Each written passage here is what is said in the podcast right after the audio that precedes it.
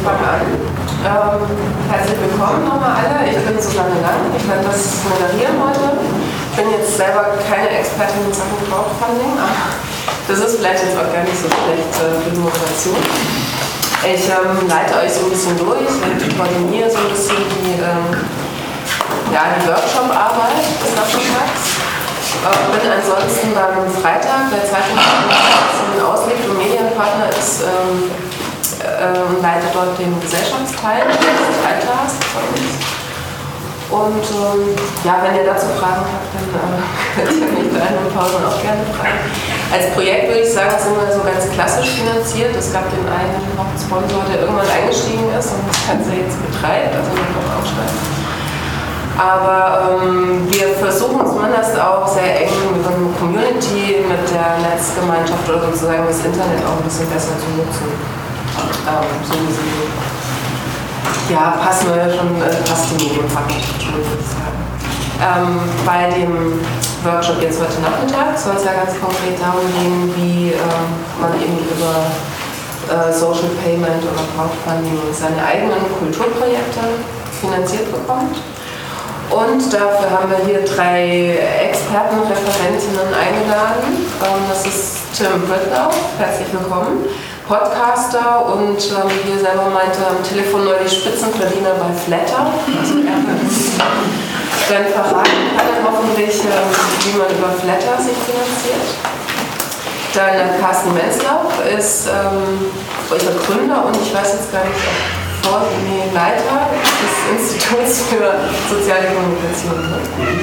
Ähm, dazu kannst du ja vielleicht auch noch ein bisschen was dann genauer sagen. Er wird uns äh, so eine Einordnung erstmal geben, quasi grob in das ganze Themenfeld und was es äh, alles an Möglichkeiten gibt und für welche Projekte man vielleicht was ins Auge fassen könnte.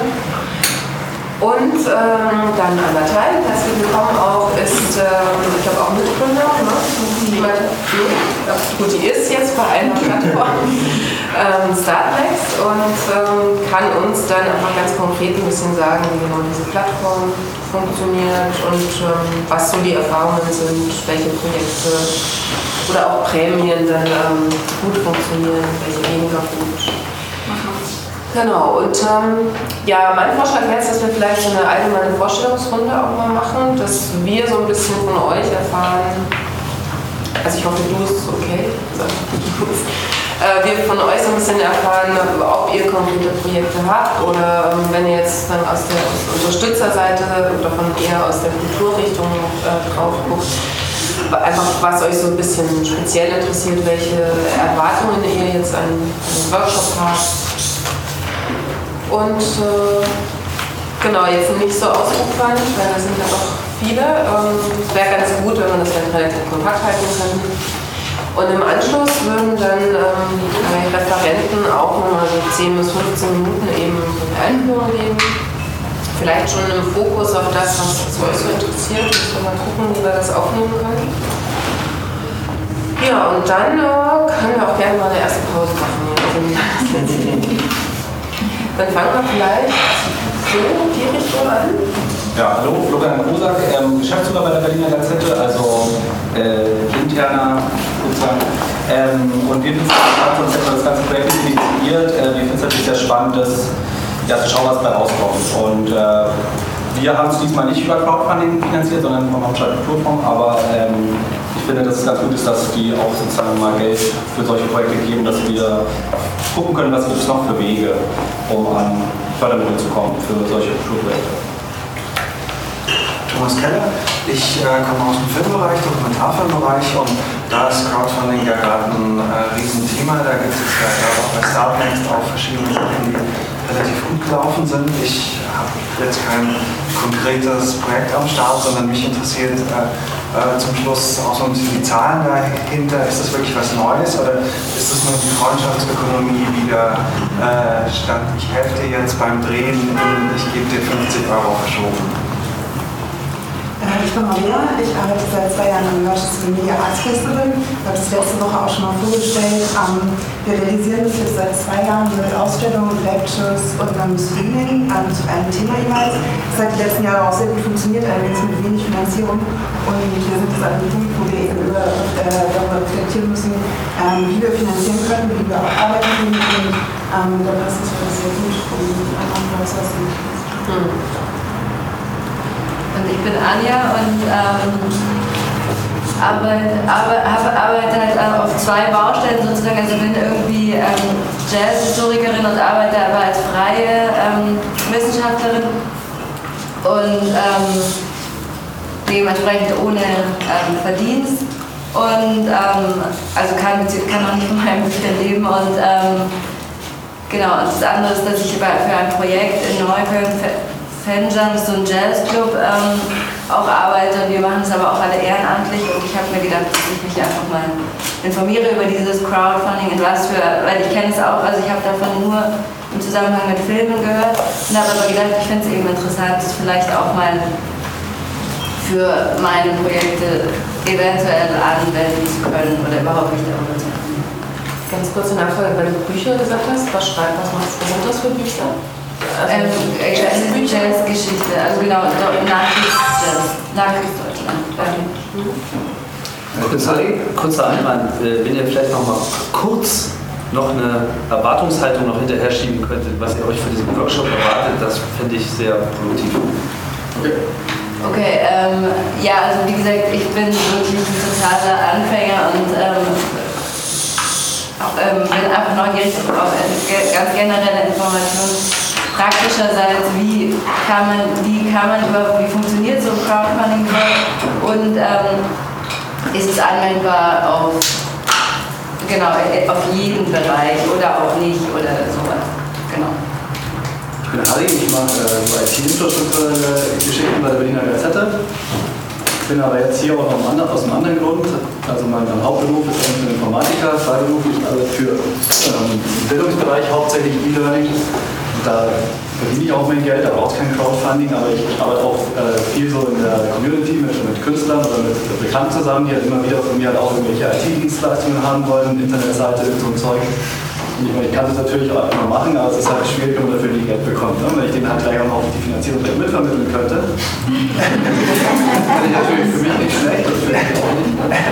Und äh, was mich halt fragt beim Crowdfunding, ähm, also welche Leute, wie kann man Leute dafür begeistern? Jetzt haben wir so ein Projekt mit äh, Seifenblasen, ihr kennt ja vielleicht so diesen Seifenblasen.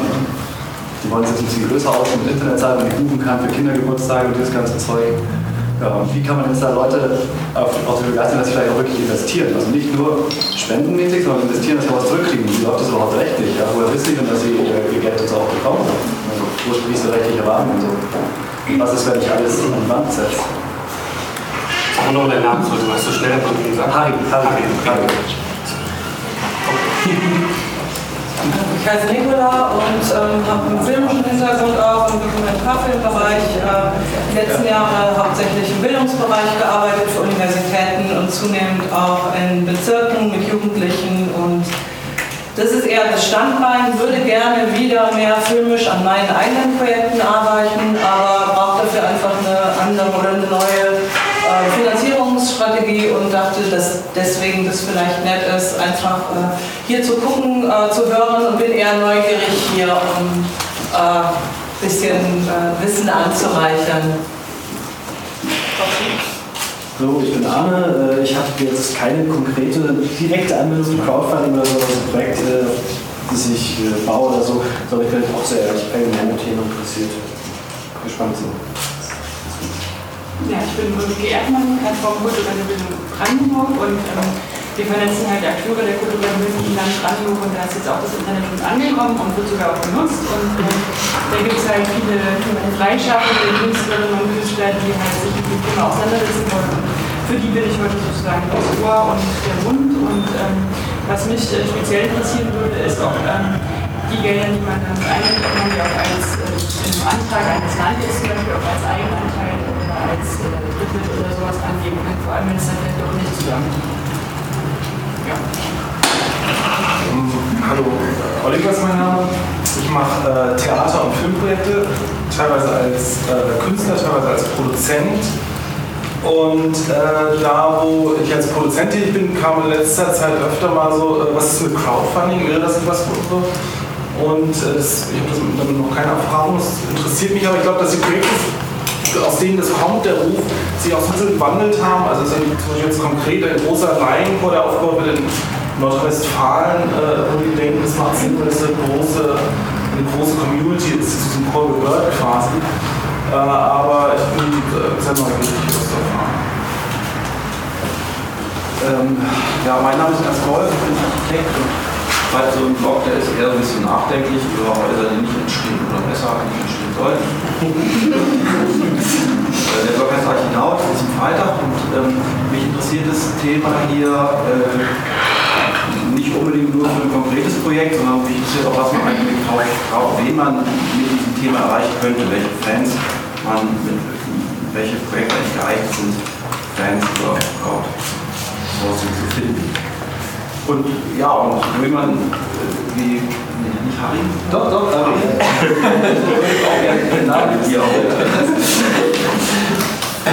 Jemand, der das kann und macht, würde ich auch gerne kennenlernen heute. Das ist auch eine Dating-Plattform.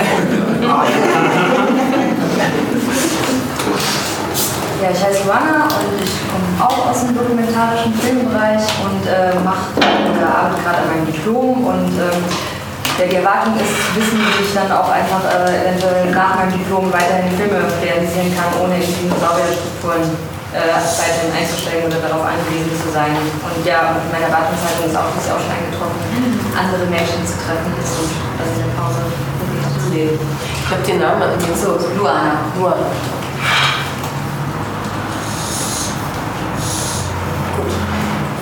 Dann weiter. Ja, hallo, mein Name ist Anna Barth, ich bin freischaffende Tänzerin. Ähm, ich arbeite an der Schnittstelle von Implikation und Buto. Und ähm, ja, ich habe jetzt auch kein konkretes Projekt.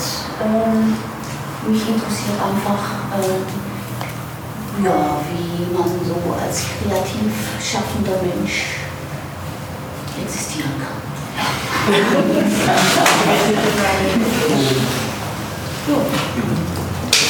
Ja, ich bin Christian, ich bin der Gründer der Berliner Gazette und ähm, ja, freue mich auf diesen Workshop hier. Das ist ja der zweite Workshop hier im, BUV.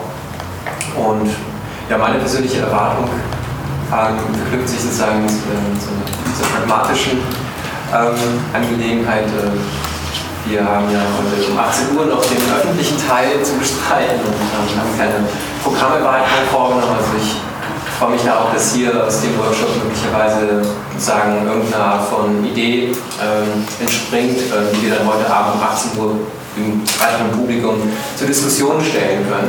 Denn das ist sozusagen das, was wir ähm, ja, heute eben halt vorhaben, mit, mit Anna, mit Carsten, mit Tim eben halt auch nochmal eben halt in die 18 Uhr Session auch nochmal reinzugehen und mit eben halt einem breiteren Publikum eben halt nochmal die Diskussion auf einer weiteren, auf einer anderen Ebene halt vorzuführen. Und vielleicht, bevor es nach mir weitergeht, ähm, wollt ihr auch ganz kurz sagen, ähm, wer ihr so seid? Ja, hallo, Ben Pohl. Ähm, ich bin, ich bin ich. Ich mache da auch mit Dokumentarfilmen ein bisschen rum über die letzten Jahre. Ähm, und inzwischen würde ich aber eher gucken, dass ich mich vielleicht doch als Stadtforscher bezeichne. Ich mache auch meinen Master in Urban Design in Hamburg an der HCU. Ähm, aber das zu verbinden, sozusagen die Stadtforschung mit der Bildsprache äh, des Films, ähm, das ist sozusagen das Ziel und das Programm gerade.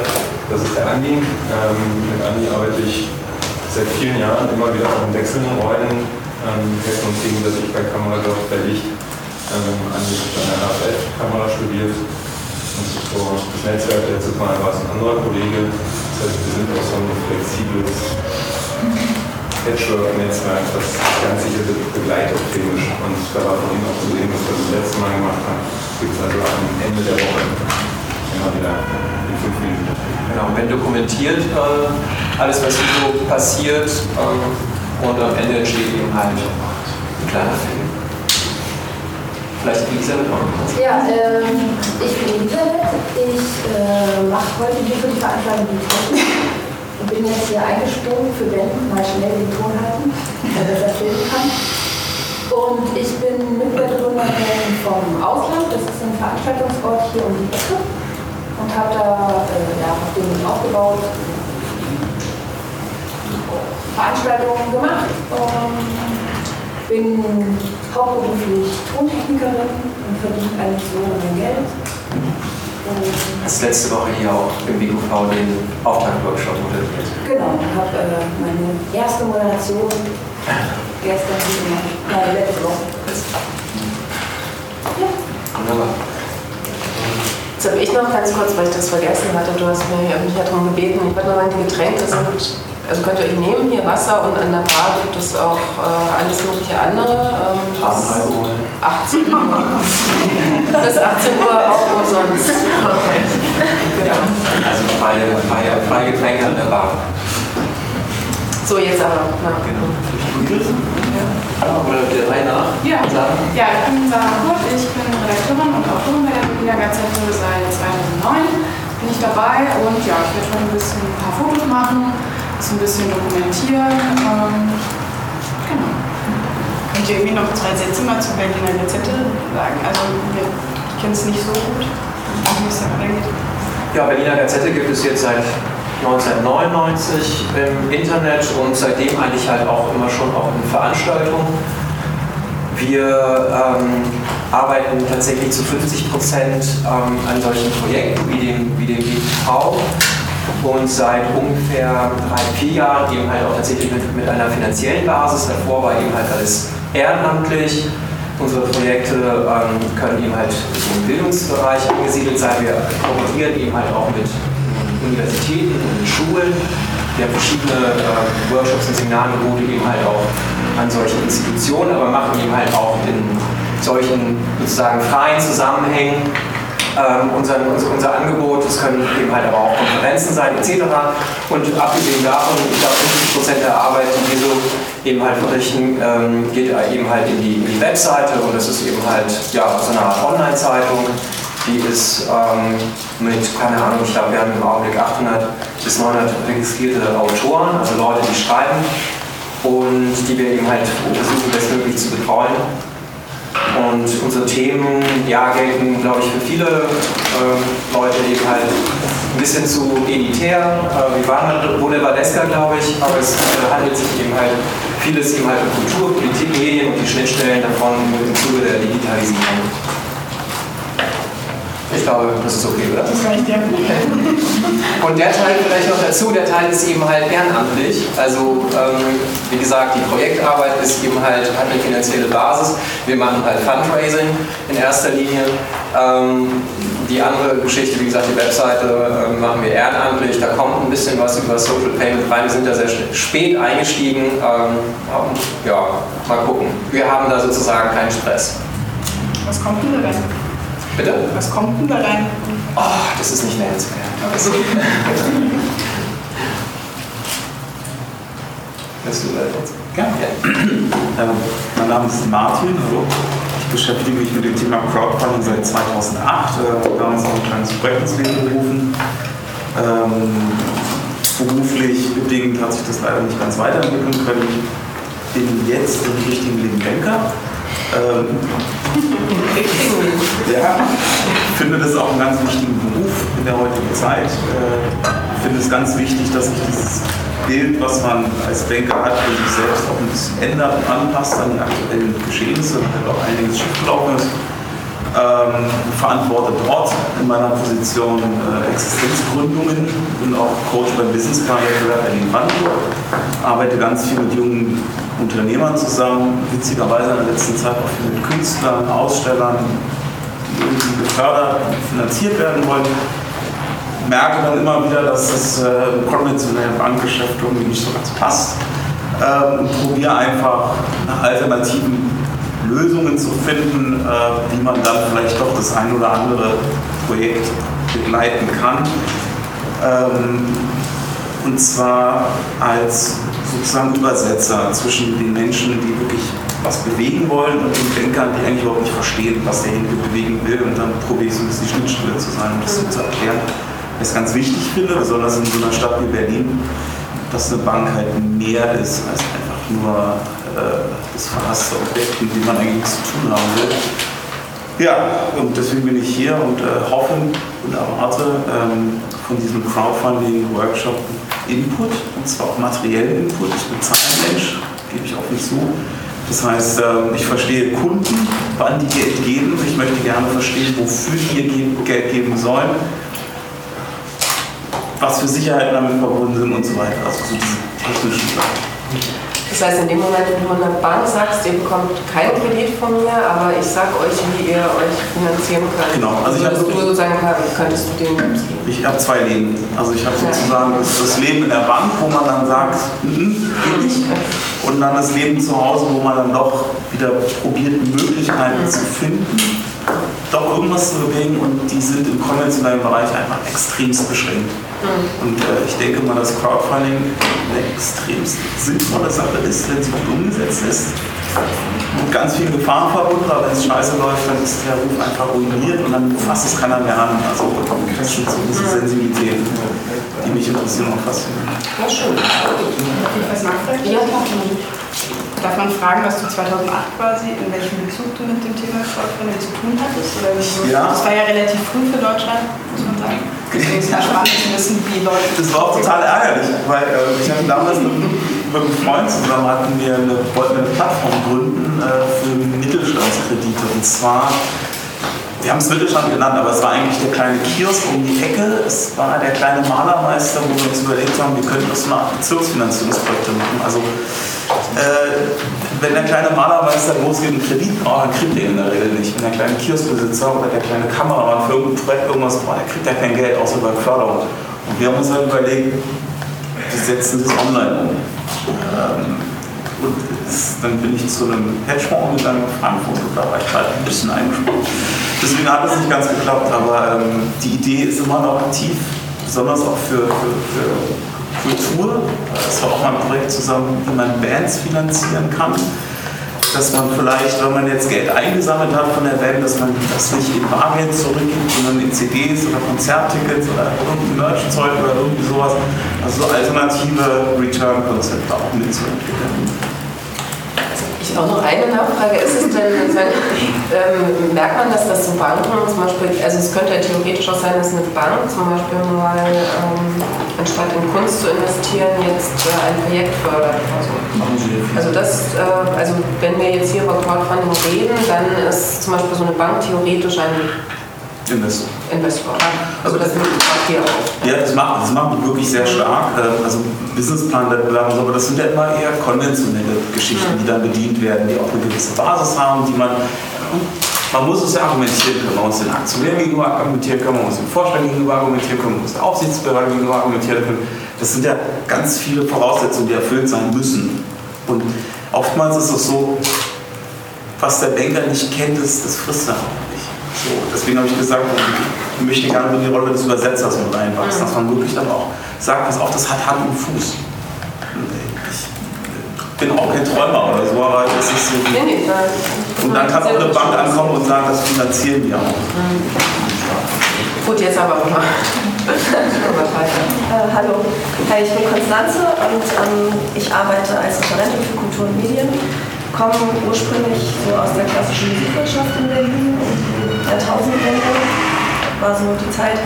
Ähm, habe ein konkretes Projekt im Hinterkopf, was aber noch so am Anfang steckt, dass ich das noch nicht so groß herausgeben möchte und interessiere mich vor allen Dingen für den Zusammenhang Crowdfunding und ESF und EFRE-Mittel. Also ein bisschen ähnlich die Frage ja, ja, was die Anforderungen auch zeitlich betrifft und auch den rechtlichen Hintergrund. Ja, ich bin Susanne, hallo. Ähm, ich arbeite für eine ähm, Video-on-Demand-Plattform für Arthouse-Filme. Ähm, die heißt Real Eyes TV. Äh, Arthouse-Film. Real Eyes TV sitzt in Kreuzberg und ähm, wir haben unter anderem auch... Wie heißt die Plattform? Also Real Eyes.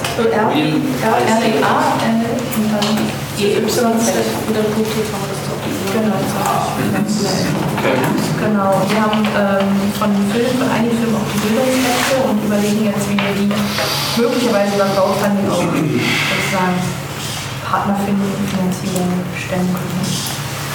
Welche Rechte? Entschuldigung. Die Bildungsrechte. Bildungsrechte. Und vielleicht kann ich das noch ergänzen, weil wir, weil wir Kollegen sind.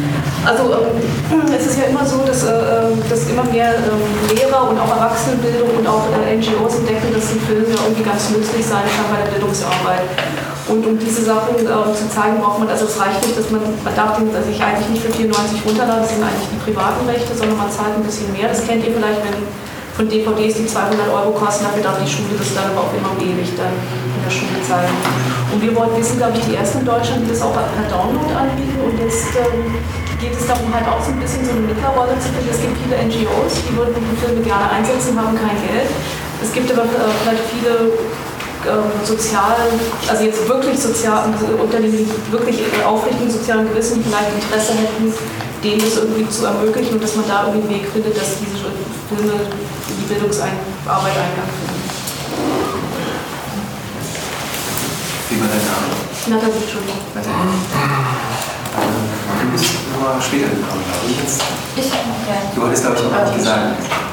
Hm, ähm, ja, ich bin Kaum Wiesner. Ich habe letztes Mal schon teilgenommen und bin dieses Mal eigentlich aus demselben Interesse wie letztes Mal da. Ich ähm, beschäftige mich gerade in der Uni. Achso, ich studiere. Entschuldigung, von vorne anfangen.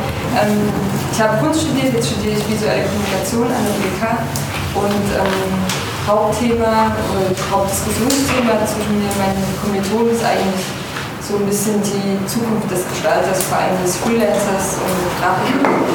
Und ähm, jetzt geht es auch langsam vermehrt los, dass wir selber irgendwo Gelder ran schaffen müssen. Das ist alles schön und nett im Universitätsstatus oder ähm, in, in, ähm, ja, in der Position kann man natürlich allerlei Gelder beziehen, Nachbarschaftsrat und so weiter und so fort.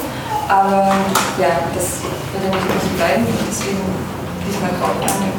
Mal schauen, was da lernen möglich ist. Krass. Ähm, vielleicht, noch, vielleicht noch bevor wir die, äh, die, die Gabi, willst du vielleicht ganz kurz auch noch mal was zu dir sagen? Ja, hallo, ich bin Gabriele Schiff. Äh, Ich habe äh, visuelle Kommunikation studiert und äh, bin seit zehn Jahren in Berlin freischaffende Designerin, mache Infografiken, äh, alles, was man so braucht für Unternehmenskommunikation. Und äh, seit einiger Zeit habe ich angefangen mit Graphic Recording. Das ist eine Mischung aus Zeichnen, äh, Protokollieren in Stichpunkten und irgendwie auch eine Infografik. Also am Ende hoffe ich, dass ich eure Worte in ein Bild übersetzt habe. Äh, was Crowdfunding angeht, habe ich nur schlechte Erfahrungen gemacht bisher. Ich wollte mich an einem Projekt beteiligen, das nicht zustande kam. Und musste dann der, den Plattformbetreiber erst mit dem Anwalt rund, bis ich mein Geld wieder zurückgekriegt habe. Also, du bist auch schon vorbei. Ah, ich verdrängt. Negativ einsteigen. genau.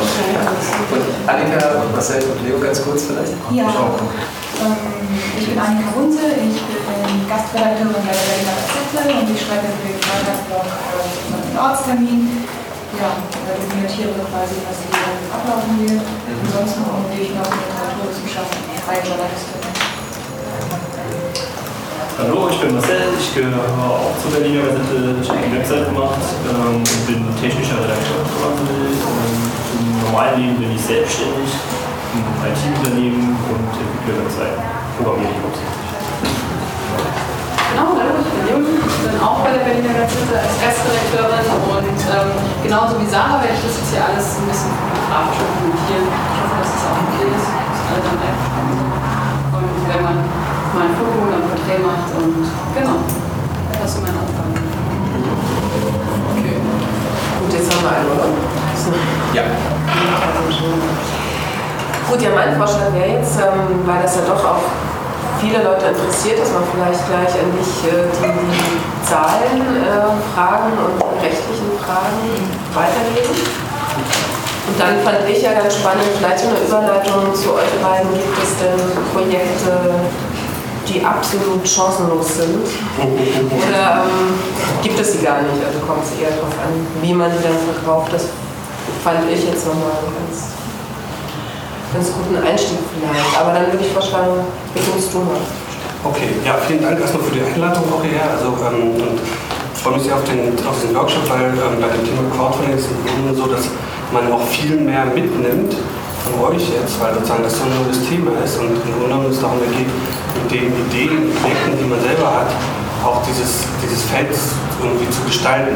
Also man sieht halt beim Crowdfunding, dass da unglaublich viele sehr, sehr coole Kulturprojekte ähm, werden, die, die man gar nicht mehr so zuordnen kann, so einer, einer Branche oder einer Kulturgattung. Es gibt so eine Mischung aus Film, Ausstellung, Fotobuch äh, und, ähm, und Tanz dazu und weiß gar nicht mehr so richtig so, passt es eigentlich noch hin. Und, ähm, das ist halt beim, beim Crowdfunding auch als, als ein sehr innovatives Feld äh, sehr, sehr spannend. Wir haben, also ich habe so vor, vor zwei Jahren haben wir als Netzwerk angefangen von Leuten, die aus der Praxis kamen und äh, wissenschaftlich so digitale Trends untersuchen wollten. Vor einem Jahr haben wir dann zu fünft uns gegründet und jetzt sind wir 14 Leute im Augenblick und ähm, wir forschen zu allen möglichen Sachen, auch zum Thema E-Learning und ähm, äh, äh zum Thema ähm, Journalismus 2.0 und solche Geschichten, aber halt auch Crowdfunding. Wir haben aber eigentlich angefangen mit dem Social Payments, über das Tim äh, nachher erzählen wird, also um die Frage, so kleine Spenden oder kleine, kleine Geldgaben, die für Inhalte im Netz gegeben werden.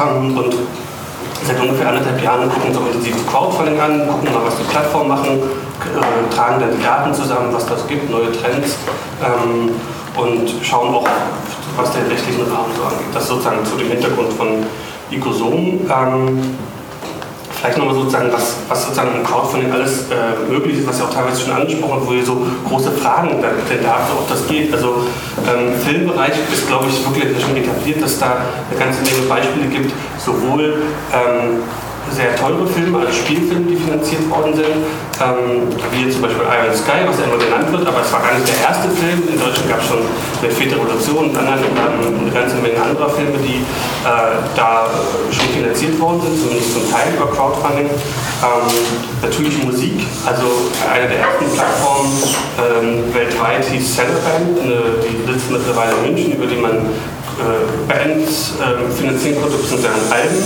Ähm, in Rotterdam gab es gerade jetzt diese Tage ein Projekt, da konnten die Bürger Rotterdams eine Fußgängerbrücke finanzieren. Und zwar von dem sehr hässlichen äh, Hafen zu dem noch hässlichen Innenstadtteil. Ähm, aber die Brücke ist sehr, sehr schön. Ähm, müsst ihr euch mal angucken. Die wird aus Holzplanken aufgebaut. Und für 25 Euro ähm, kauft ein Bürger eine Planke. So. Und da wird dann auch das eingraviert und so. Und die, äh, also die haben das geschafft, ich glaube bei 60 Prozent, 70 Prozent. Und ähm, man sieht auch, wie halt irgendwie große Unternehmen das mitfinanziert. Und da läuft man dann wirklich so erstmal 30 Meter lang über quasi Unternehmenswerbung drüber. Ähm, und ähm, ja, und das sozusagen dann und so wird die Brücke finanziert. Also das funktioniert alles ziemlich gut. Es gibt dann auch im Theater- und Kunstbereich eine ganze Menge spannende Projekte. Ähm, in Hamburg auf, auf der Plattform Nordstarter heißt die, ähm, die von der Hamburger Kreativgesellschaft gemacht worden ist, zusammen mit Swat Next. Ähm, gibt es das Museum in Motion, das ist ein, ein Museumsprojekt, ähm, was also es ist einfach nur sehr spannend, Crowdfunding einsetzt, um auch die, die Besucher des Projektes des Museums äh, einzubinden in die Finanzierung. Und dann geht es über in den ganzen Bereich des, äh, der, Startup-Finanzierung, also äh, wo was wir sozusagen angeschnitten haben, dass Leute zum Beispiel ihre Prototypen finanzieren lassen. Ähm, es gibt ja unzählige Plattformen da, äh, die das auch erlauben, wo man wo Unternehmen mit ihren Ideen hingehen und sagen, das möchte ich gerne mal als Produkt produzieren. Ein Beispiel war zum Beispiel, da war ähm, auf der Plattform Kickstarter eine, eine Firma, die ähm, fürs, von so einem iPod äh, so ein Gehäuse gemacht haben, das ihr vielleicht einige von euch auch gesehen, die ähm, interessanterweise wollten die 10.000 US-Dollar haben, dafür, dass dieser Prototyp finanziert wird und haben dafür, dass die Kampagne gut läuft, ungefähr 30.000 US-Dollar ausgegeben. Das heißt, diese, diese, diese Leute haben überhaupt gar nicht das Geld notwendig gehabt, um das zu finanzieren, aber haben das als ein, als ein Marketing für ihr Produkt genutzt. Und das muss man auch äh, sich vergewissern, dass Crowdfunding nicht, da geht es primär eigentlich gar nicht um Geld, sondern eigentlich geht es darum, eine Reichweite zu erzielen, sich mit Leuten auch zu vernetzen, Art, die, die Leute, die man auch schon im Netzwerk hat, nochmal zu aktivieren. Also wer Crowdfunding macht, um an Geld zu kommen, der braucht eigentlich gar nicht erst starten. Man muss eine, eine, tiefere, eine tiefere emotionale Begründung für sich selber finden, warum man Crowdfunding macht.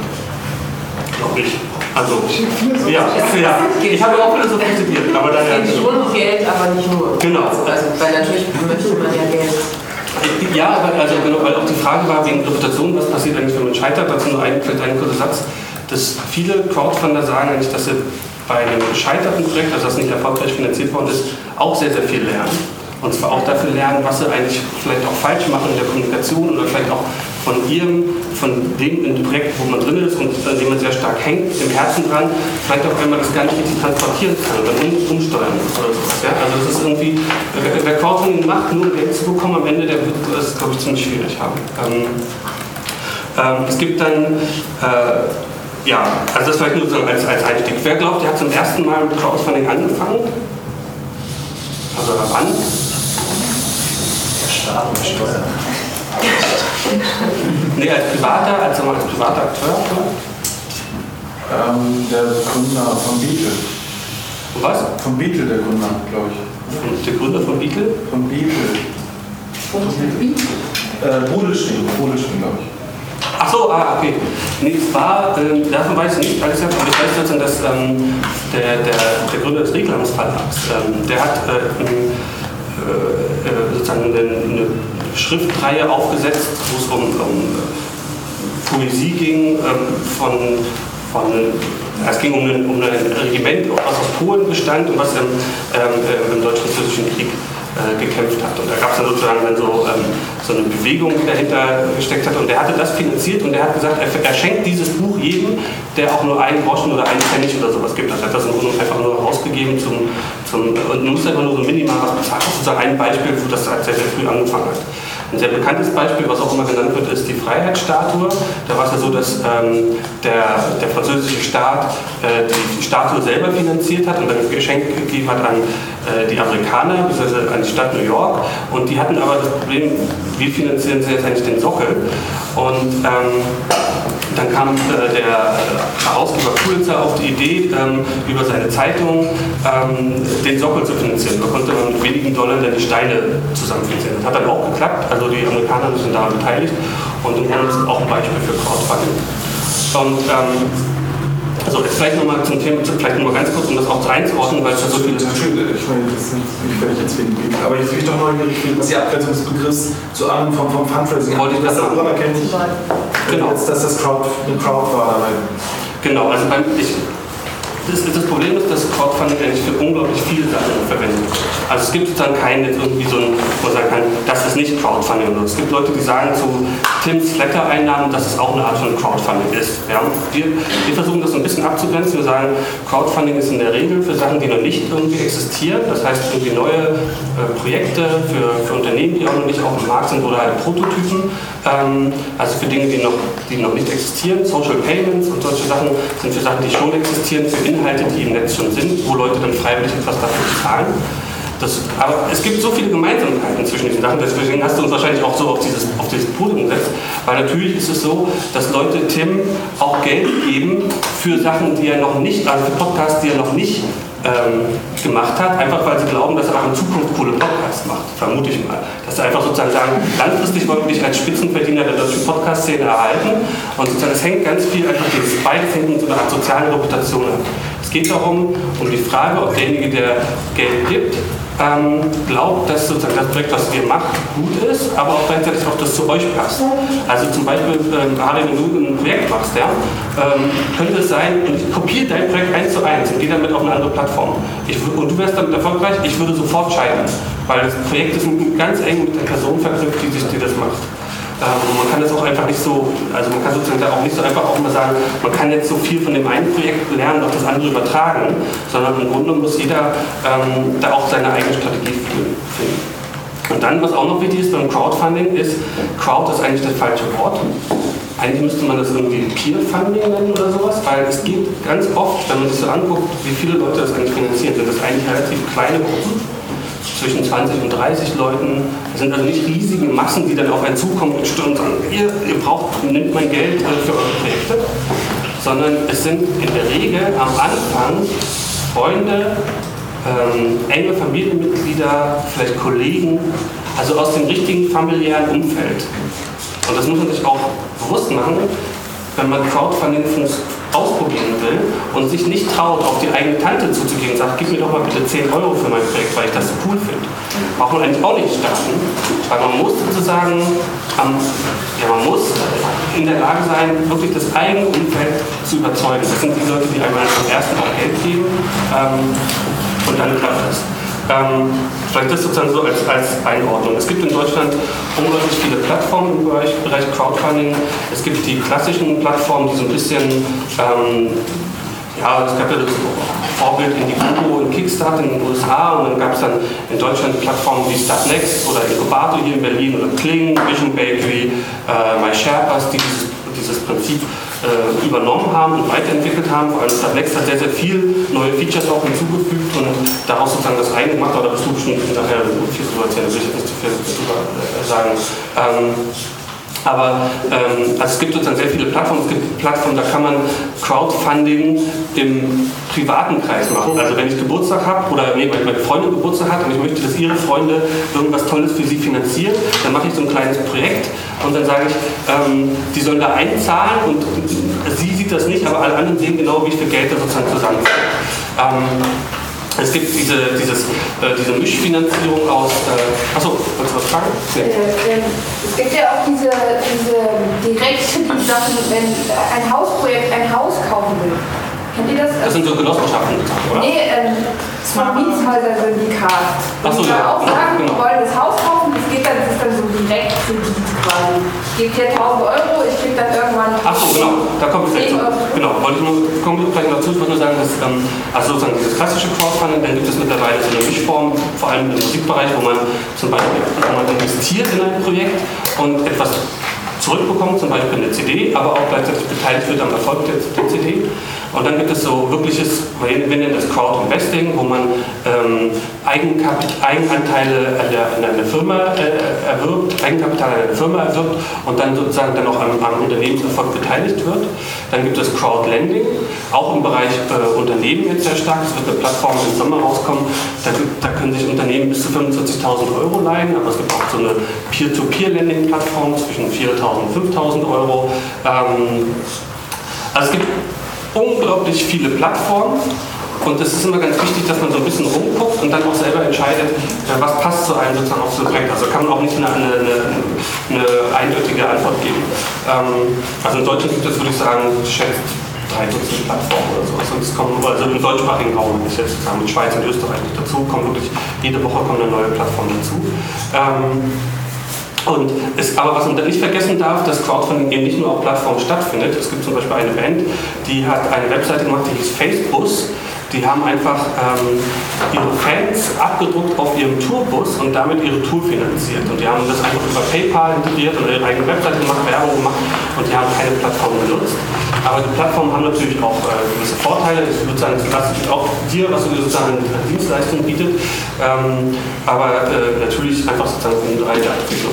Ähm, und dann jetzt noch sozusagen zu den Fragen äh, bezüglich Steuern und, äh, und, und, solchen Geschichten. Äh, vielleicht sage ich dann auch nur einen Satz zu, weil das Ganze ist auch noch sehr im also erstens hängt es davon ab, was man sich genau anguckt. Also bei, beim Crowd-Investing, bei, bei, bei der Startup-Finanzierung ist das sehr, sehr viel komplizierter als beim, beim klassischen Crowdfunding ähm, in der Kultur- und Kreativwirtschaft. Ich würde auch vorstellen, dass wir uns sehr stark darauf vielleicht auch konzentrieren dem Workshop, weil da gibt es auch schon eine Reihe an Fragen. Wie geht man mit der Mehrwertsteuer um? Wie geht man mit der Künstlersozialversicherung um? Ähm, was muss man eigentlich als Einnahmen auch ähm, angeben beim, beim, beim Finanzamt, was kann man wiederum als Ausgaben dem entgegenstellen. Ähm, beim Crowdfunding ist es ja so, dass man sagt, ich möchte 20.000 Euro oder 200 Euro für ein Projekt haben und man gibt dann gewisse Gegenleistungen. Bei euch heißen die Dankeschöns, ähm, bei anderen heißen die Prämien oder äh, nennen die, äh, Perks. Ne? Ja. Ähm, also sehr unterschiedliche Sachen und gibt die zurück und diese Dankeschöns können ja wirklich alles sein.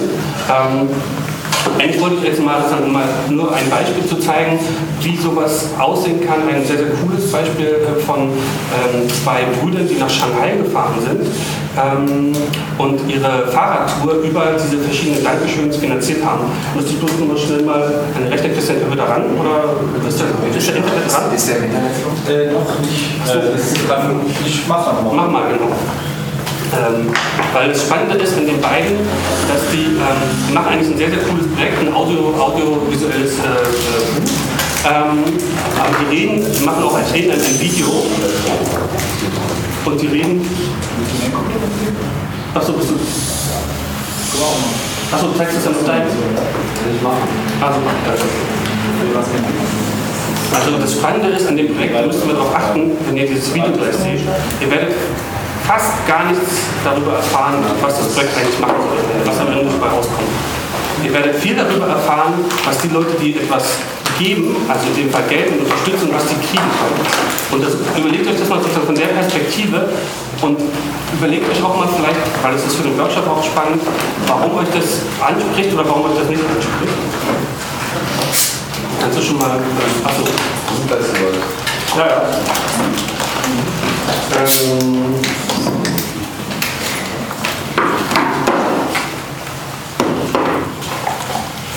genau. Ähm,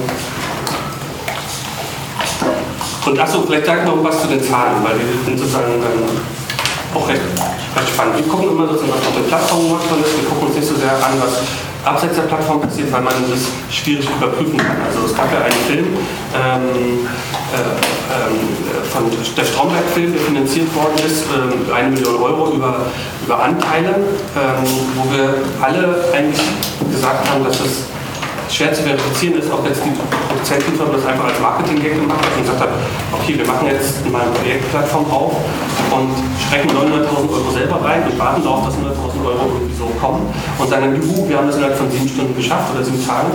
Ähm, und, äh, oder eigentlich und über die Plattform, das ist für uns als wissenschaftliches Institut immer ganz gut, können wir eigentlich nachvollziehen, dass das wirklich das Geld ähm, von Leuten kommt, also die jetzt nicht der Projektinhaber selber sind.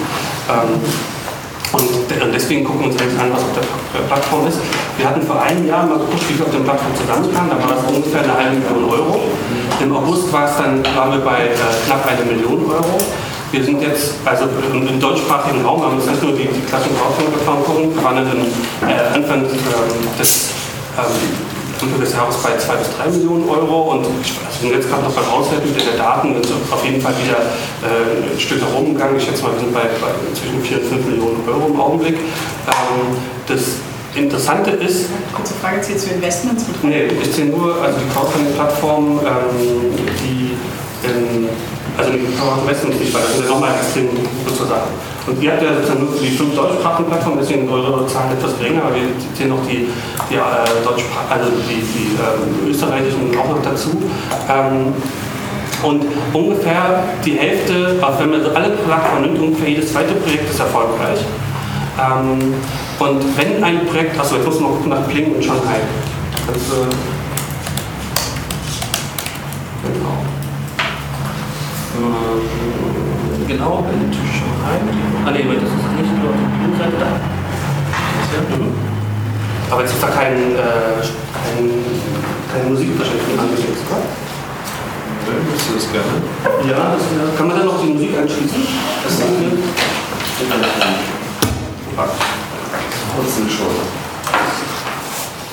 Das Spannende ist auch, ähm, die Projekte, die nicht erfolgreich sind, die kriegen meist nur 5 bis 10 Prozent des Geldes, was sie eigentlich haben wollten. Und die Projekte, die erfolgreich sind, also die am Schluss, äh, am Schluss sozusagen dann über ihre, über ihre Hürde springen, die kriegen auch meist mehr, zwischen, also ungefähr 110 Prozent dessen, was sie eigentlich wollen. So das als, als Zahlen, ich kann auch noch mehr sagen, aber ich finde das eigentlich besser und passt nicht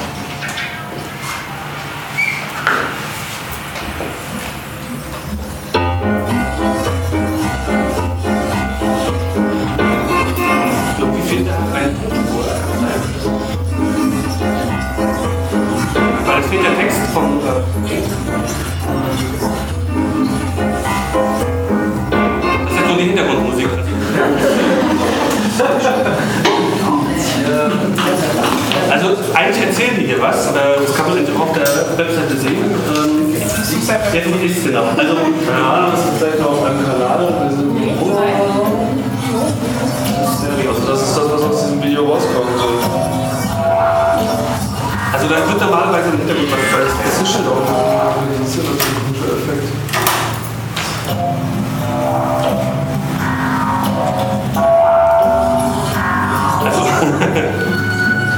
dann mache ich, mach ich die Synchronübersetzung. Also bei den, kannst du es laufen lassen, lass du laufen, dann erzähle ich was dazu. Ähm, die, die beiden wollen mit dem Fahrrad von, von ähm, Berlin nach Shanghai fahren und haben dafür verschiedene Sachen sich ausgedacht. Ähm, jetzt erklären sie erstmal, wie ungefähr äh, Crowdfunding funktioniert. Ähm, für die Leute, die das noch verstanden haben und ihre Leute. Und genau. Und wollen ein, am Schluss ein, ein audiovisuelles Buch erstellen. Aber davon ist gar nicht die Rede, sondern jetzt kommt das gleich, was passiert, wenn man etwas gibt. Jetzt kommen die einzelnen Prämien, fangen an mit, mit 10 Euro. Ähm, dann nehmen sie unterwegs einen Stein mit und wenn sie in Shanghai sind, fahren sie, bringen sie die ganzen äh, Steine wieder mit. Also nehmen vom Dach der Welt, zum Beispiel vom Himalaya, wo sie vorbeikommen wollen, ähm, einen Stein mit. Für 25 Euro kann man denen einen Brief mitgeben, der dann irgendwo unterwegs bei äh, einem Empfänger abgegeben wird, persönlich. Relativ teures Porto, aber trotzdem freut man sich ja schon. Für 50 Euro kriegt man ein Losticket und, kriegt, und mit dem Losticket kann man ähm, eine Reise nach Shanghai äh, gewinnen. Also verlosen ein Flugzeugticket hin und zurück und für 50 Euro nimmt man an der Verlosung äh, teil.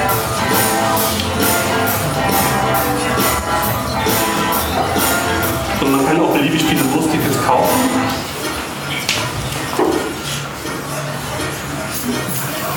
Achso, für 50 Euro auch nochmal bringen die irgendein lustiges Souvenir von unterwegs mit. Die sie halt dann einsammeln.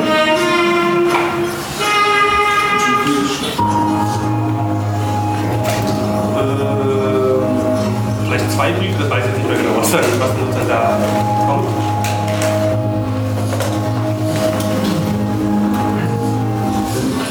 So, für 100 Euro, ist, wir lassen es dann vielleicht auch mal dann mal, wir, wir verstehen das Prinzip, ähm, werden Sie unterwegs einen Weg nach euch benennen. Also wer 100 Euro investiert, die sagen, würden dann irgendeinem Landweg irgendwo festhalten und äh, benennen dann diesen noch unbenannten Weg nach dem, nach dem jeweiligen Stück. Und so geht es halt weiter. Ja? Also wirklich bis nach, bis nach 2000 Euro hin, wo man dann Sponsor werden kann und so weiter und so fort. Haben sich also sehr, sehr kreative Sachen erstmal. Also ihr seht, vom Prinzip her ist es wirklich so, dass die Leute, dass sie dann sich überlegt, was könnte eigentlich emotional spannend sein für den Unterstützer.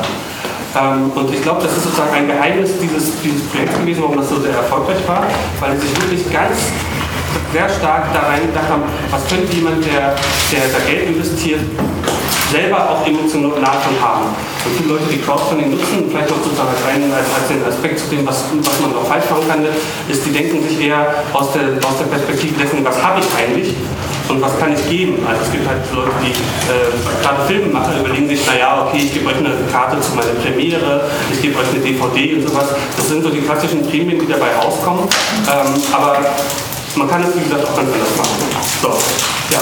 Genau, und dann so ein bisschen ähm, ist das was zu anderen ähm, mehr sagen, was ich jetzt ähm, noch nicht so beantwortet finde, aber vielleicht habe ich es auch mal gehört, sind so diese recht steuerrechtlichen Geschichten. Also, ähm, genau, wie, wie, was mache ich einerseits mit dem Geld, das ich da sammle? Oder beziehungsweise, wie ist das, wenn ich sowas unterstütze? Also kann ich das, kann ich das absetzen oder kommt das auf das Projekt Also, an?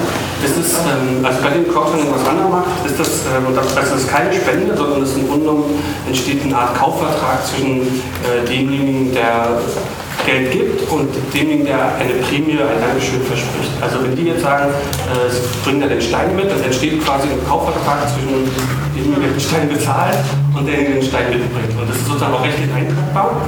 Es gibt natürlich nicht nur sozusagen materielle äh, Dankeschön, Prämien, sondern auch manchmal einfach nur für einen Euro seid ihr irgendwie unser größter Fan oder sowas oder einfach Sachen, die man nicht irgendwie mit einem Wert bezeichnen kann. Ähm, da, da ist es sozusagen, äh, da entsteht natürlich kein direkter Kaufvertrag, aber ähm, im Endeffekt ist es dann auch eine Art Dienstleistung, die, die verkauft wird.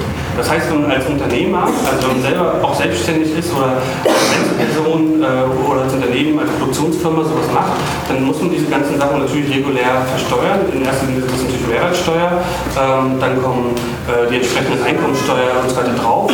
Und bei der Einkommensteuer ist es halt ein bisschen schwierig, weil es gibt in Deutschland zwei Arten von, ähm, äh, Entschuldigung, bei der Mehrwertsteuer zwei Arten von ähm, Mehrwertsteuer. Man muss also gucken, manchmal, wie sind diese Dankeschöne da äh, zusammengestellt. Für zum Beispiel im Buchbereich ist das besonders schwierig. Äh, was ist, wenn man als Gegenleistung ein Buch zurückgibt und sagt, dafür aber werdet ihr auch im Vorwort erwähnt?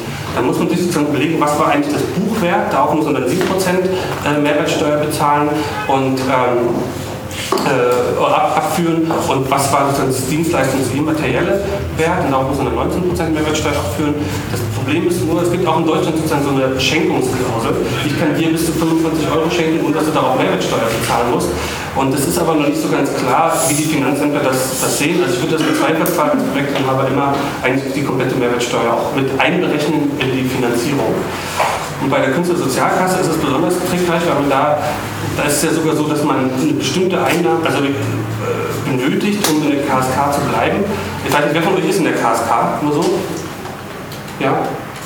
Also, also ich kann da auch gerne noch, mal, noch, noch detailliert drauf eingehen, aber es ist, die, die KSK weiß noch nicht genau, wie sie mit Crowdfunding umgehen soll, ob sie das als Einnahmen äh, heranziehen will. Bisher haben sie es sozusagen immer durchgehen lassen, aber gleichzeitig ist es natürlich auch so, dass wenn man ein Crowdfunding-Projekt für ein Buch macht und man nimmt irgendwie 7.000, 8.000 Euro ein, hat aber auch Ausgaben, dann muss man die auch wieder abziehen, ähm, um sozusagen nur die realistischen Eigeneinnahmen äh, zu, dann wiederum anzugeben. Aber das ist sehr, sehr kompliziert. In der Regel ist es eine, eine Verhandlungssache mit den jeweiligen Behörden. Da gibt es also so, so also sehr klare Aussagen. Noch nicht. Einige, ja. einige von uns schmunzeln ein wenig, weil wir das letzte Mal sehr ausführlich über die KSK auch gesprochen haben und äh, auch vor allem darüber, wie wenig die KSK sozusagen in der Gegenwart angekommen ist als Institution.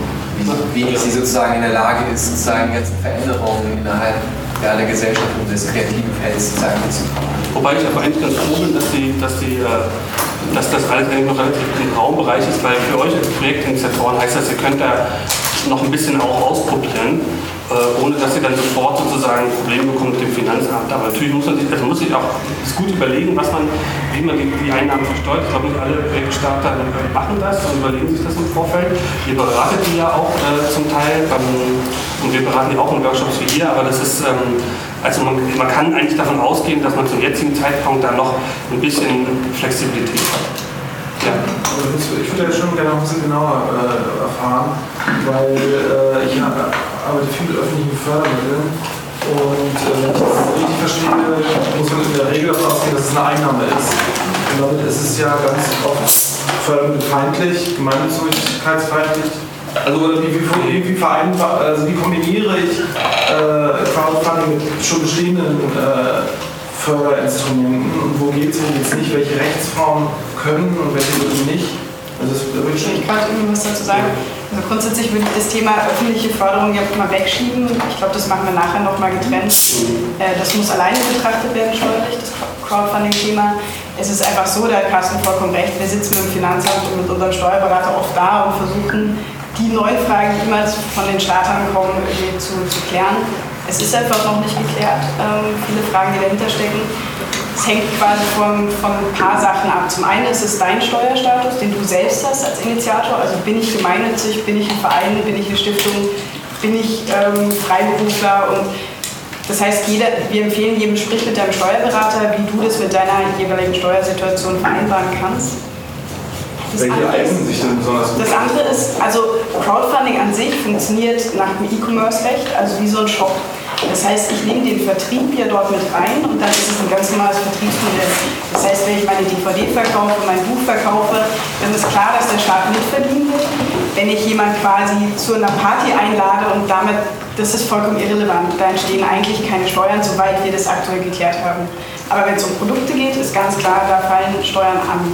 Das heißt, diese Einnahme, die man hat, ich 3000 Euro bekomme, wird gesplittet, abhängig von der jeweiligen Gegenleistung, die ich angeboten habe.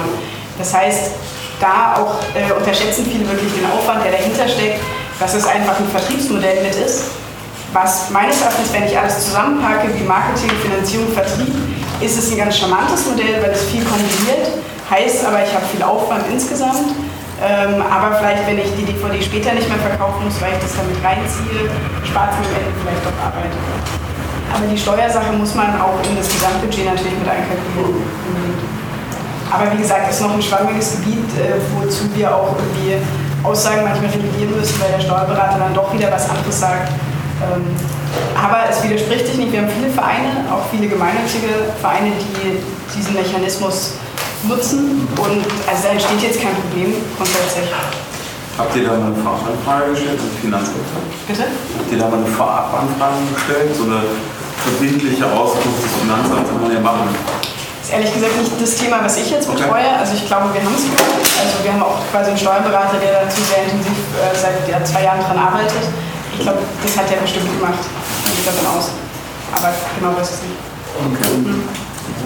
Denn die Frage natürlich auch, äh, es als Eigenmittel, was ja mit, äh, mit, mit, mit, mit, mit, ob es als Eigenmittel angerechnet habe oder ob es als ich habe, ob ich es als Eigenmittel nehmen kann. Also wie bringe ich es in Projekte rein? öffentliche Kultur. Ich würde sagen, wollen wir das nochmal? Machen wir nachher getrennt, glaube ich. Ähm, das wir mit dem Steuerthema. Machen, ne? Genau, genau, also die Idee war, dass wir dann nach der Pause vielleicht nochmal auf unsere Gruppenarbeit übergehen da, und da können wir uns alle darauf verständigen, was wir machen wollen. Ob wir ein Projekt sozusagen konzipieren wollen oder ob man vielleicht guckt, man jetzt eine steuerliche hin, wenn man, da können wir uns auch aufteilen. Ja, dann ähm, hattest du jetzt hierzu noch eine Frage? Nein, würden wir das später machen, ja. glaube ich, das ist alles aufgehoben. Ähm, du warst auch durch. Ja. Ne? Dann vielen Dank. Guter Überblick. Ich ähm, weiß nicht, ob du einfach äh, übernehmen magst und äh, einfach mal ganz, ganz konkret sagst, wie viel Blätter ähm, Fans sind, das kannst du Vielleicht sagen. eine Frage in die Runde. Kennt jeder eigentlich Blätter? Wissen, wissen alle, was das ist? Okay, dann. Ähm, Wer weiß es nicht? Ich weiß nicht, wie es funktioniert. Das sind so einige nicht. Gut, dann, ähm, genau, Marc, du erklär einfach. Ja, ich lasse meine Frage äh, unbeantwortet. Hallo, es klang schon an, ich bin Tim. Ich mache auch ein paar Slides zu dem, was ich sage. Weil ich kann. Ähm, so, dann habt ihr was zu gucken. Vielleicht äh, zunächst einmal ein bisschen äh, noch kurz was ähm, zu mir. Ich äh, bin eigentlich so eine Art angewandter Lebenskünstler. Ich schlage mich äh, mit einer Vielzahl an selbst erfundenen Berufen rum und das mache ich eigentlich auch schon immer. Ich äh, kann nicht in normalen Firmenstrukturen existieren. Das mag ein Nachteil sein, hat aber den Vorteil, dass ich dann immer schon nach äh, anderen Mitteln gesucht habe. Ich mache halt so ähm, allgemeine Hackerei. Ich habe sehr lange äh, Veranstaltungen äh, organisiert für den CCC vor allem, also den Chaos Computer Club. Habe auch so äh, in Medienkunst ein bisschen reingeschnuppert durch dieses Blinklights-Projekt, was vielleicht der eine oder andere schon mal was von gehört hat. Und jetzt mache ich halt ähm, schon seit einiger Zeit Radio, also genau genommen habe ich 95 damit angefangen und seit 2005 ähm, mache ich das quasi komplett autonom im Netz unter dem Begriff Podcasting. Können sich wahrscheinlich die meisten auch schon was vorstellen. Sprich, ich nehme halt Sendungen auf und stelle die ins Netz. Das Ganze heißt ähm, Meta-Ebene. Meta-Ebene ist sozusagen mein, äh, mein Label für ähm, upsala, mein Label, was ich ähm, für alle meine Produktionen mache. Kommt da jetzt irgendwas? Was ist denn das hier für ein Quatsch? Ach so, das ist alles automatisch, da habe ich mir wieder was Tolles einfallen lassen. Ja, also das sind sozusagen da die, die, die Coverart. Ich habe halt äh, mal angefangen mit so einem Interview-Podcast, das war dann recht erfolgreich. CRE, wo ich mich einfach mit irgendwelchen Experten hingesetzt habe und gequatscht habe. Das hat eine ganze Menge Leute ganz gut gefallen. Und es hat sich dann so über die Zeit da so eine kleine äh, Hörergemeinde äh, entwickelt. Dann habe ich vor paar Jahren ähm, beschlossen, dass es sowieso das Einzige ist, was mir gerade Spaß macht. Also mache ich das jetzt einfach mal, ohne dass ich eine klare Perspektive gehabt hätte, wie man denn davon lebt. Weil meine Erfahrung bisher eigentlich auch immer die war, dass wenn man irgendwas machen will, dann geht es schon auch irgendwie. Und so war es dann auch. Und das hat aber auch eine ganz interessante Crowdfunding-Komponente schon ganz zu Beginn gehabt, weil wir haben über den Zeitraum, wo ich noch selber am Experimentieren war, also versucht habe, wie macht man das überhaupt, Radio sein äh, im Internet, ähm, gab es halt schon so ein paar Hörer, die das ganz toll fanden und kam auch immer mal wieder einer auf mich zu und meinte so, hier, äh, kann man dir eigentlich auch irgendwas spenden? So. Und ich hatte zu dem Zeitpunkt keinerlei äh, Werbefläche in der Hinsicht da, habe das dann auch immer abgelehnt, weil ich meinte, äh, das heben wir uns mal lieber für den Tag auf, wo es auch irgendwie eine Rolle spielt. Und äh, dann geschah es, das war äh, der ersten Republika, wo mir dann irgendwie auf der Afterparty die Taschen geklaut wurden mit meinem Rechner und sonstigen äh, Audioclips und das war natürlich dann eine große Katastrophe für mich. Ich habe dann so ein bisschen drüber geblockt, eigentlich mit der Intention, dass irgendwie vielleicht dieser Rechner wieder auftaucht. Das war natürlich eine Illusion. Aber dann brach es irgendwie komplett über mir äh, herein. Und ich schrieb halt noch dazu, naja, es haben ja ein paar Leute irgendwie Spenden angeboten so und äh, vielleicht ist ja heute der Tag gekommen, wo er das machen regnete es im Geld auf mich. Und also innerhalb von zwei Wochen die Kohle für einen neuen Rechner wieder da. Und ähm, viele meinten halt so, damit das weitergeht. So, das Radioprogramm. Ja, also das war sozusagen, das war jetzt gar nicht so sehr nur diese Mitleidsnummer, weil Gott, der arme Tim und sein Computer, das geht ja gar nicht, sondern da war quasi so direkt das, äh, ja, wir wollen, dass da was nicht abreißt. Diese Komponente war da mit dabei. Da dachte ich mir so, okay. Ich grübelte ein wenig, dann verging noch wieder etwas Zeit und dann kam halt diese Entscheidung, dass ich das eben nur mache. Und hatte schon überlegt, so, was denn jetzt so mein, äh, mein Kontrakt sein könnte mit den Hörern, dass vielleicht so, eine, so ein Spendenaufruf, um das Ganze irgendwie mal richtig starten zu können, ähm, was, was denn da so der Deal sein könnte. Da steckt da auch noch eine ganz einfache Überlegung hinter, weil der Zeitpunkt, wo ich gesagt habe, jetzt mache ich das nur noch, ging ein bisschen einher auch äh, mit der Gelegenheit, eine bezahlte Produktion zu machen, wo ich wusste, so, das bringt mich auf jeden Fall schon mal über das Jahr. Das war so quasi mein sicheres Grundeinkommen. Äh, in dem Fall war das so eine Serie für die Aktion Mensch. Und ich stellte mir halt selbst die Frage, so, welches Verhältnis zwischen Eigenproduktion für die ich eigentlich kein Geld nehme, versus Sachen, wo ich jetzt losziehe und versuche, irgendjemanden zu überzeugen, mir dafür Geld zu geben, muss ich jetzt eigentlich finden. Muss ich jetzt hier so ein 90-10-Ding machen und ich hobbyiske da so ein bisschen äh, meinem äh, alten Programm noch nebenher? Oder äh, ist es möglich, da so eine 50-50-Aufteilung zu machen? Ja, ist ja gut. Und das das war für mich zu dem Zeitpunkt noch total unklar. Ich habe mich eigentlich schon eher darauf eingestellt, dass ich irgendwie gut genug oder toll genug sein muss, dass, dass ich schon immer wieder irgendjemand finde, der irgendwas beauftragt. Naja, und dann bin ich aber nicht auch wieder einfach nur so mit spendet doch mal was äh, losgegangen, weil ich habe gesagt, stellt euch mal vor, wie es wäre, wenn. Und die konkrete Vision, die ich da gelegt habe, ist, stellt euch mal vor, ihr würdet mir genug Geld geben, dass ich mir davon eine Bahncard 100 kaufen könnte. Wie toll das wäre. Ich könnte durch die ganze Welt fahren und äh, müsste nicht immer warten, bis die interessanten Gesprächspartner äh, für das Programm in Berlin aufschlagen. Fand ich eine ganz pfiffige Idee. Mir war nicht ganz klar, wie pfiffig das war. Es dauerte dann glaube ich, drei Tage und die Bahncard 100 war irgendwie zusammen. Also immerhin so 3500 Euro. Ne? Also jetzt nicht unerhebliches Geld. Und dann spenden sie noch munter äh, mehrere Wochen weiter. Und ich saß also etwas geschockt, äh, weil äh, da natürlich so eine, also erstens hätte ich damit so nicht äh, gerechnet, weder in der Höhe noch in der in Geschwindigkeit. Und vor allem wurde mir irgendwie auf einmal bewusst, was für eine äh, Affinität zu dem, was ich da tue, tatsächlich schon vorliegt. Also, dass es ein paar Leute gab, die das mochten, das war mir schon klar. Aber dass sie bereit sind, da äh, in so einen Deal sich so einzukaufen, das hat mich doch schon irgendwie extrem äh, überrascht. Naja, ich habe dann in der Folge davon abgesehen, weitere Spendenaufrufe zu machen mit einer einzigen Ausnahme. Das war dann irgendwie ich glaube, ein Jahr später habe ich dann nochmal irgendwie was so gesagt, weil ich auch viel investiert habe. Ich habe ähm, habe hier so ein äh, Studio mir hier aufgebaut, wo ich immer rumsitze. Und dann kam halt dann auch äh, ein Format nach dem anderen dazu, weil ich mir dachte so, naja, nur Interviews, das ist ja auch nicht und so, da kann man ja mal auch mal so ein bisschen das übliche äh, Apple-Gequatsche äh, machen in einer größeren Runde. Und dann kam noch was dazu und noch was dazu. Und mittlerweile habe ich halt so ein Portfolio von neun äh, eigenen Sendungen. Und ich habe noch genug Ideen für weitere, da fehlt mir bloß nur so ein bisschen die Zeit dazu.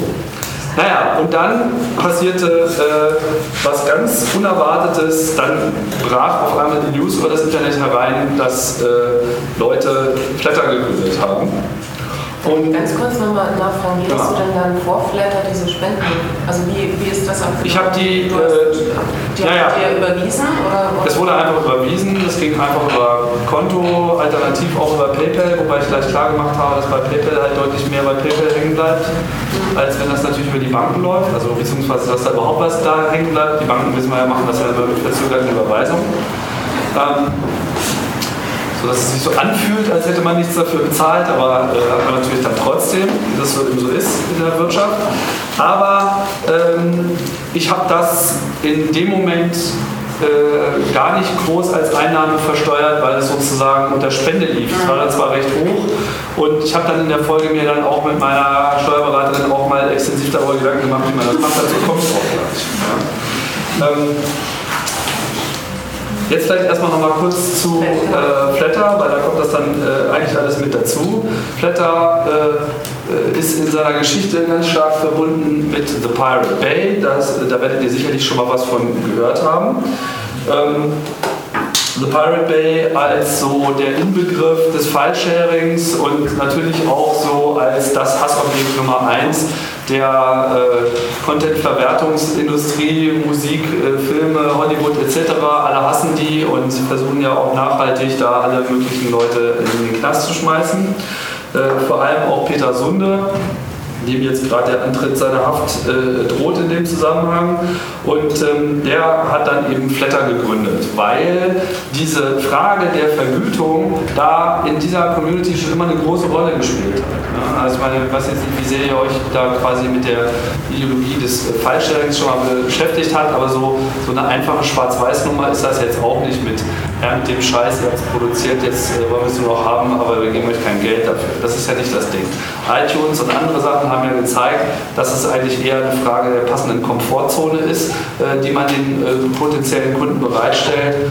Äh, derzeit ist die Verwerterindustrie halt noch der Meinung, sie würde ihre Kunden im Wesentlichen dadurch gut erhalten, indem sie sie verklagen, äh, denunzieren, beschimpfen äh, und andere fragwürdige Maßnahmen zu ergreifen. So, und jetzt ist es aber nicht so, dass jetzt in dieser Fallsharing-Community kein Bewusstsein für ähm, Qualität von kreativer Arbeit vorherrscht. Es gibt bloß eine ganz andere Vorstellung davon, wie ein ähm, Verbreitungs- und äh, Vergütungsmodell aussieht. Und ich will jetzt auch nicht so sehr auf diesen ganzen Fallsharing-Kram eingehen, aber es gibt da ja auch relativ klare Anzeichen dafür, dass dieses ganze Fallsharing diesem Film- und Musikmarkt nicht nur nicht schadet, sondern extrem nutzt. Ja, man braucht sich mal nur anschauen, was sind die äh, populärsten, meist gehandelten Filme über Pirate Bay und andere Torrent-Sites. Und es ist einfach mal eine Kopie von den Box-Office-Rekorden, welche Filme am erfolgreichsten im Kino waren und am meisten Geld verdient haben. Ich sage nicht, da gibt es jetzt eine ganz zwingende 1 zu 1 Korrelation, aber es ist, es ist so klar, dass äh, die Wahrheit am Ende doch eine andere ist, als sie gemeinhin so durch die Straßen gerollt wird.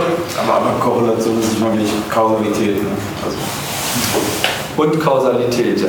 Korrelation meine, es ist ja klar, dass die Filme, die am bekanntesten sind in der Welt, auch am meisten runtergeladen werden. Ja, genau. Und man könnte sogar sagen, weil sie so viel runtergeladen werden, werden sie überhaupt ja auch erst bekannt. Also es gibt ja auch das viele ist die Fälle. Frage, die ich meine. Deswegen, was ist die Kausalität? Sind die Filme so bekannt, weil sie viel runtergeladen werden oder werden sie so viel runtergeladen, weil sie bekannt sind? Ich würde sagen beides. Also äh, sowohl kann diese Verbreitung über File-Sharing eben auch eine Werbung sein. Es gibt ja genug Beispiele hier von Filmen, wie hieß noch gleich dieser coole südafrikanische Science-Fiction-Film District 9, glaube ich. äh, der ja ziemlich äh, günstig produziert worden ist. scary Movie auch, also richtig krass, auch innovativ so. Der wäre sicherlich ohne File-Sharing locker unter dem Radar durchgesickert. Ja, ich finde die Idee ziemlich schwierig, wenn, wenn sich jemand Film runtergeladen hat, dass das dann ausgerechnet der Auslöser ist, dass er ins Kino geht und sich den dann nochmal da anzugucken. Nein, er vielleicht nicht, aber andere. Das ist ja, das sind ja, das sind ja einfach, das sind ja dann auch äh, Inkubatoren der, der Idee und die, das ist quasi so ein Werbeeffekt.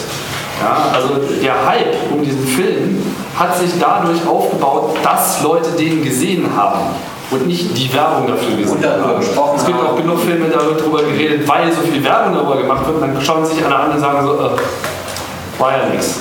Da war ja der Trailer besser. Und, ja. und da ist es halt genau andersrum. Und da kommt auch ein interessanter Punkt nämlich mit rein, dass eben so diese alte Lehre mit erst bezahlen, dann konsumieren und das ist der einzige Weg, wie eine Wirtschaft funktionieren kann, dass das also mindestens bröckelt, diese Idee. Ja. Äh, in meinem Fall bröckelt es nicht, da äh, rauscht es bereits flüssig die Berghänge herunter, weil ich verkaufe halt gar nichts. Hm. Nichts. Bei mir gibt es keine Paywall in irgendeiner Form, man kann nichts kaufen, nicht mal T-Shirts. Das möchte ich zwar noch ändern, aber bisher war es nicht so dringend für mein unmittelbares Überleben. Zurück vielleicht nochmal kurz zu Flatter, um nochmal klarzumachen, was das eigentlich ist.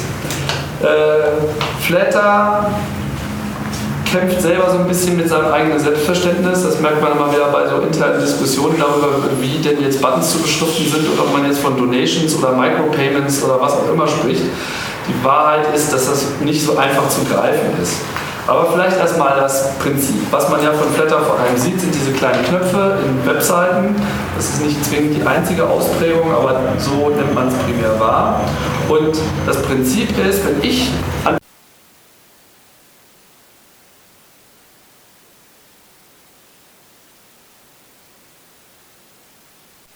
sondern eine andere Geschichte. Aber die Mehrheit der Leute, die dort eben einen Account haben, zahlen eine regelmäßige Gebühr. Das ist halt das Ding. Ja? Also es geht darum, eine, ein Flatrate-Konzept zu haben, deswegen auch der Name. Ja? Also in Flatter steckt halt sowohl dieses Schmeicheln, to Flatter, als eben auch Flatrate im Sinne von, du kontrollierst exakt, was deine Ausgaben sind. Und ein weiteres Ziel von Flatter ist eben extrem niedrige oder im Idealfall gar keine mentale Transaktionskosten zu haben. Weil das ist nämlich bei einem Spendenmodell äh, das Problem. Ja? Also wenn man also wir können jetzt hier über Crowdfunding reden und so weiter, aber wenn man ein bisschen drüber nachdenkt, dann ist das ja, gab es das ja schon immer. Ja? Äh, Spenden, klar, hier Miserior, es ist wieder Weihnachten, uns schlecht.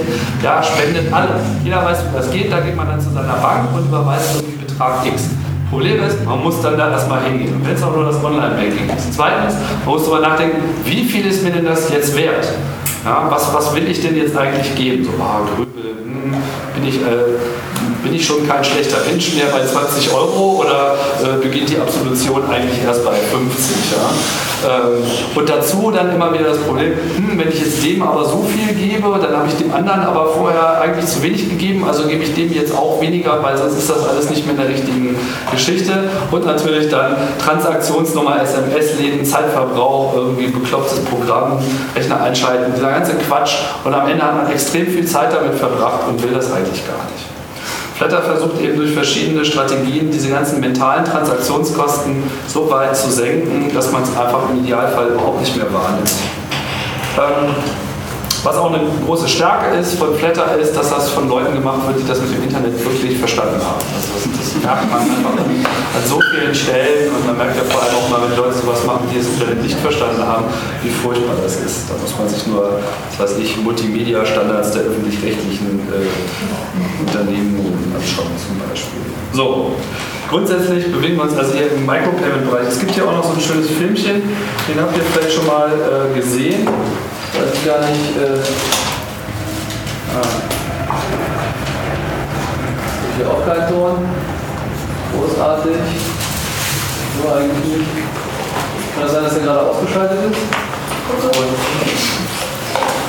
und hier nichts raus. Ah ja, okay, gut. Dann, This is how it works. Every month, the Flatter user pays a small fee. Also das ist der kleine charmante Film, den die mal ins Netz gestellt haben. You can create or take part of content. What you create is not really a good way to get money for the content. And when you find something you like, there's no good way to show love for it. This problem is universal. For bloggers and their readers, musicians and their listeners, photographers, film creators, programmers, and so on. So we created Flatter to solve this. This is how it works. Every month, the Flatter user pays a small fee. Let's compare it with birthday cake. When you have a cake, you want to give slices to the people you like.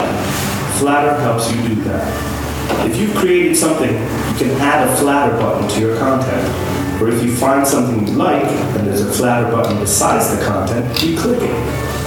Each button is a counter showing how many people are willing to give cake for the content. At the end of the month, your cake is sliced in as many pieces as you clicked flat buttons. Each slice is then given to the correct content creator. If you click 10 buttons, the 10 creators will get a 10th of the cake each. If you click 100 buttons, the 100 creators will get a hundredth of the cake. The slices might be small, but everyone's slices will all add up. Or as we say in Sweden, många bäckar små blir en stor. As a creator, you will get money you've never got before. As a consumer, you can help creators out with just a small click. If you haven't guessed it, flatter is a wordplay of flatter and flat rate. With a flat rate fee, you can flatter people. So, genau. Das bringt es an sich schon mal ganz gut rüber. Ich finde auch besonders diesen Vergleich mit dem Kuchen eigentlich sehr treffend. Ja? Also vielleicht um das nochmal klar zu machen, was man eigentlich tatsächlich tun muss. Also man hat so einen Account, dann zahlt man Geld ein auf das Konto, damit man da was hat. Also das ist sozusagen ein etwas größerer Haufen, von dem dann monatlich ein bestimmter Betrag weggeht. Man kann natürlich da jetzt auch monatlich irgendwas hinschieben. Meistens macht man halt größere Summe einmal hin und davon wird dann eben was weggegeben. Und man kann jeden Monat immer wieder neu einstellen, wie viel man geben kann. Von gar nichts bis 250 Euro im Monat, wie man mag. Und äh, die meisten geben da sehr geringe Beträge, die äh, auf den ersten Blick erstmal total ähm, ja, nicht hilfreich klingen. Sowas wie 2 Euro oder sowas, glaube ich der Durchschnitt oder 3, ich weiß nicht ganz genau. Ähm, das legt man halt fest, kann das eben auch jederzeit äh, ändern und dann klickt man halt diese Buttons. So, klick, klick, klick, klick, du warst toll, du warst toll, du warst toll, du warst toll. Dann hat man auch, was bedeutet, diese mentale Transaktionsgebühr auch einmal nicht mehr entrichten zu müssen. Denn ich weiß, mit jedem Klick bezahle ich genau nichts mehr als das, was ich vorher festgelegt habe, was ich zahle. Ja, also ich muss mir nie überlegen, ist das jetzt äh, zu viel für mich? Was, glaube ich, die kniffligste Frage ist. Die andere ist natürlich auch, wie gewichte ich das?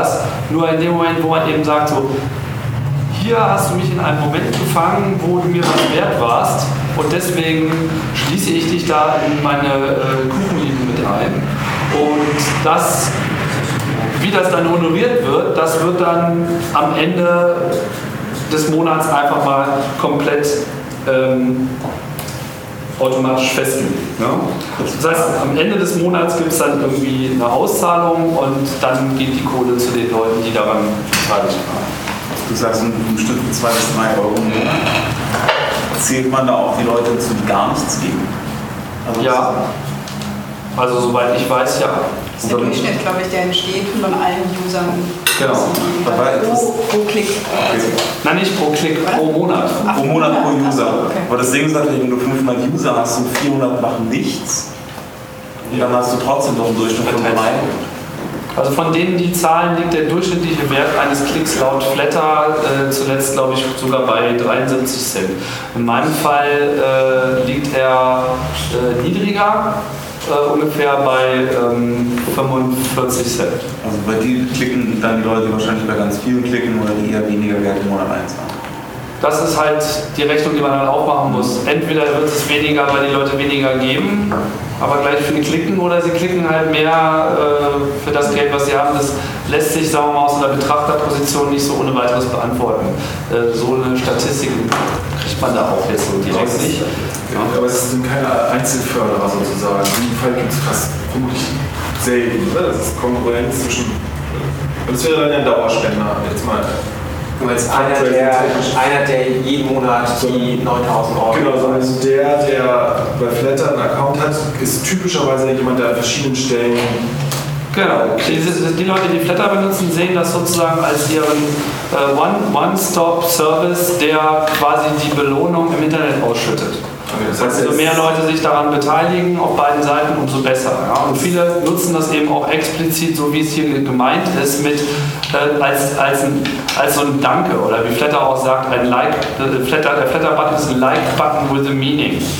Ja, weil wenn es um Geld geht, das wissen wir alle, ja, dann, dann funktioniert das eben so mit, mit der Aussage. Sagt man ja auch hier an sowas wie äh, Delphi-Börsen, ja, die zur ähm, Voraussage von Ereignissen, egal ob äh, politisch, sportlich, was auch immer, ähm, Geldeinsätze machen. Das heißt, man sagt irgendwie, Bundeskanzlerin Merkel hält noch zwei Jahre durch, so, da setze ich auch Geld drauf. Das ist was ganz anderes, als ob man irgendwie morgens, wenn man von irgendeiner Postille angerufen wird, so, ja, wir machen eine Umfrage, lalala, was würden Sie denn wählen und so. Ja, das ist was ganz anderes, als wenn man eben sagt, so, ich würde sogar Geld darauf setzen, dass die FDP nächstes Mal rausfliegt. Was, was, was funktioniert besser? Ja. Also das, das Modell ist finde ich jetzt total super. Ne? Das ist ja, also, ist ja wirklich Peer-to-Peer. Also, aber wo ist das Geschäftsmodell von Flatter? Weil wenn es Das Geschäftsmodell von Flatter ist, dass wir 10%, 10 an jeder Transaktion verdienen. Also und machen, Tracking machen die aber nicht so gut. Bitte? Tracking. Tracking, weil sind noch Über den Button? Nein, das lehnen sie äh, explizit ab. Also die machen jetzt nicht diesen ganzen Klimbim, den Facebook macht mit dem Button, sondern der Button ist ausschließlich zum Einsammeln deines Verteilungswunsches. Ich nehme einfach eine Provision und fertig. Kann Exakt. Marktforschung. Genau. Da gibt es dann auch so ein paar äh, Probleme, über die man sicherlich bei größerem Erfolg auch nochmal diskutieren muss. Das ist zum Beispiel dieses Problem, dass wenn ich jetzt Geld einnehme über Flatter und es wiederum an andere Leute verflatter, da wird dann sozusagen das Geld mehrfach besteuert. Das Double, Triple Taxation, das ist, sagen wir mal, ein Problem auf dem Papier. Das existiert. Ja, ähm, die wenigsten, die ich kenne, tangiert das groß. Ja? Weil man weiß, eh, da ist halt so ein bisschen Verlust. Und ähm, derzeit ist es ohnehin so, dass Flatter äh, selbst eben von ihrem eigenen Betrieb nicht leben kann. Immerhin ein Startup, was ein klares Businessmodell hat, das äh, können ja auch nicht alle vorweisen, aber ähm, das hat eben noch nicht ganz die Dynamik erreicht, die es eigentlich bräuchte. Wie verhindert man da Betrug? Betrug in welcher Hinsicht? Ich habe ein Projekt und ich habe einen Blätterbutton und fünf Leute klicken den an ich sollte das Geld eigentlich kriegen. Die denken auch auf ihrem Konto, okay, das wird davon abgebucht und geht dahin, aber in Wirklichkeit geht es in die Karre weg und die Gründer und Blätter machen sich damit ein schönes Leben. Ähnlich wie bei der Bank wahrscheinlich. Das ist eine gute Frage. Ja, bei Bank gibt es halt eine Aufsicht, die sind ab und zu mal rüberguckt. Ja, eben. Ähm, ich habe da keine gute Antwort dazu. Eigentlich ist das äh, eine Sache des Vertrauens. Ist jetzt aber auch nicht so, dass äh, Flatter keinerlei Aufsicht generell unterliegen würde. Also soweit ich das weiß, dann kennst du dich da besser aus. Flatter ist äh, keine Bank sondern äh, statusrechtlich sind sie ein sogenannter Money Agent. Das ist so eine EU-weite Definition für Unternehmen, die halt Geld weiterreichen. Das ist halt hier auch so, was weiß ich, Western Union oder so, wenn man irgendwie Geld aufgibt und irgendwo hinschickt. Ähm, PayPal ist meines Wissens auch lange Zeit Money Agent gewesen, aber das hat sich jetzt, glaube ich, auch geändert. Ich glaube, die werden gerne eine Bank. Ähm, und werden es sicherlich auch irgendwann werden, wenn sie es schon wie ist sind. das? Transferiere ich das Geld physisch quasi am Anfang des Monats dahin und es muss irgendwo liegen? Das ist ja die entscheidende Frage. Wo liegt das Geld? Es liegt beim er? Flatter-Konto. Also man hat tatsächlich zwei Konten bei Flatter, nämlich das, die Konten, das Konto, auf dem man die sogenannten Funds, von dem aus man weggibt. Und dann gibt es noch ein Einnahmekonto. Das ist das, wo man selber Einnahmen erhält. Die werden nicht unmittelbar miteinander verrechnet. Das hat auch so rechtliche Gründe, dass das äh, separat gehalten wird. Und wenn ich von dem einen Konto aufs andere was übertragen will, dann muss ich halt explizit so eine Abhebung äh, vornehmen. Ne? Ich glaube, wenn ich was sagen darf, ähm, also eine Frage wäre, also wie ein Kontrollorgan aussehen könnte, ein angemessenes in so einem Zusammenhang. Ähm, und die andere Frage ist, wie funktioniert es konkret bei Flatter und ähm, Betrugsverdacht? Äh, ich glaube, Tim hatte das ja so ein bisschen eingeleitet, wie das Unternehmen aufgebaut worden ist und jetzt auch nochmal kontrastiert zu eben halt Facebook. Also ich glaube, es gibt kein Internetunternehmen im Augenblick dieser Art, das mehr Vertrauen genießt als jetzt sowas wie Flatter, eben halt aus einem bestimmten eben halt sozusagen Entstehung, Entstehungszusammenhang. Entstehungszusammenhang heraus. Ja, aber ähm, Vertrauen, was man hat, das kann man auch wieder verlieren. Ich weiß nicht so ganz genau, wie das so mit Aufsicht äh, ist, aber ich meine, würde jetzt irgendeine obere Instanz äh, sagen, ihr müsst da eure Transaktionen offenlegen und die müssen geprüft werden, ich denke, unter so einem Druck müssen die dann einfach auch. Äh, ich habe da ehrlich gesagt keine Zweifel, dass sie das Ich richtig würde was ergänzen, also vielleicht für Deutschland weiß ich es auf jeden Fall, also das Geld darf nicht bei uns als Plattform es muss bei einem Treuhänder liegen, das heißt bei einer Bank, die Partner ist, da gab es quasi auch eine, eine Regulierung einfach jetzt im Frühjahr, weil einfach die Gefahr zu groß ist, dass da, dass da irgendeine Plattform mal Mist baut. Äh, deswegen muss es bei einem Treuhänder liegen. Und auch wie Geldwäsche von allen. Genau, obwohl das damit nicht unbedingt komplett verhindert werden kann. Also da gibt es immer noch trotzdem Lücken, glaube ich. Ohne dass ich da Experte bin, aber wir dürfen es halt quasi nicht bei uns haben, weil sonst ist man ja automatisch eine Bank und müsste einfach eine Lizenz beantragen. Wir müssen vielleicht noch ein Wort dazu sagen, wie Flatter so als Unternehmen, also ich weiß nicht, ob du es weißt, aber ähm, so dasteht, wird es das in zwei Jahren noch geben? Machen die ganz gut? Das ist eine gute Frage. Ich meine, wir haben jetzt gerade eine anderthalb Millionen Funding bekommen. Das soll wohl auf jeden Fall nochmal für mindestens ein anderthalb Jahre reichen. Von daher denke ich mal, werden sie so lange mindestens durchhalten. Äh, ich würde sagen, ob äh, Flatter sich in irgendeiner Form nennenswert durchsetzen kann, ähm, das ist noch offen. Ähm, da gab es auch gerade noch ein paar interessante äh, Bewegungen. Ich bin noch nicht so ganz äh, durch hier mit meinen Ausführungen. Ich wollte noch mal auch generell was zu den Problemen sagen, die äh, man mit Flatter hat oder die Flatter hat. Das äh, Kernproblem ist halt wirklich diese Ein- und Auszahlung, weil man muss ja erstmal Geld dahin kriegen. Flatter nimmt selber äh, nicht am äh, SWIFT-System teil, deswegen bleiben derzeit nur PayPal und als Alternative Moneybookers. Das ist, wer das nicht kennt, im Prinzip dasselbe in Grün. Ähm, ja, äh, den, das ist ein europäisches Unternehmen, da könnte man äh, gegebenenfalls vielleicht glauben, dass die weniger scheiße sind als PayPal.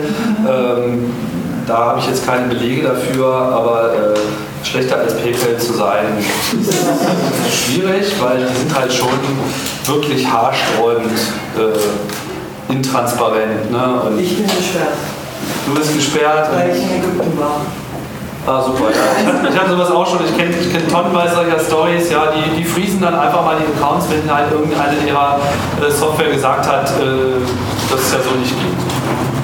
Und deswegen benutze ich PayPal auch wirklich immer nur als Durchleitungselement. Das muss halt ähm, Geld, was man da drauf kriegt, das sollte man so schnell, wie es irgendwie geht, schnell wieder irgendwo anders hinschicken.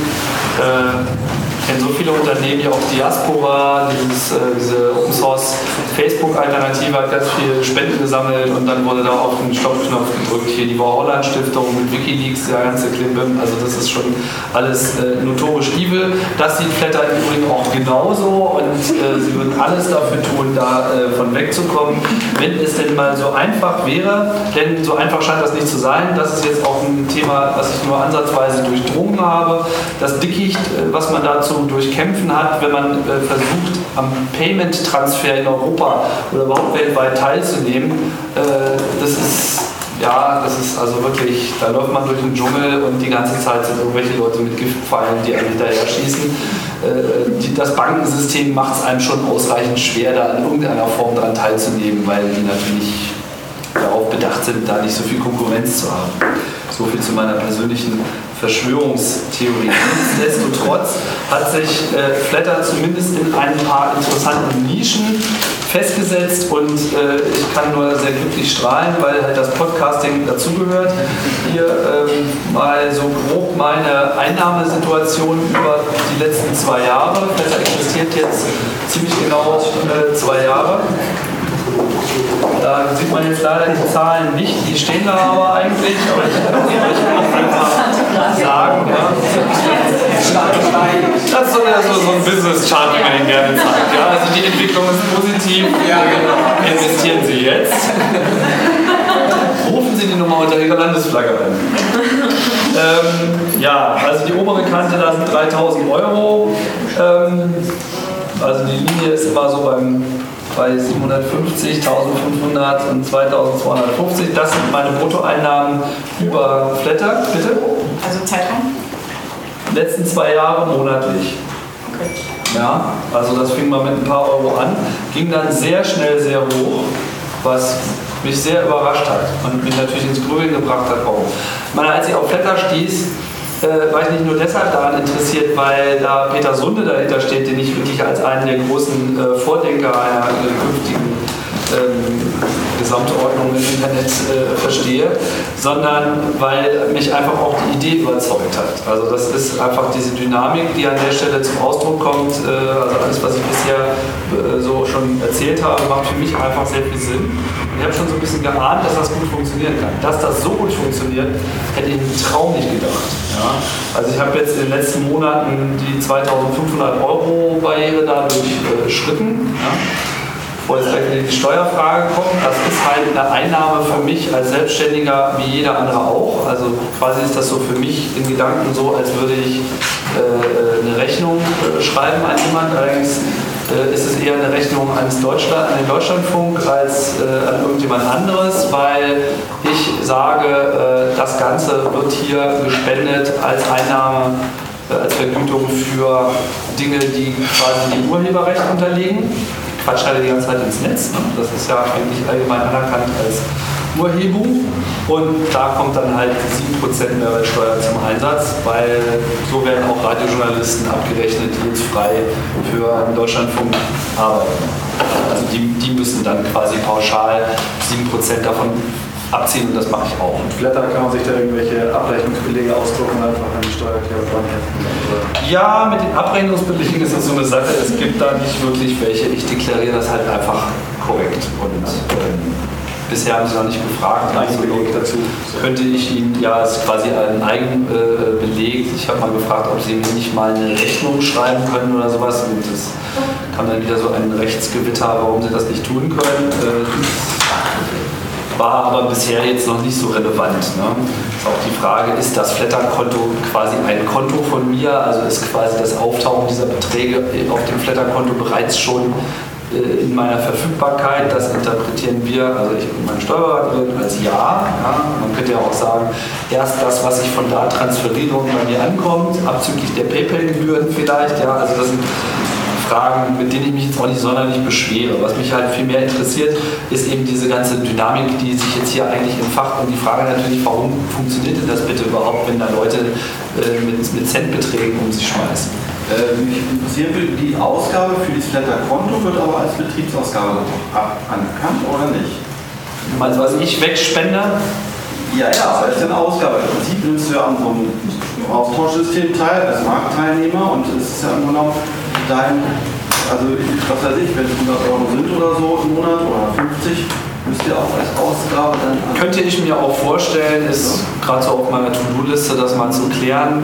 Ähm, ich glaube, dass derzeit, äh, wenn man dem Finanzamt mit sowas kommt wie Flatterabrechnung, dass bei denen sowieso alles klingelt und das ist dann einfach so zur Kenntnis nehmen und sich freuen, dass jemand behauptet, hätte Einnahmen. Ja? Also, äh, die sie mir nicht so ohne weiteres hätten nachweisen können, außer dass da ab und zu mal Überweisungen auch auf ein in Deutschland existierendes Konto so, stellt sich natürlich jetzt die Frage, warum funktioniert denn das überhaupt und warum funktioniert denn das bei mir? Und natürlich auch, wie auch mal gerne behauptet wird, das würde ja sowieso nur bei mir funktionieren, weil ich ja so eine singuläre, äh, ein singuläres Ereignis seit dem Urknall bin. Zunächst einmal muss man sehen, dass das Ganze vor allem dann funktioniert, wenn es eine Community gibt, die eine starke Bindung hat an jemanden.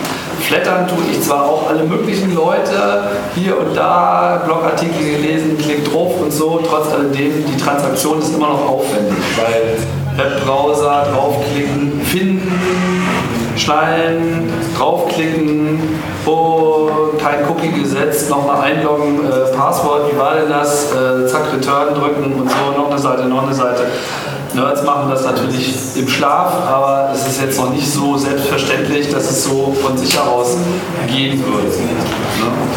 Ähm, also Community, die quasi weiß, was sie tut damit, die fühlt sich natürlich sehr viel mehr aufgerufen, das auch dann äh, tatsächlich durchzuführen. Äh, das sagt auch, dass hier ähm, die langfristige Bindung eine extrem große Rolle spielt. Tatsächlich ist es so, ähm, wenn ich so einen Flatter-Button einmal drücke, dann ist der geklickt. Wenn ich den danach gleich nochmal klicke, dann kriege ich so einen Dialog, wo drauf steht, möchtest du, die, möchtest du, dass wir quasi für dich den Klick in den nächsten drei, sechs oder zwölf Monaten automatisch übernehmen. Das Ganze heißt äh, Subscription. Das Ja, ist das Essen, das Catering. Ach so. Also das Karten. Ja. Okay, ich bin gleich durch. Ja? Äh, Alle hungrig hier, so Blätter, Scheiße, ich will was von essen. Ähm, weil ich wollte mal diesen Gedankengang kurz zu Ende führen. Also, äh, man, man kann quasi Flatter auch äh, beauftragen, einen bestimmten Knopf regelmäßig zu klicken, so dass man quasi so ein Abo auf den Button macht. Und das ist etwas, was verdammt viele Leute machen bei mir. Also sehr viele Leute sagen so, ah hier Metaebene oder dieser Podcast gefällt mir, da gibt es so einen Button, der repräsentiert alles. Und äh, da klicken die dann nicht nur einmal drauf, sondern sagen so, den klickst du jetzt mal alle zwölf, die nächsten zwölf Monate automatisch durch. Dann läuft das automatisch ab. Man wird dann per E-Mail auch nochmal darauf hingewiesen, dass das abläuft. Es wird aber nicht automatisch erneuert. Könnte sich vielleicht nochmal ändern, dass das auch äh, möglich sein wird, aber das ist auch ganz bewusst gemacht worden. Äh, Flatter steht auch immer äh, der, der Nutzer eigentlich auch im Vordergrund dahingehend, dass man sagt, wir wollen fair mit dir umgehen. Ja? Du sollst hier eine faire Plattform haben, du sollst hier äh, gute Entscheidungen fällen und wir versuchen dich nicht in irgendeine Dauerbeklickung, die du so nicht gemeint hast, reinzuziehen. Würde ja auch nichts bringen, weil in dem Moment, wo die Funds leer laufen, sind sie leer. Und wenn man dann keinen Spaß mehr an der ganzen Sache hat, dann äh, hätte man den Nutzer ohnehin verloren.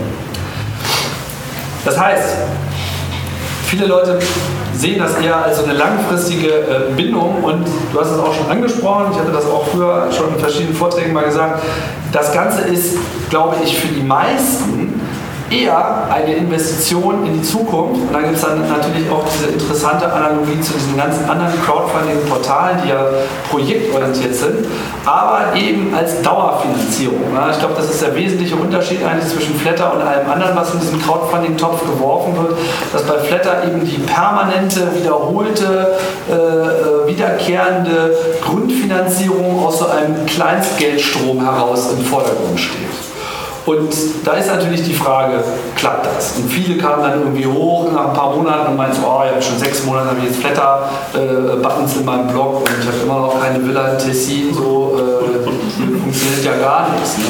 Dass es da, äh, dass natürlich das nur ein Mittel, äh, ein Mittel ist, wo es immer noch die gleichen Gründe geben muss, warum einen jemand unterstützt, das ist eine ganz andere Geschichte. Ich hatte jetzt, und das erklärt sicherlich jetzt auch diesen schnellen Erfolg, den ich damit hatte, ich hatte es halt ich hatte quasi zu dem Zeitpunkt, als Flatter startete, schon alles in place, was eigentlich ähm, hilfreich ist. Erstens, ich cater seit Mitte der 90er Jahre an eine mega internetaffine Community. Die wissen Bescheid. Dem muss ich nichts erklären. Browserprotokolle, Internet, HTML, schneiden wir alles. Ja, also ich muss da, kann da quasi auf eine Gemeinde setzen, wenn man das jetzt so auf die Normalbürger erweitert, das ist sicherlich ein Basiswissen, was so in dieser Gesellschaft erst in zehn Jahren so in der Breite so vorliegt. Das heißt aber auch, das wird auch kommen. Zweitens, äh, ich sende halt schon seit ähm, Mitte der 90er Jahre äh, in so eine, in diese Community rein. Einerseits durch Eventorganisation, habe da quasi schon sehr viel freiwillige Arbeit über eine sehr lange Zeit gemacht und habe auch schon konkret das Radio schon vorher zehn Jahre lang gemacht, bis ich dann irgendwie erst Internet-only gegangen bin und nochmal drei Jahre später kam das Flatter dazu. Und von daher hatte sich da quasi schon alles aufgestaubt. Die Leute waren einfach schon da. Andere Leute, die jetzt bei Null anfangen, müssen da einfach mit ganz anderen Akzeptanzraten rechnen. Deswegen es, gibt es so ein Missverhältnis. Aber ich kenne mittlerweile eine Menge Podcaster, denen es äh, äh, mittlerweile auch da schon sehr gut geht. Ähm, Warum bleiben die Leute dabei? Sie bleiben dabei, ich sage mal so schön, irgendwie, die möchten gerne am Montag das Internet äh, so vorfinden, wie sie es am Freitag verlassen haben. Ja? Also der, der Gedanke, äh, dass dann dieses geliebte Radio, wo sie ja irgendwie Fan sind, dass das dann einfach weg ist, ja? Äh, den finden sie halt unerträglich.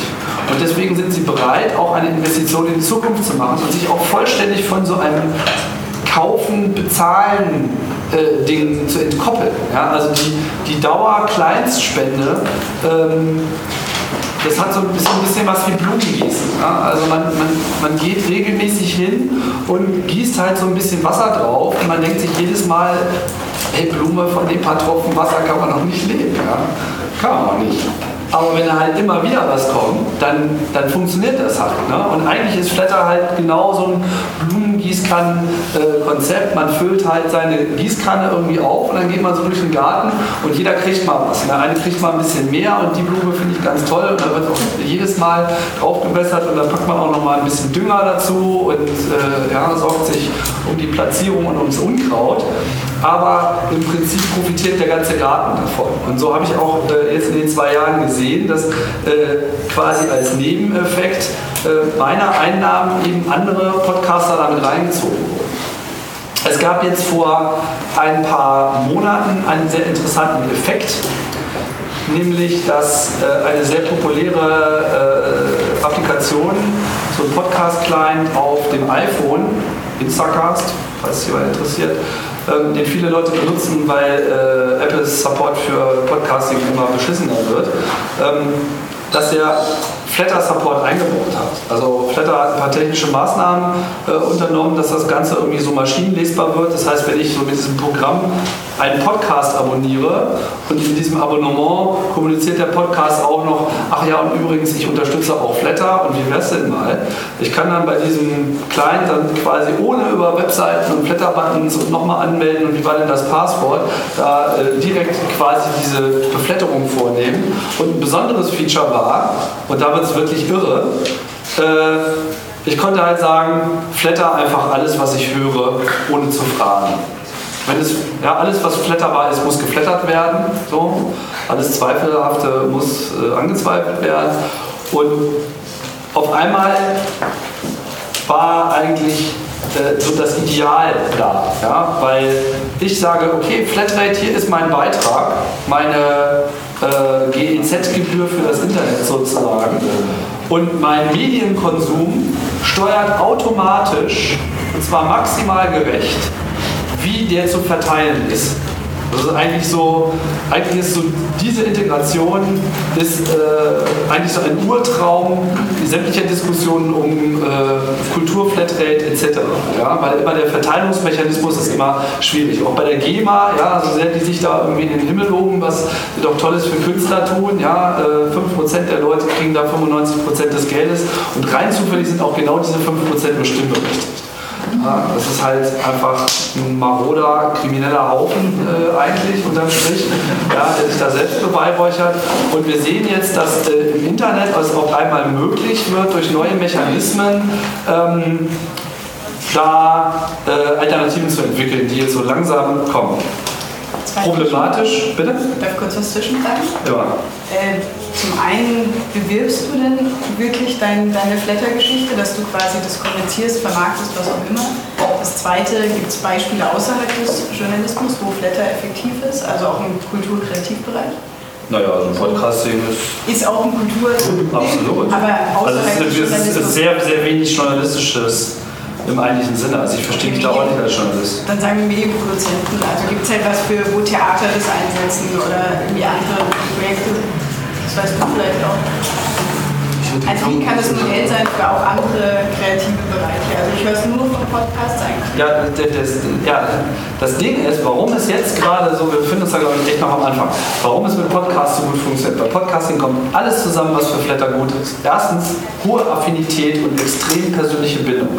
Leute, die einer Stimme zuhören, der Radiostar, das ist einfach was ganz anderes als ein Blogger. Ja? Also es ist ja nicht so, dass man wirklich irgendwie, oh Gott, ich muss jetzt unbedingt mal wieder was von Johnny Häusler lesen, das kann ich leben. Ja? Aber so eine Stimme, die man so im Ohr hat, äh, das ist einfach was ganz anderes. Ähm, die, diese starke persönliche äh, Bindung, das merke ich auf allen Ebenen. Ich rede die ganze Zeit den Leuten ins Ohr. Ja? Das, äh, das ist schlimm. Und ähm, es ist regelmäßiger Content. Also es ist auch es ist ein, ein, ein, ein Strom, eine Serie, wo dann jede Woche, alle zwei Wochen kommt dann die neue Ausgabe und wenn die irgendwie fehlt, dann fehlt was. Also die Gründe verstehe ich definitiv. Also das macht Kann man es ja genau. Kann man es umdrehen? Kann man es in die Genau, reale Welt holen? Genau, das in meine ich. virtuelle Das ist die reale Welt im Übrigen. Also Naja, äh, kann ich sagen, also ich kann es für Kino, für Theater, für andere Live-Art-Action, die da draußen ist, irgendwie nutzbar Da kann ich nur mit einem entschiedenen vielleicht. Ein äh, Veranstaltungsprogramm und drunter Naja, ich kann, entweder ich zahle, äh, ich, hier Ballhaus Ost 13 Euro, mäßig 8 oder ich gehe direkt durch, weil ich einen Flatter-Account und, äh, und, und brauche gar nicht drüber nachdenken. Also hier vorne gibt es einen Kaffee, da kann man mit Flatter quasi äh. Flatter auch sozusagen direkt Okay, das ist doch ja, also. Aber das sind natürlich nur kleine Beispiele, weil das also, Also Flatter funktioniert nicht für alles.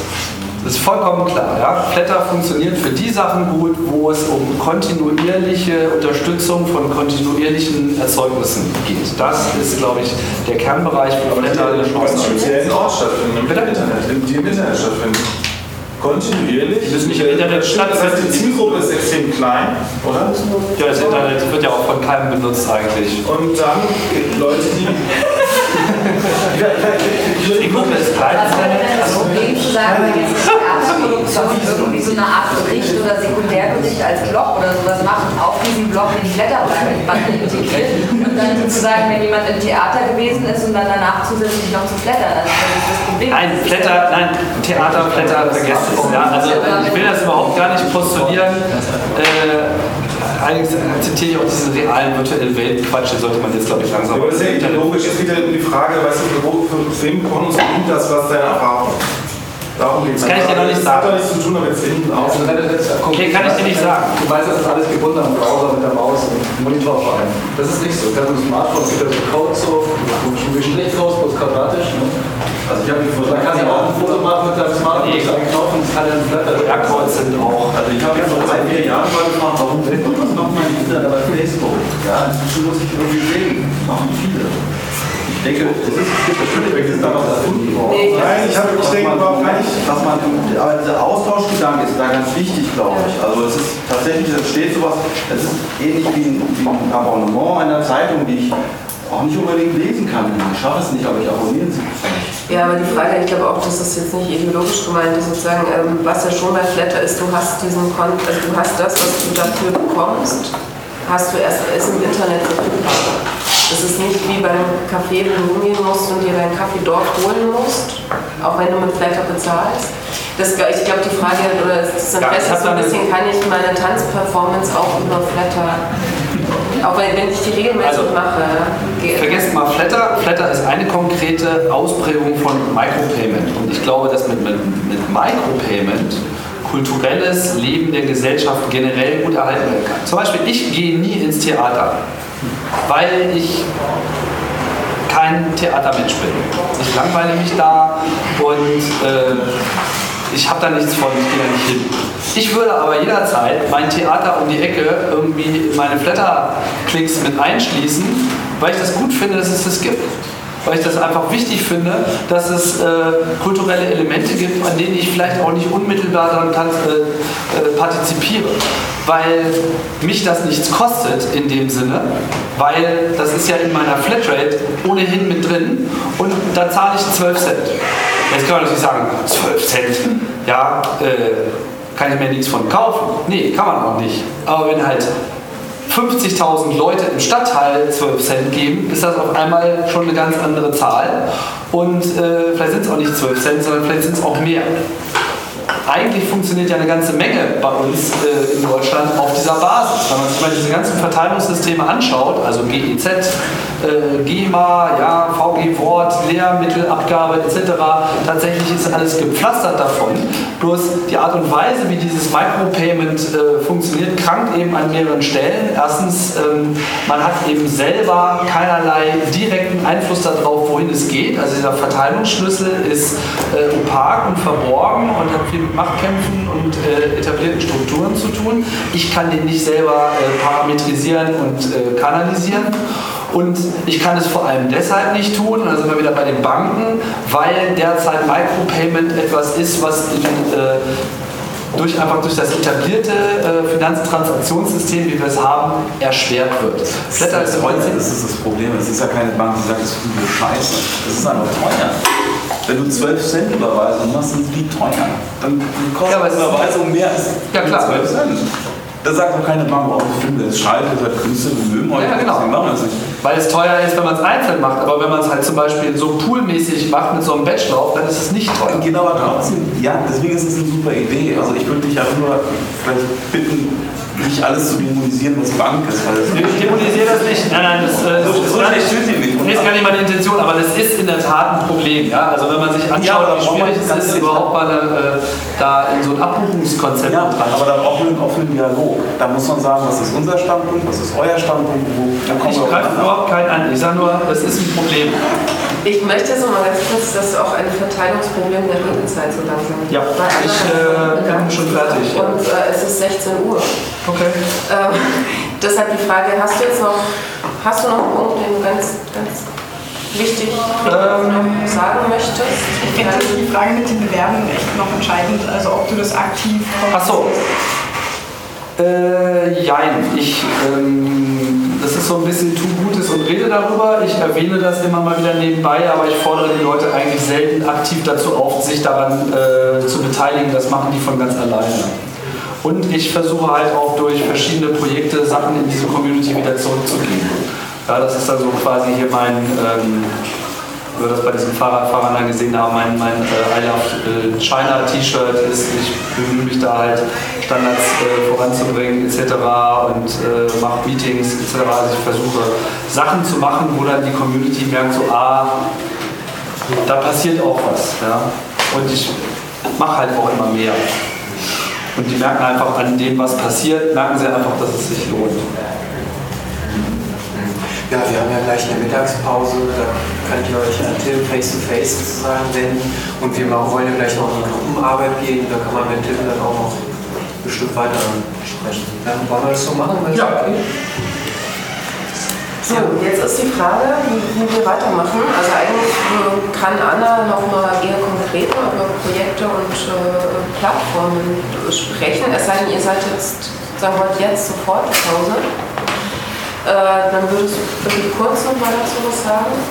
Und äh, dann könnten wir uns eben überlegen, also ob zwei oder drei Gruppen aufteilen, je nach äh, Interessenslage, dass man vielleicht mal ein Projekt ganz konkret, das auch hier Leute haben. Also es gab ja bei dir sowas, dass man das mal mit Anna so, so durchspielt, also versucht zu konzipieren, worauf muss man achten, welche Prämien würden sich anbieten, dass eine andere Gruppe vielleicht nochmal Flatter diskutiert oder ähm, ihr hattet vorher, glaube ich, auch so diese, diese ähm, na, wie, wie geht man damit um, äh, wenn man sagt rechtlich oder steuerrechtlich oder wie ist das mit der Förderung? Also vielleicht gibt es da seinen Bedarf, dass jemand sagt, wir wollen so eine Gruppe bilden, was dann... Also kann mir alle Fragen fragen. Kleiner, ein einziger Satz noch zum Abschluss.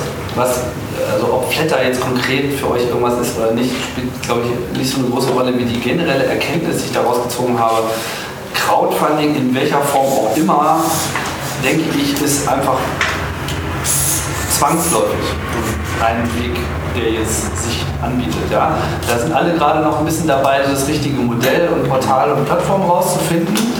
Aber es gibt grundsätzlich immer die Bereitschaft von Leuten, was zu unterstützen, was jenseits von den normalen Bezahlen, Kaufen, Ding ist. Ja? Also solche, solche Systeme äh, äh, muss man sich zur Not auch selbst erfinden und zwar zugeschnitten auf die eigene Community. Also so im Thema Theaterbereich etc., die haben ja auch extrem devote Freunde. Ja, das sind ja auch alles sehr überzeugte Leute, die Theater an sich gut finden und da immer wieder hinrennen und so und die sich in einem Modell in dem Moment genau dann beteiligen würden, äh, wenn es einfach ist. Und Flatter zeigt halt einen Weg, wie man die Kernprobleme auch lösen kann. Vielleicht zum Ablauf würde ich nur sagen, dass ich, ich finde es spannend, irgendwie anderen noch zuzuhören, weil ich weiß, Auf jeden Fall. Voll tolle Klappenzeit. Vielleicht nochmal zur Gruppenphase nochmal einfach, also wir können, ich, ich kenne das von diesem, diese Gruppenbildung, es ist immer eine komplexe Angelegenheit, wir sind circa, glaube ich, 18 Teilnehmer. Ähm, ich würde vorschlagen, dass wir drei gleich große Gruppen bilden. Das vereinfacht nämlich dann auch denjenigen, die jetzt gerade, ne, also den, den Referenten ja auch einen guten Umgang mit, mit, den, mit den Leuten und die Verteilung der Redezeit ist dann für alle eben halt ungefähr auch gerecht gleich groß. Und man kann ja in der jeweiligen Gruppe einfach dann herausfinden, was man eigentlich besprechen will, dass man das einfach gemeinsam klärt. Das müssen wir nicht jetzt klären. Ich glaube, wir haben drei super spannende Referenten. Äh, Wir müssen jetzt nicht so einen Popularity Contest auch draus machen, wer will zu wem. Das ist auch mal doof. Ähm, Ich würde vorschlagen, nachdem Anna gesprochen hat, äh, zählen wir einfach ab. 3 mal 6 und dann wird das per Zufallsprinzip zugeteilt. Jeder Also hat wenn ich was dazwischen sagen darf, ich glaube, das ist angesichts der fortgeschrittenen Zeit nicht so geschickt ist, mit Zufallsprinzip zu warten, bis sich was bildet. Also Na, man, man kann ja auch mit gleich drei weiter diskutieren einfach. Ja, aber Er sagt ja durch. Das meine ich. Sechs, ich zähle durch. Sechs, sechs, sechs. Und Genau, mein Vorschlag wäre es inhaltlich zu bestimmen. Also weil was nützt Ja, es denn den Leuten, wenn wir sie... sind noch nicht so weit. Äh, wir durchziehen Fahrt ja äh, man bezogen an der, der, zum Folgen oder nicht zu folgen. Ja. Und da appellierst du so ein bisschen an, schon jetzt, wenn du es schon sagst, ich weiß auch gar nicht, was ich kriege, genau. daran, dass ich doch dahin gehe, wo ich eigentlich hin würde. Okay, weißt du, da appellierst du an. Äh, äh, Also ich fände es erstmal cool, ich muss doch ganz gut eigentlich. Ja, eigentlich finde ich total angenehm, wenn ich auch gerne anders hören und dann, also dass wir können gerne eine allgemeine Diskussion machen und viele Ich wollte eigentlich vorschlagen, also zu verhindern, eben halt, dass es 16 Leute zu einer Person gehen und dann jeweils einer. Ich, ich glaube, wenn, wenn das, ich glaube, mein Vorschlag wäre, wenn das passiert, dann scheint es ein ganz großes Interesse daran zu geben, ein Projekt äh, zu konzipieren und dann können wir das ja auch in kleinen Gruppen wieder machen. Beziehungsweise wieder alle zusammen. Oder alle zusammen. Alle, ich würde sagen, du darfst jetzt mal. Ich wollte auch gerne ein bisschen kurz machen, die Vorstellungsrunde, und würde jetzt eher mal so erzählen, was quasi Start Next macht, was uns so täglich umtreibt, irgendwie was die Probleme auch bei dem ganzen Thema in Deutschland sind. Und ich würde sagen, im Workshop sagen wir dann eher, dass wir konkret daran arbeiten, was sind die Hürden, was sind die Chancen, was sind die, auf was muss ich achten, wenn ich ein Crowdfunding-Projekt mache oder auch eins unterstütze. Ich selber komme aus dem Filmbereich, ich fand es auch ganz lustig, dass viele aus dem Dokumentarfilmbereich hier sind, habe beim Doc Leipzig gearbeitet, internationales Festival für Dokumentar- und Animationsfilme im Programmbereich und arbeite jetzt seit Herbst 2010, also seit dem Start von Start Next bei Start Next und betreue, ja wir sind zu klein, dass wir eigentlich alles machen, also von Projektbetreuung bis viel Kommunikations-, Presse- und Öffentlichkeitsarbeit, um das Thema rauszubringen, weil es im Endeffekt davon lebt, viel Kooperation auch mit, mit Medien, Hochschulen und alles, was so im Kreativbereich rumschwirrt und das Thema auch mit bekannt machen kann. Das ist so der eine Baustein, in dem ich arbeite, eben Start Next. Das andere ist, dass wir irgendwann das Thema Co-Funding angegangen sind. Das haben wir quasi bezeichnet. Bewusst nicht Crowdfunding, sondern Co-Funding, weil ich glaube, dass sich das Thema Crowdfunding nur etablieren kann, wenn wir es irgendwie kombinieren mit anderen Finanzierungsmechanismen. Einfach weil die Stärke im Internet liegt darin, dass ich Dinge bündeln kann. Also warum jetzt hier einen weiteren alleinstehenden Finanzierungsbaustein aufmachen, wenn ich die doch irgendwie zusammenführen kann und da Abhängigkeiten schaffen kann zwischen dem Engagement von Stiftungen, öffentlichen Förderungen, auch von Banken, von Unternehmen bis hin zu öffentlichen Förderinstitutionen. Und ein wichtiger Bestandteil ist, das, was vorher ausgeklammert wurde, ist das Publikum. Die durften quasi vorher nicht mitbestimmen und das ist im Prinzip das, was Crowdfunding ja verändert, dass man dem Publikum, den Konsumenten die, die Stimme gibt, mitzuentscheiden, was passiert. Das heißt, ähm, ja, wir sind gestartet. Zwei, drei Sachen zu Startnext. Wir sind gestartet im Herbst 2010, haben jetzt ähm, ja, über 700.000 über die Community eingesammelt und damit zu rund 200 Projekte finanziert. Ähm, das Thema wächst natürlich mit der Größe der Community, die das weitertragen. Das heißt, die Wachstumskurve steigt tendenziell natürlich.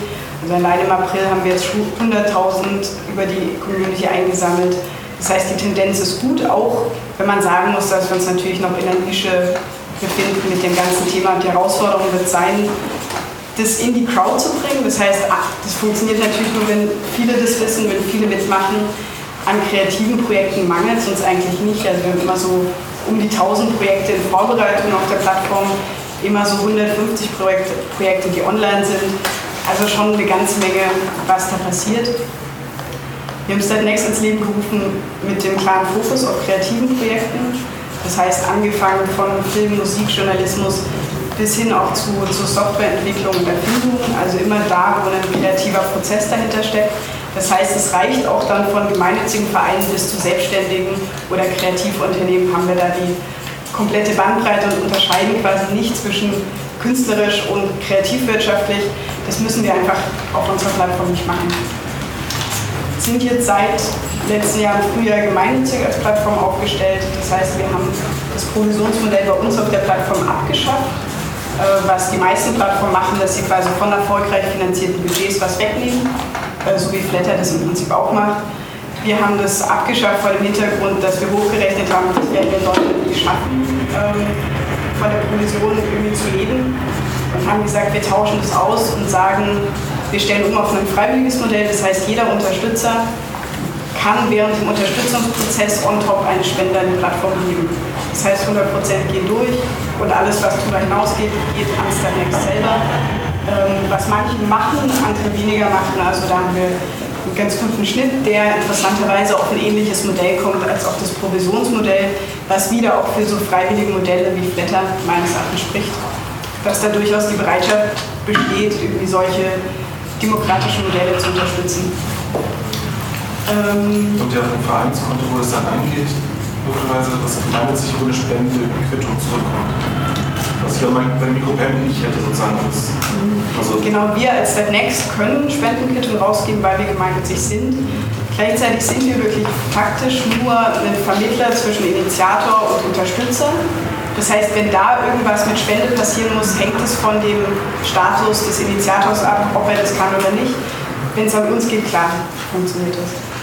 Genau. Zur, ähm, wir haben auch eine ganz, also wir beobachten schon, welche Projektkategorien eingereicht werden bei uns natürlich und werten es auch aus. Interessantes, was glaubt ihr, was auf Platz 1 ist? Also die meisten haben es wahrscheinlich schon genannt. Eine Idee? Welche Projekte am meisten eingereicht werden, aus welcher kreativen Kategorie? Äh, Film. Okay, was glaubt ihr, was das zweite ist? Musik. Mhm, was glaubt ihr, was das dritte ist? Das machen wir nur Platz 1 bis 3. Kunstprojekte allgemein? Nee, es ist Veranstaltungen. Das ist also es war genau richtig. Ähm, ihr könnt euch wahrscheinlich denken, warum das so ist. Also warum, warum hat Film und Musik so, warum hat das Thema da so eine Relevanz? Weil die Förderung sich so geändert hat, weil ja diese, oder weil es mehr Leute gibt, die das privat nicht machen. Und nicht einmal andere Ideen? Ja, manchmal schon eine Fanbase gibt beim Film, ist es ja oft, äh, der Regisseur hat schon was gemacht. Äh, die Fans machen schon was oder die Leute sind halt thematisch auch sehr interessiert, dass es halt schon ins Marketing geht und äh, ich fange praktisch an, meinen Film dadurch, äh, das ist so mein erster Marketing-Schritt, äh, den ich dann ja auch als Nachweis nehmen kann, ah, das lief ja so gut auf meine Crowdfunding-Plattform. Vielleicht auch was teuer ist. Vielleicht auch was teuer ist. Film teuer ist und nicht gefördert ist, kann nicht stehen. Also ist so alles so teils, teils richtig. Also eigentlich wurde an öffentlichen Filmfördertöpfen jetzt relativ wenig geschraubt, muss man sagen, sondern es ist eher so, dass man eine Explosion hat einfach an kreativen Projekten, auch durch, dadurch, dass man Filme billiger machen kann. Produzieren auch mehr Leute Filme, also haben wir auch relativ viele, sag ich mal, Amateurprojekte mit dabei, ohne das Werten zu betrachten. Ähm, es funktioniert beim Crowdfunding gut. Also Grund ist natürlich, dass es im Internet sehr gut darstellbar ist, dass es sehr gut teilbar ist, dass es nicht unbedingt lokal gebunden ist. Was auch, darüber können wir auch noch diskutieren, ob das ein Vorteil oder ein Nachteil sein kann für Projekte, wenn sie irgendwie lokal gebunden sind. Ähm, genau, das sind so die drei Kategorien. Das können wir dann später auch nochmal mal gucken, wo sind die Besonderheiten für die einzelnen Kategorien. Vielleicht nochmal kurz zwei Sätze eben zu, zu Co-Funding, weil ich das wichtig finde. Also da machen wir quasi Konferenzen und Workshops über dieses Format, um das Thema Co-Funding-Modelle voranzubringen. Ähm, Hintergrund ist, warum ich das für so wichtig halte, die Kombination ist einfach, dass wir in Deutschland die Situation haben, wir haben eine sehr starke öffentliche Kulturförderung. Das heißt, aktuell werden so 90 Prozent der Kultur werden öffentlich getragen, 10 Prozent privat. Das heißt, privat aber auch vor allem durch Stiftungen und Sponsoren, also von Unternehmen. Das heißt, das, was wir gerade aufbauen, das gab es in der Form eigentlich nicht, nur bei den Freundeskreisen von Kulturinstitutionen in einem anderen Format. Das heißt, hier haben wir die Herausforderung in Deutschland erstmal ein Thema, was eine gesellschaftliche Dimension hat, irgendwie aufzubauen. Das heißt, ich unterstütze Kultur auch privat. In den USA funktioniert das Thema so gut, weil das Verhältnis der Förderung genau umgedreht ist. Dort haben wir 10% öffentlich und 90% privat. Das heißt, die Gelder, die jetzt alle auf den Plattformen wie Kickstarter oder ähm, Go sichtbar werden, werden dort einfach mal aus der quasi verschlossenen Tür hervorgeholt und sichtbar gemacht, was in kreative Projekte dort investiert wird. Das heißt, wir haben hier eine komplett andere Situation, mit der wir arbeiten und das heißt auch für uns als äh, deutsche Plattformbetreiber, dass wir versuchen müssen, das Modell Crowdfunding hier irgendwie reinzupassen, wie auch immer das passen kann. Also wir versuchen quasi in vielen Gesprächen mit äh, Kultur, Förderinstitutionen, ähm, dieses Modell irgendwie verständlich zu machen und dann zu gucken, wo sind hier Möglichkeiten, dass wir das irgendwie sinnvoll etablieren können. Das ist im Prinzip das Anliegen hinter unserer Co-Funding-Initiative und bei Startnext probieren wir das natürlich aus mit unterschiedlichen Mechanismen. Darüber kann ich auch nachher noch was sagen. Also es gibt schon erste solche Co-Funding-Modelle, zum Beispiel Stiftungen, sehr sinnvolles Modell, wo Gelder quasi direkt gespiegelt werden, indem eine Stiftung dabei ist. Solche Modelle können wir hier erstmals realisieren, einfach weil wir eine Plattform haben, wo das einfach eine Frage der Technologie ist, das zu programmieren und sichtbar zu machen und damit den ganzen Prozess, wie kreative Projekte finanziert werden, irgendwie transparent zu machen, was es bisher einfach nicht gab. Könnt ihr euch auch so ein Flatter-Modell für euch vorstellen, wenn du sagst, es wird gespiegelt? Also ich kenne es zum Beispiel von, von Boston Consulting Group, wenn man da Geld spendet für irgendwelche kulturellen Projekte, dann kommt die Firma und sagt, okay, Euro, Euro, Euro verdoppeln wir nochmal. Mhm. Das ist so eine Firma quasi zu euch kommt und sagt, ähm, was weiß ich, wir machen so, so ein Flatter-Modell, wir geben 100.000 Euro im Jahr für. Genau. Solchen Modellen arbeiten wir, dass halt eine Stiftung sagt, jeder Euro, der, es war bei den Projekten jetzt so mit den Stiftungen, jeder Euro, der von der privaten Seite kam, von der normalen Crowd, sage ich mal, wurde einfach gedoppelt durch die Stiftung, einfach weil sie das Projekt fördern wollten, das aber in dem Moment natürlich an die Förderzusage der Crowd koppeln. Das heißt, wenn das Projekt keine Nachfrage hat, hat dann funktioniert es auch natürlich nicht. Welche Stiftung war das? Äh, es waren zwei Stiftungen, die es gemacht haben, die Alfred Töpfer Stiftung in Hamburg und die Hans Weiler Zukunftsstiftung in Süddeutschland. Genau. Also es gibt da so erste Pilotprojekte, um das zu realisieren. Genau.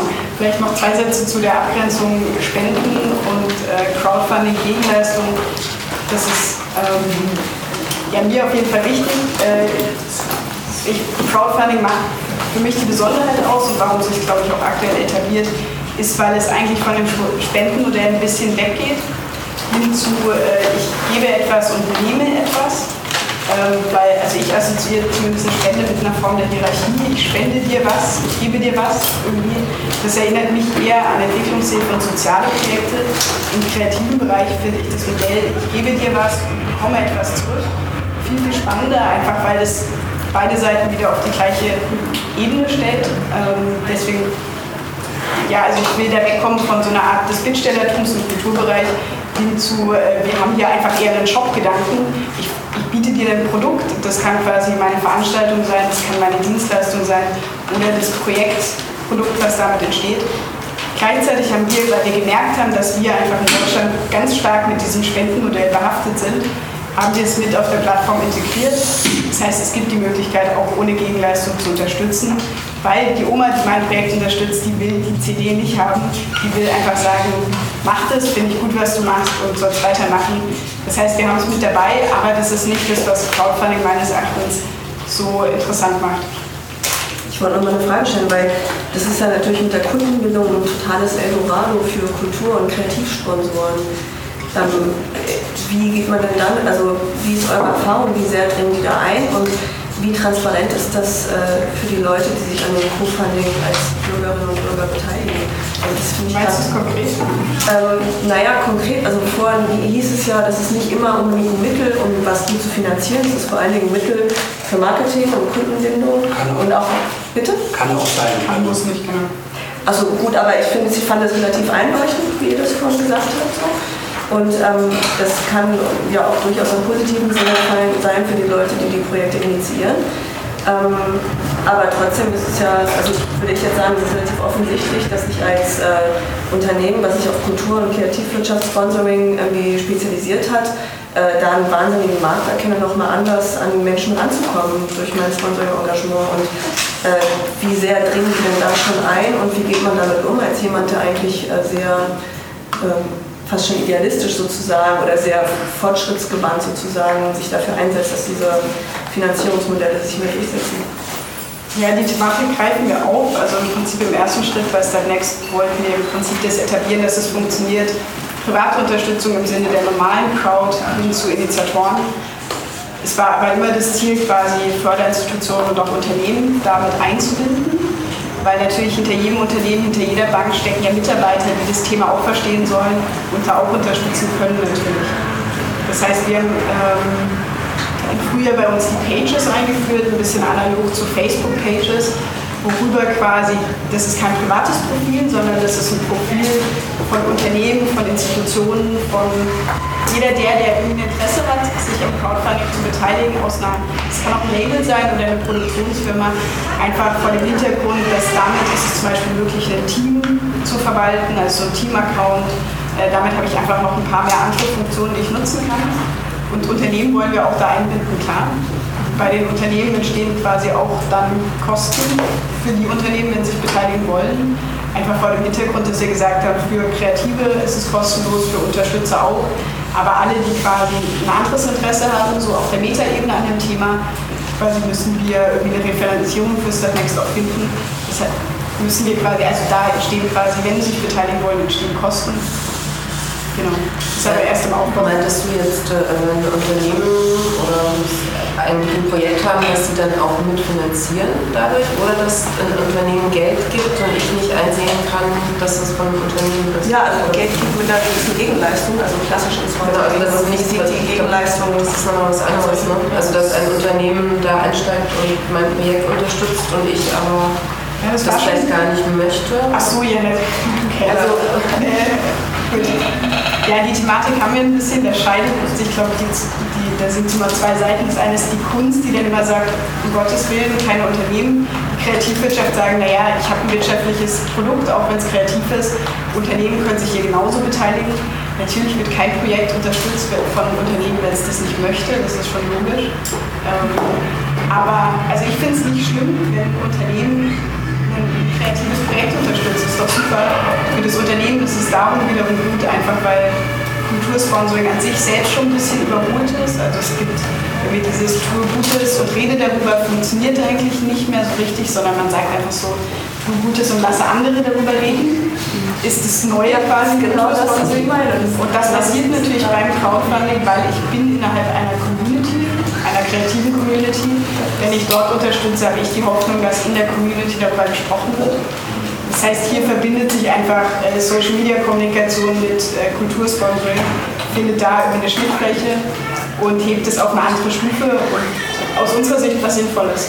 Weil meines Erachtens kommunizieren viele Unternehmen relativ sinnlos im Social Media, weil sie einfach keine Produkte haben. Eine Bank, wenn sie versucht, im Social Media was zu machen und erzählen was von Girokonten, dann wird jeder wegrennen, weil er denkt, will ich nicht hören. Deshalb die Möglichkeit hier irgendwie auch was mit kreativen Projekten zu machen, Inhalte zu haben, über die gesprochen wird und damit natürlich die Bank zu kommunizieren, ist eher natürlich ein Marketinggedanke, aber für mich gehört ja auch mit da rein auf solche Plattformen, dass man sowas versucht, irgendwie das genauso Modell des Co-Fundings, dass ich auch Unternehmen damit reinhole. Genau. Kann man aber drüber diskutieren, definitiv. Ob das, der eine es für sinnvoll, der andere für weniger. Genau, ich würde sagen, im besten Fall. Genau, machen wir Pause. Und ähm, wer wollte, also ich glaube, es ist ganz gut, wenn wir vor, vor der Pause jetzt nochmal uns irgendwie aufteilen oder zumindest äh, sagen, wir weitermachen. Du kannst auch per Fingerzeig machen. Wer hätte denn Interesse daran, ein konkretes Projekt oder zumindest eine Idee mal so ein bisschen auszuarbeiten? Also so, so an, anzufangen. Das, das kann Carsten auch gut machen. Ne? Also ich sage jetzt gar nicht davon schon, wer das macht. Ich würde gucken, wo, wo das Interesse, bei wie vielen Leuten das Interesse besteht, sowas zu machen. Weil das ist ja das kann man ja auch als Planspiel begreifen. So, genau, so man muss nicht unbedingt auch schon ein Projekt haben. Nee, nee, also einfach, dass man sich eins nimmt genau. und sozusagen durchspielt. Also ja, das wäre jetzt eine Gruppe. Zwei, ihr beiden gemeldet, du, drei, vier, fünf. Das Sechs. Wunderbar, dann haben wir eine Gruppe. Dann frage ich jetzt mal in die Runde, was die anderen denn noch so interessieren würde in einer, so einer Gruppenarbeit. Also was du auch vorgeschlagen hast, man könnte es auch mal das Planspiel umdrehen, was man unterstützen würde. Also dass man nicht ein Projekt ausarbeitet, sondern sagen, die Perspektive wechselt und aus Sicht von, von Unterstützer sich ein paar Sachen anguckt und sagt, das würde ich fördern und warum. So eine Möglichkeit. Das, Thema mit der Kunst- und Kulturförderung weiter betrachtet. Die Frage, also was man als Musiker macht, wenn man ein gecrowdfundedes Projekt hat, dann irgendwie in die Förderung will oder ein Label sucht oder als Filmproduzent, wenn man, wie das geht, oder das auch. Also was passiert eigentlich nach dem Crowdfunding? Ja, wenn das fertig ist? Genau. Mhm. Kann man das nicht in das Planspiel mit integrieren?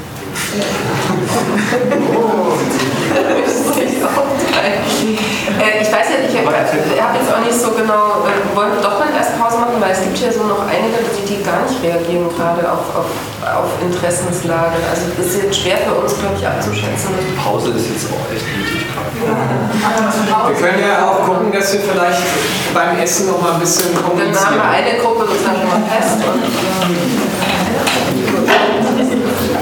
Genau, also am, äh, am es Essen. Für jeden so, so eine, so eine Box. Also für alle, die hier sind. Es läuft so, dass also rein organisatorisch ähm, du bist dafür verantwortlich, die Dankeschöns quasi, die entstehen mit dem Projekt natürlich, mit der Realisierung des Projektes. Und du bist dafür verantwortlich, die dann auch zu versenden und so weiter.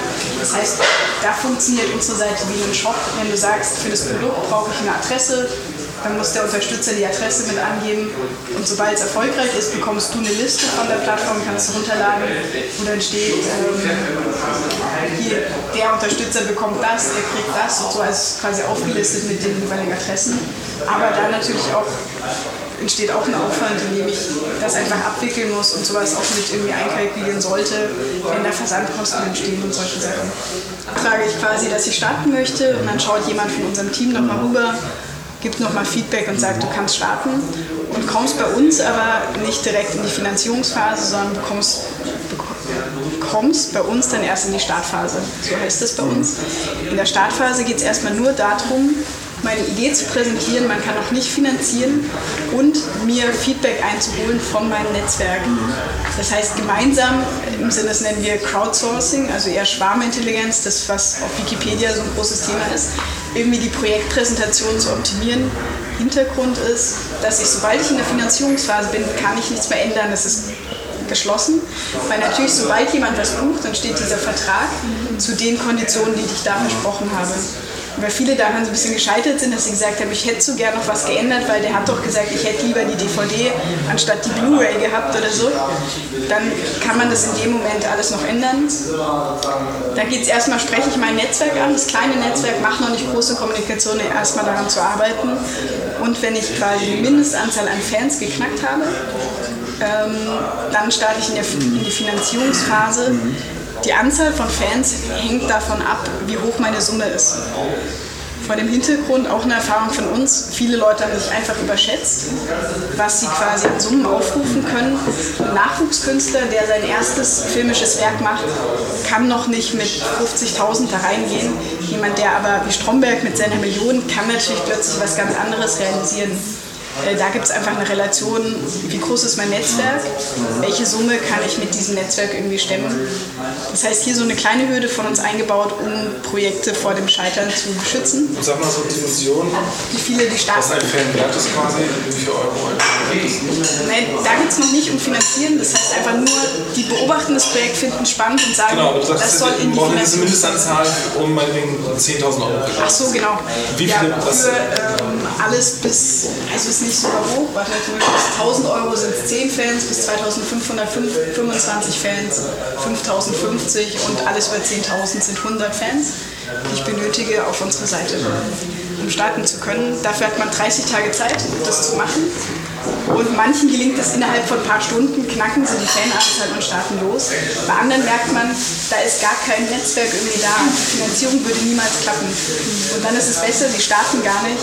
So ein bisschen eine, eine Vorselektion, wo wir jetzt sagen können, auch auslagern unserer Projektbetreuung hin zur Community. Die können auch mit feedbacken. Das müssen nicht wir die ganze Zeit machen. Das sollen alle machen.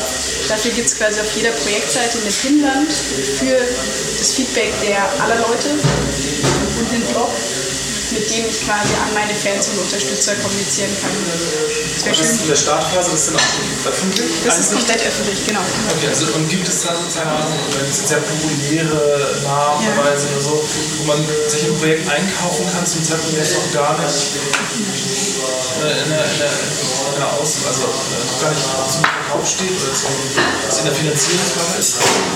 Nee, man kann nur sozusagen sagen als Fan. Kann, Genau, Startphase. So. Nee, aber im Prinzip Projekte, die eine Nachfrage haben, sind innerhalb von einem Tag in der Finanzierungsphase. Ach so, ach so, ach so, na klar. Die werden dann direkt rübergeschoben, quasi Fananzeige knackt, geht direkt weiter in die nächste Stufe. Ähm, Also, was du meinst, das gibt es nur bei diesem äh, produktorientierten Crowdfinancing, glaube ich. Da ist es in Amerika sehr faktisch, die wollen jetzt aus dem Prototypen dieses Produkt machen und durch die ersten 1000 Subscriber kriegen sie diesen Discountpreis. Aber ich Na, das ist ja so, weil die Enzyklopädie die von Diderot ist ja auch so verschrieben worden. Genau. Das waren ja auch Subskriptionen auf was, was noch gar nicht existierte. Sozusagen in der Start. Dass man auch in der Startphase kann man eine Intelligenz auch schon erkennen teilweise oder eine, was auch immer, Reiz. alleine, starte als Team oder als Einzelner. In der Startphase spreche ich schon mein engeres Netzwerk an, um mir Feedback zu holen. Dann gehe ich in die Finanzierungsphase und dann geht eigentlich die Kommunikation los. Und dann wächst halt die Crowd und wird irgendwie halt größer und dann baue ich meine Community auf und es werden mehr. Ähm, hier ist dann die Projektpräsentation quasi fix und kann nicht mehr geändert werden. Und dann geht die eigentliche Fleißarbeit los, weil es ist nicht so, äh, das kann ich auch ganz klar sagen, dass jetzt die Leute bei uns auf, dem, auf die Plattform gehen und nach Projekten stöbern, die bei 0% stehen und sagen, Mensch, cool, finanziert keiner, muss spannend sein, ähm, sondern ich muss das Projekt einfach rauskriegen und sagen, Mensch, hier ist ein Projekt, das ist cool und ihr könnt mitmachen und das irgendwie finanzieren. Ähm, Achso, okay. Und dann, also das ist dann 90 Tage, oder? Na, maximal 90 Tage, das legst du auch selbst fest, ob du, du kannst 10 Tage das machen, du kannst 90 Tage machen, es hängt einfach von dir ab, was du machen möchtest. Hast du Zeit quasi, um dein Finanzierungsziel zu erreichen? Ähm, dafür gibt es unterschiedliche Wege, je nachdem, was mir liegt. Also die einen nutzen mehr Social Media, manche machen Pressearbeit, manche gehen auf Veranstaltungen, bewerben das da. Also je nachdem, was zu meinem Projekt passt und was mir auch liegt. Das empfehle ich da immer, wenn ich keine Lust habe, Twitter zu machen, dann mach's nicht, sondern konzentriere dich auf was anderes. Hängt auch von der Zielgruppe ab, die ich anspreche, wo ich die natürlich irgendwie erreichen kann. Ähm, Wie, wie funktioniert das mit dem Geld? Ich überweise oder wenn ich jetzt sage, ich möchte da jetzt 10 Euro oder was geben? Oder schicke ich es dann? Ja, also es gibt äh, für Unterstützer im Prinzip vier Bezahlmethoden bei unserer Plattform inzwischen. Einfach vor dem Hintergrund, dass wir sagen, ähm, ja für viele ist dieses Bezahlen im Internet eine Hürde. Dass sie sagen, Mensch, ich muss mich irgendwo registrieren, habe ich keine Lust und dann sind sie wieder weg. Das heißt, wir versuchen irgendwie mehrere Bezahlmethoden einzubinden, um dass jeder irgendwie seins findet, wo er eh schon vielleicht registriert ist und einfach weitergehen kann. Funktioniert dann wie ein Shop. Ich buche mir ein Dankeschön, das ist die DVD, unterstütze, gibt vielleicht eine Spende Rastad Next noch oben drauf oder nicht. Und dann wird es einfach versendet. Funktioniert dann wirklich wie ein Shop im Prinzip. Nur, dass, man, dass es nicht sofort kommt, sondern eben erst dann später, wenn ähm, das Projekt realisiert werden kann. Genau. Ähm, dieser Vertrag, der entsteht, das, das kam vorhin von dir zwischen dem, zwischen dem, also dieses Dankeschön ist das, was sozusagen aus dem Shop rauskommt und das, äh, da gibt es auch dann einen Rechtsanspruch, den ihr dann sozusagen auch vertretet gegenüber oder äh, wo ihr, der dann einklagbar ist. Also nur als, so als Frage, für euch oder, wir sind nur oder wie ist die Vermittler quasi zwischen Ja. den zwei. Also die, das da kann nicht zu uns führen, also da würden wir uns gleich ein bisschen anklagbar machen. Ähm, Im Prinzip funktioniert das Ganze nach dem ja, Vertrauensmodell. Ähm, Frage jetzt, wenn quasi du da deinen Blog hinstellst, weil du irgendein Projekt machen möchtest damit und das ähm, finanzieren irgendwie 50 Leute, würdest du dich mit dem Geld davon machen? Nee. Nee, nee, also ganz ernsthafte Frage, spiel's einfach mal weiter und erklär mir, warum du es nicht machen würdest. Und da kommen wir wieder zu der interessanten Frage, wer sind diese 50 Leute? Weil ganz Also- am Anfang von heute, dem heutigen Tag, da hat man das ja so ein bisschen angesprochen, wer ist die Crowd? Das würde mich auch interessieren. Gibt es da so äh, äh, Nachfragen bei euch? Ist das wirklich eher so Family and Friends oder? Ja, also interessant ist, äh, hat es ganz gut erklärt. Zuerst spreche ich natürlich die an, die irgendwie mich schon kennen und wissen, was ich auch irgendwie auf kreative Art und Weise machen kann. Das heißt, du wirst erst die Leser über deinen Blog ansprechen, um deinen Blog irgendwie zu promoten, weil die haben ja schon ein bisschen Vertrauen zu dir. Das heißt, wenn die nicht an dein Projekt glauben, wird es auch jemand ganz Fremdes nicht tun, glaube ich einfach. Das heißt, zuerst ist es natürlich das Netzwerk, ob das irgendwie meine Familie sind oder meine irgendwie Fans bei einem Musiker oder so, das hängt eben davon ab, ähm, die mein Projekt unterstützen. Und wenn es Dynamik hat, werden auch andere in der Community darauf aufmerksam und unterstützen das. Das heißt, ohne dass es konkrete statistische Werte gibt, es gibt ungefähr so 50 Prozent kenne ich schon, 50 Prozent gewinne ich hinzu. Ähm, aber es eben das Netzwerk zu Beginn spielt eine ganz wichtige Rolle, um das Projekt irgendwie anzuschieben. Weil die ersten 30, 40 Prozent sind einfach schwer. Vor dem Hintergrund, das merke ich auch bei mir, wenn ich Projekte bei uns auf der Plattform beobachte, denke ich so, Mensch, das ist doch gestern erst gestartet, ist schon bei irgendwie 80 Prozent durchgerannt, dann klicke ich drauf. Einfach weil das die Psychologie von Menschen, dass sie halt natürlich auf das Pferd setzen wollen, was irgendwie gut ist und was auch hoffentlich das Finanzierungsziel erreicht, wo ich dann quasi mein Dankeschön bekomme. Das heißt, das spielt eine wichtige Aber Rolle. das, das ist ja ein guter Hinweis, dass man im Grunde genommen, ähm, also wo von der Finanzierung will, das war für mich interessant, also zum Beispiel ein Bauprojekt ist ja wesentlich teurer als, ähm, und das würde man auch nicht innerhalb von 90 Tagen, denke ich, kriegen, es sei denn, man hat schon relativ viele, die sowieso daran interessiert sind, also irgendwie so und ähm, dann dieser Hinweis, also wenn man jetzt, angenommen, man bringt eben 10 Leute mit, die das gut finden, wo man einschätzt, oder 20 oder 100, dann kriegt man eben vielleicht nochmal die gleiche Zahl dazu, so als Erfahrungswert. Also Genau. dann kann man Aber das ist sich auch ausmalen, dass man eben vom, innerhalb äh, von diesen, Entschuldigung, von diesen 30 Tagen auch nicht äh, 80, 90, 100 oder mehr auf 100 Prozent dazu kriegt, weil dazu ist nicht genügend ähm, sozusagen Verkehr von so frei flottierend da. Ne? Ich schaff's eben nicht. Ähm, das heißt, das Projekt läuft so lange, ähm, bis die Zeit vorbei ist. Das heißt aber, es kann überfinanziert werden. Es hört nicht bei 100% auf. Das hängt einfach damit zusammen, dass wir hatten zum Beispiel ein Buchprojekt jetzt, es war 260% überfinanziert. Ein was Projekt? Ein Buchprojekt, weil so viele einfach die das Buch vorbestellt haben. Dann funktioniert es einfach wie eine Vorbestellung, die Leute es einfach alle haben. Und er hat jetzt einfach die Chance, seinen Leuten Honorare zu, zu zahlen, besseres Layout zu machen. Bitte? Ja, Weil viele einfach denken, was macht ihr da mit dem Geld, was zu viel ist? Ich glaube, das fällt keinem Was schwer. hast du für ein Autor? Was hast du für eine? Es ging quasi um ein Möbelbuch, um so Do-it-yourself-Möbel, Hartz-IV-Möbelbuch, relativ bekannt in Berlin auch. Wir machen quasi Möbelbauanleitung zum selber bauen. schon in jeder Zeitung groß. Genau, ja, ja, also das ist Sechs Monate. Das ein asiatischer Name, den ich, kann leider nicht aussprechen. Hartz-IV-Möbel heißt das Buch. Ach so, ja. Das hängt im Hartz-IV-Möbel heißt das Buch. Davon Beta aus. Total genial. Das ist ein riesen Netzwerk, das Beta Haus ist ein riesen Netzwerk. Und Ja, spielen sie. Ja, kommt das relativ häufig vor, einfach bei allen Projekten, die irgendwie einen Shop-Charakter dran haben. Also zum Beispiel, wenn ich wirklich ein klares Produkt habe, die ganzen Produkt-Apple-Gadgets in den USA werden ja tierisch überfinanziert, weil alle, die stellen den Prototyp vor und sagen, wir können in Serienproduktion gehen, wenn so und so viel Geld zusammenkommt. Und weil alle das schon haben wollen, sagen sie, wird das halt immer ordentlich überfinanziert. Das heißt, bei Produkten kommt es oft vor. Ähm, wir haben noch nicht so viele Produkte und Erfindungen auf der der Plattform, was einfach eine Mentalitätsfrage in Deutschland ist, dass ich meine Idee möglichst geheim halte und nicht. Aber ihr promotet Erfindungen, ihr wollt da haben. Wollen wir, aber es ist wirklich so eine, äh, wirklich eine Mentalitätssache. In den USA sagen, ich gehe raus mit meiner Idee, dann finde ich Investoren, dann finde ich Unterstützer. Was machen die deutschen Erfinder? Die sind eher halt so, ich halte es geheim, bis es draußen ist. Sonst macht, jemand meine eigene Klasse. Castet ihr auch, also sucht, macht ihr auch sozusagen, werbt ihr auch äh, Ideengeber oder Projekterfinder? Ähm, bei Erfindungen so ein bisschen, einfach zum Beispiel, ja, halt Hochschulen oder Forschungsinstitutionen oder so.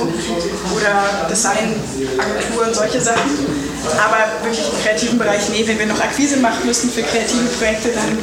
Also unsere Aufgabe ist es, die Naja, was Plattform ja, aber, aber wenn ich das richtig verstanden habe, äh, ist es doch so, dass, also v- vorhin äh, Tim sagte, dass er andere Podcaster mitreißt, sozusagen mitfinanziert. Wenn, wenn du sagst, da sind auf deiner Plattform äh, Projekte, die extrem äh, hohe Aufmerksamkeit und, und, und schnell da sind oder überfinanziert sind, gibt es dann nicht auch so einen Effekt, dass man sagt, aber solche will ich dann ja haben, also als Plattform. Will ich nicht dann, also will ich tolle Autoren, tolle Filme. So ähnliche Projekte wie bei Amazon. Sie hat, äh, die Kunden haben dieses Buch gekauft und äh, diese auch. Nee, haben wir noch nicht, aber das äh, wird vielleicht in eine andere Richtung gehen, aber ähnlich natürlich sein. Also, Also wir guckt jetzt nicht, dass ihr Leute, ihr sucht jetzt nicht offensiv nach. also wir sind ja viel auf Veranstaltungen und sprechen mit vielen Leuten. Das heißt, da wo es irgendwie passiert, äh, da sprechen doch Leute manchmal an oder kommen ins Gespräch. So. Das machen wir schon, aber jetzt nicht, dass wir jeden Tag jetzt gucken, wie wir Ideen finden, weil wir einfach tausend auch in der Datenbank haben, wo wirklich Spannende auch dabei sind und eher mal gucken mit denen, die da sind, dass wir mit denen erstmal arbeiten und die irgendwie unterbekommen. Genau. Wenn ich jetzt ein Projekt einspeise, äh, dass ich Geld suche auf eurer Seite für Leute, die mir helfen wollen, sich einen Fußballspieler aus, einer, aus einem Vertrag rauszukaufen und den dann auf die Seite zu kriegen, damit ihr alle Fußballfans auf der Seite habt. Nee, das wäre wär kein gültiges Projekt, da würde es für mich schon in der Startphase. Ne, also grundsätzlich ist das alles denkbar mit Crowdfunding. Wir haben halt nur den kreativen Fokus gesetzt. Also dann müsstest du es ein bisschen drehen, damit es. Fußballspieler ist noch nicht kreativ genug. Nein, also es ist... Na gut, okay. Geschenk. Genau, ja. also du weißt, was ich meine, Ja, ja, glaube ich. Also deswegen auch, wir nehmen ja auch, beschäftigen uns mit... ist. Ja? Also kreativ, wir sammeln kreativ. Und da äh, wird sowas in Deutschland auch kommen, dass man praktisch die Zahl der Investoren auch, ich glaube 500 ist es jetzt in Amerika begrenzt und so weiter. Ja, das ist ein anderes Thema im Prinzip. Also vielleicht für die anderen, dass dieser äh, Thema Crowd Investing, also wenn ich quasi an Startups irgendwie Anteile nehme, ähm, das ist einfach nicht richtig reguliert. Äh, das heißt, wir beschäftigen uns wirklich nur mit dem reinen äh, Produktaustausch und da fällt, kommt das E-Commerce-Recht trifft dazu. Das heißt, wir haben damit jetzt nichts zu tun. Wenn wir Richtung Investment gehen, dann ja. Genau. Aber das trifft eher auf andere aktuell zu. Es gibt bei euch keine, keine Begrenzung der Spende. Nee, um Gottes Willen. Also es können so viele Leute äh, unterstützen, wie es geht. Darum geht es ja klar. Das ist beim Investieren einfach was anderes, weil die Amerikaner Angst haben, dass die Amis zu viel zocken und dort quasi die ganze Zeit irgendwelche Anteile vergeben werden und die Unternehmen alle floppen und es halt wieder eine große Blase gibt, deswegen wird es dort begrenzt. Das ist ja hier wirklich ein Austausch von Produkten, Dienstleistungen ist eine ganz andere Thematik. Passiert denn mit dem Geld? Also wenn ich was gespendet habe oder gegeben habe, wenn es nicht finanziert wird, das Projekt? Genau, da wollte ich gerade hin. Genau, wenn ich erfolgreich bin, dann kommt quasi das Geld, wird dann sofort quasi an euch ausgezahlt und ihr könnt starten mit dem Projekt und das realisieren und dann irgendwann werden eben die Dankeschöns hier an die Crowd ausgeliefert. Wenn ich nicht erfolgreich bin, werden die Gelder wieder zurückgegeben an, den, an dich als Unterstützer. Genau.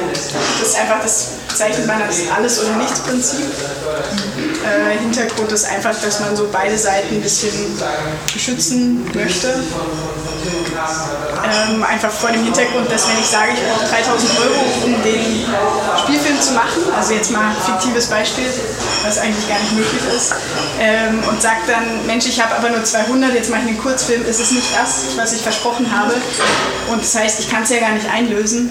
Das heißt, hier geht das Geld dann wieder zurück. Und wie ist es bei 95 Prozent? ähm, ja, das wird euch nie passieren. Überweise ich die 5 Prozent mal schnell selber. Genau, also bei uns ist es äh, vollkommen äh, in Ordnung, Eigenkapital einzubringen, das Projekt. ähm, vor dem Hintergrund, dass wir sagen, mach das transparent, wenn du das machst, weil sonst machst du es einfach für mich und ist trotzdem mein Geld. Dann lieber sagen, hier bringe ich Eigenkapital ein, das ist meine Motivation für das Projekt oder so. Lieber das kenntlich und transparent machen, warum ich das mache, was ja in der Kultur auch nicht unüblich ist. Ähm, genau, ist möglich und das würdest du in dem Fall machen. Genau. Das ist so der ähm, Ablauf. Die Seite bleibt danach immer online äh, vor dem Hintergrund, ähm, dass man die Seite weiter nutzen kann als, als Kommunikationsinstrument. Das macht Sinn. Beispiel von dem äh, Van Bo, der sein, sein Buch hier gemacht hat über die Möbel, der hat jetzt zum Beispiel gerade die Tage geschrieben, ab Juli steht es in den Buchhandlungen und dann geht's los. Das ist ein Instrument, um die Leute auf dem Laufenden zu halten weiterhin, weil die habe ich ja für mein Projekt gewonnen, also warum sie fallen lassen, die sind ja ganz wichtig für mich. Er hat beispielsweise was ganz Spannendes gemacht. Er hat sein, äh, sein zweites Projekt bei uns schon gemacht mit dem Buch und hat natürlich damit, baut er so Schritt für Schritt irgendwie so ein Portfolio auf. Ist dann ein bisschen wie Xing für normale Arbeitnehmer ist, ist dann, ist dann Next irgendwann so für Kreative. Das sind die Projekte, die habe ich schon gemacht. Das ist das, was ich aktuell mache, um einfach die Reputation auch zu zeigen, die man mit seinen Projekten irgendwie gewinnt. Das heißt, er hat beim zweiten Projekt es definitiv einfacher gehabt, weil er die vom ersten Projekt mitgenommen, weil die es cool fanden, was er beim ersten gemacht hat. Und so wird es irgendwann ein nachhaltiges Modell, wo wir auch sagen, das wollen wir als Fördercommunity irgendwie etablieren, langfristig. Ähm, du hast vorhin über Co-Funding gesprochen. Äh, wenn ich jetzt sage, mein Projekt ist irgendwie also ist ein Budget von 1 Million und ich möchte 100.000 als Next äh, akquirieren, ja, dann 100.000 habe ich schon. Ist es, äh, ist es ein, wäre das sowas wie das du meinst mit Co-Funding? Ja, da gibt es äh, zwei denkbare Modelle. Das eine, was du meinst, was eh schon ständig passiert auf den Plattformen, ist, dass viele Projekte, gerade mit größeren Summen, Filmprojekte, haben immer schon eine andere Förderung, ähm, haben eine öffentliche Förderung, haben irgendwie Sponsoren, irgendwas und sehen das dann eher als ein Instrument, das Fehlkapital irgendwie zu finden. Das heißt, mir fehlen noch 20.000, um den Film zu machen. Ähm, das ist natürlich ein Modell, wo man das einfach in Text erklären kann, wie die Finanzierungssituation ist. Das, was wir mit Crowdfunding meinen, ist eigentlich was anderes. Das kann ich mal hier verdeutlichen in einem simplen Beispiel. Also mal ganz doof gemacht. Verrückt. Verrückt. ähm, wir wollen eigentlich direkte Abhängigkeiten schaffen.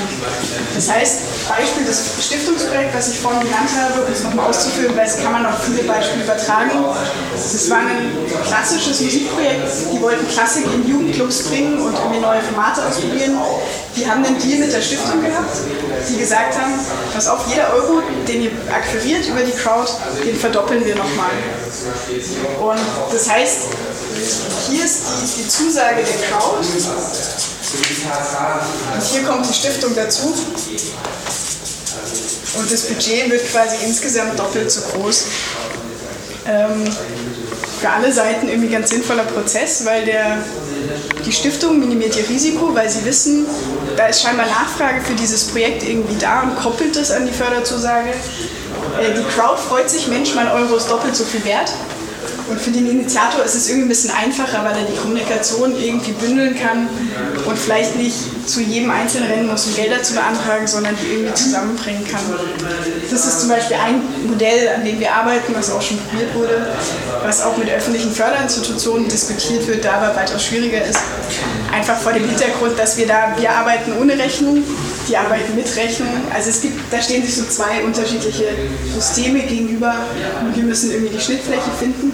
Die kann aber spannend sein für, für zumindest manche Projekte, einfach um, ähm, also aus meiner Sicht, muss ich ganz ehrlich sagen, ich finde es nicht sinnvoll, wenn einer entscheidet, ob quasi Medienboard Berlin-Brandenburg Intendanten geführt, der entscheidet quasi, Film geht durch oder geht nicht durch. Ich finde es sinnvoller zu sagen, ich habe hier eine gesellschaftliche Relevanz für ein Thema, für einen Dokumentarfilm, der scheinbar nachgefragt wird und die Qualität wird gesichert durch die Experten und das wird irgendwie miteinander kombiniert, wie auch immer. Ähm, das erscheint für mich eigentlich als die sinnvolle äh, demokratische Lösung im Bereich Kultur. Gibt es da, wo die frei, also gibt es Beispiele von diesem Plus 1? Mit, äh, Gibt es zum Beispiel? NRW Kultursekretariat macht das so. Echt? Ja. Okay, also es ist ja Matching Funds. Genau, Matching. Funds nennt man das. Genau. Das, äh, Äh, Gibt es in Deutschland relativ wenig, in Amerika und Großbritannien sehr viel, wo so direkte Abhängigkeiten geschaffen werden. Wenn du das schaffst, gebe ich dir was dazu. Das ist einfach Risiko minimieren für alle Beteiligten. Wobei das Argument natürlich mit dem Experten, da wird, wird man, würde ich sagen, wenn viele Intendanten den Kopf schütteln und sagen, sie sind Experten. Und Nee, viele, das- also sie sind berufene Experten, Nein, das sind nicht? Experten, aber du musst es doch mit dem Publikum, die den Film anschauen sollen, irgendwie ja, aber der, kombinieren. ja, aber der Intendant, der nicht an das Publikum denkt, ist ja ein blöder Na, das ist aber vor dem Hintergrund, deswegen diskutieren wir mit denen, du musst, damit du solche Modelle zulässt, erstmal dem Publikum was zutrauen. Äh, und diese Diskussionen finden in eurem, das sozusagen firmenintern Start Next plus Intendanten statt oder macht ihr das öffentlich, diesen Prozess? Finde ich Das nicht machen wir quasi- kulturpolitisches Moment eigentlich ganz interessant. Das, Also dafür haben wir die Co-Funding quasi gegründet, das ist eine Konferenz mit Workshops, um dieses Thema quasi ins Gespräch zu bringen und dort die relevanten Teilnehmer einzuladen und das das finde ich auch auf der öffentlich Seite. Da Einfach cofunding.de, da findest du eine Menge. War jetzt, oh, genau, gut, super. War jetzt gerade Anfang Mai, also äh, gerade verpasst quasi. Genau, um das voranzutreiben. Äh, aber da gibt es jetzt auch noch kein Modell, wo wir sagen, das ist es, sondern wir versuchen halt irgendwie ein paar Sachen auszuprobieren und zu gucken, was passiert. Mit den Stiftungen war es bisher sehr gut und ich denke, im Stiftungsbereich wird es auch jetzt weiter gut laufen. Und äh, Hintergrund, warum ich vorhin nach Kunden äh, ins Portfolio zu stellen, um dann ein Projekt hinzustellen, wo ich wirklich was möchte. Oder ist das Interessant, Herr Michael, ich glaube, du wirst den Aufwand nicht betreiben. Ähm, fünf Projekte da durchfahren zu lassen? Naja, das ist ja jedes Mal das Einstellen, das Video machen, also es ist wirklich Aufwand.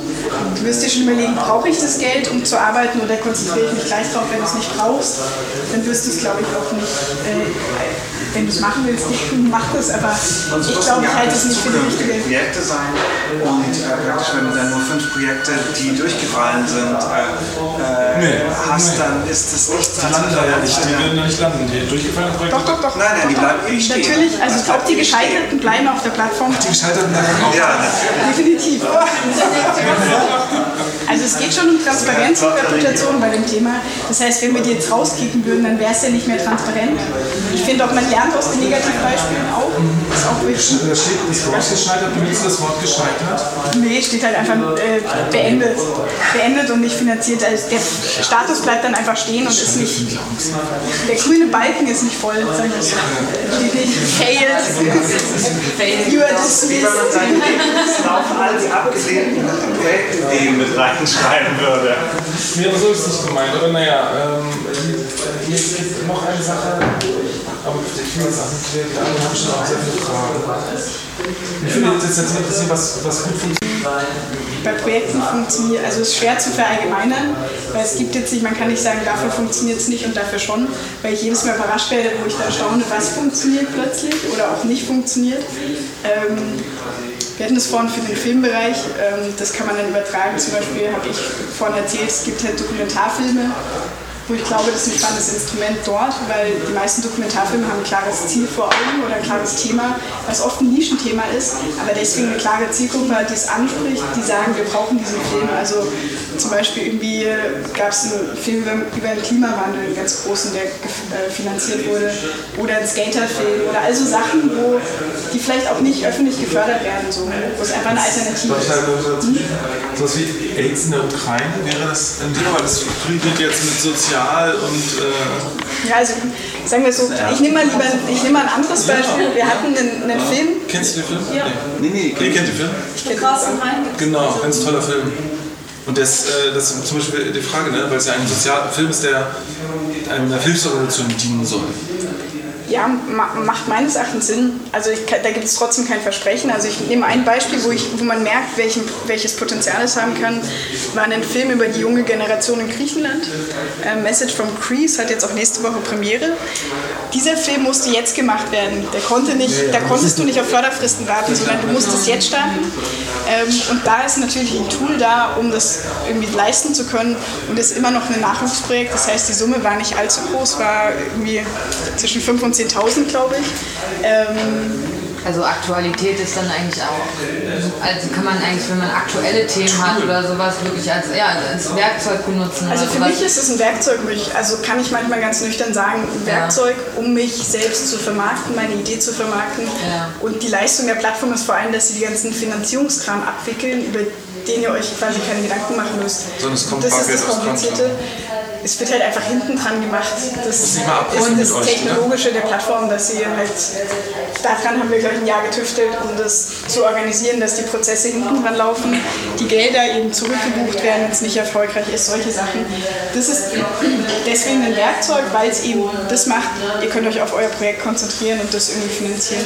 Und wie ist es zum Beispiel, dass, ähm, also wenn man jetzt zum Beispiel, also ich meine, ich habe jetzt gerade halt diese ganze Kostenkalkulationsgeschichte durchgemacht und so. Und ähm, also man, man setzt bei euch das Bewerbungsvideo rein und sowas. Und das Bewerbungsvideo soll ja eben Lust machen, einstimmen, vielleicht so ein bisschen wie bei den Radfahrern irgendwie. Aber wie aufgedröselt muss ich euch, also ich sage, ich brauche jetzt die Summe 5000 Euro oder sowas. Wie extrem aufdröseln muss ich alle Kosten, also so wie bei der Kalkulation, alles aufklären, dass ich die Summe X schon weiß, wofür ich es ausgebe. Ist es ähnlich wie dort oder, oder wie, wie muss ich euch gegenüber meine Summe erklären?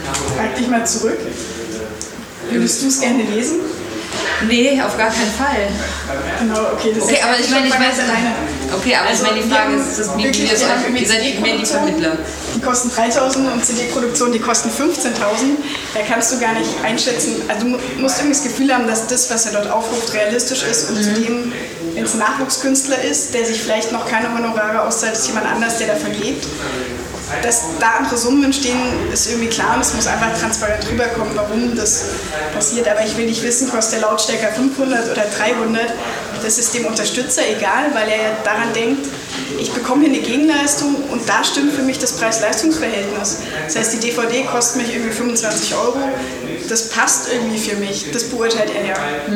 Das heißt, er beurteilt eben nicht, ob das jetzt irgendwie unverschämt ist. Also ein Kurzfilm mit irgendwie einer überdimensionalen Summe wird jeder einfach stutzig werden, wenn du das machen würdest.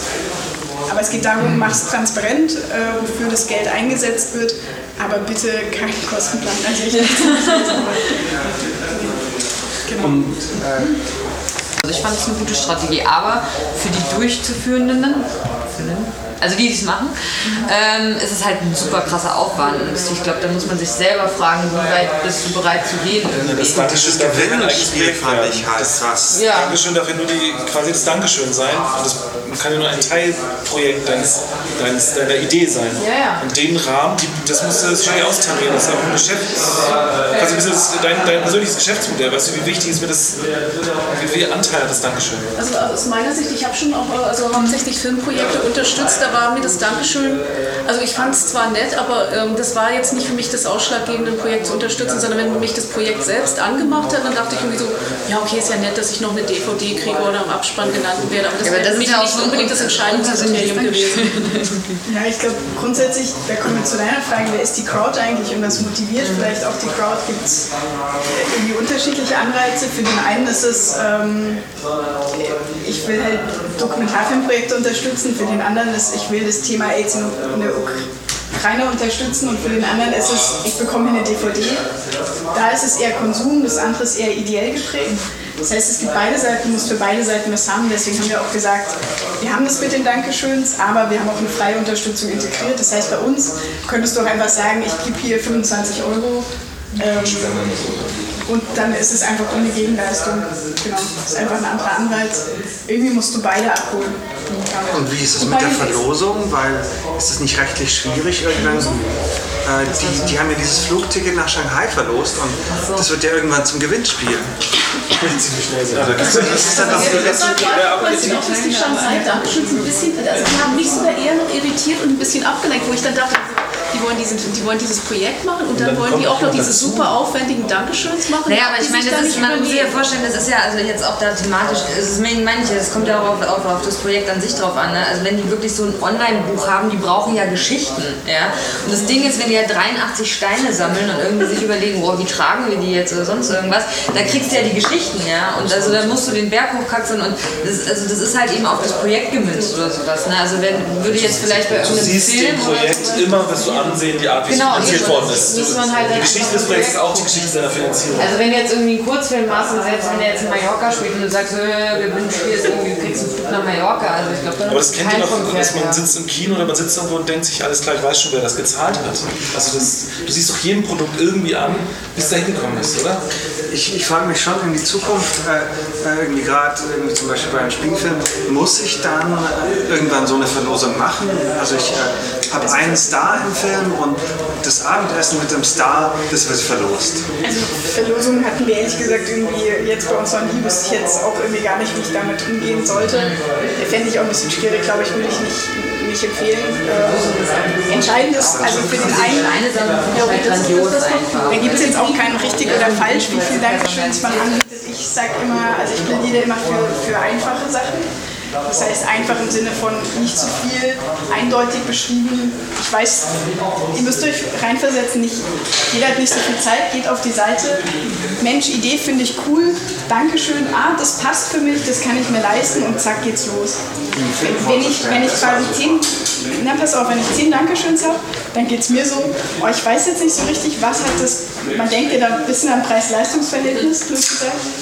Was passt für mich? Ah, schaue ich heute Abend nochmal, habe ich mehr Zeit und dann komme ich nicht wieder. Deswegen lieber drei coole. Bei dem Buch, bei dem Hartz-IV-Möbelbuch war es einfach das Buch, was es durchfinanziert hat komplett, weil es natürlich das Produkt ist, was da entsteht.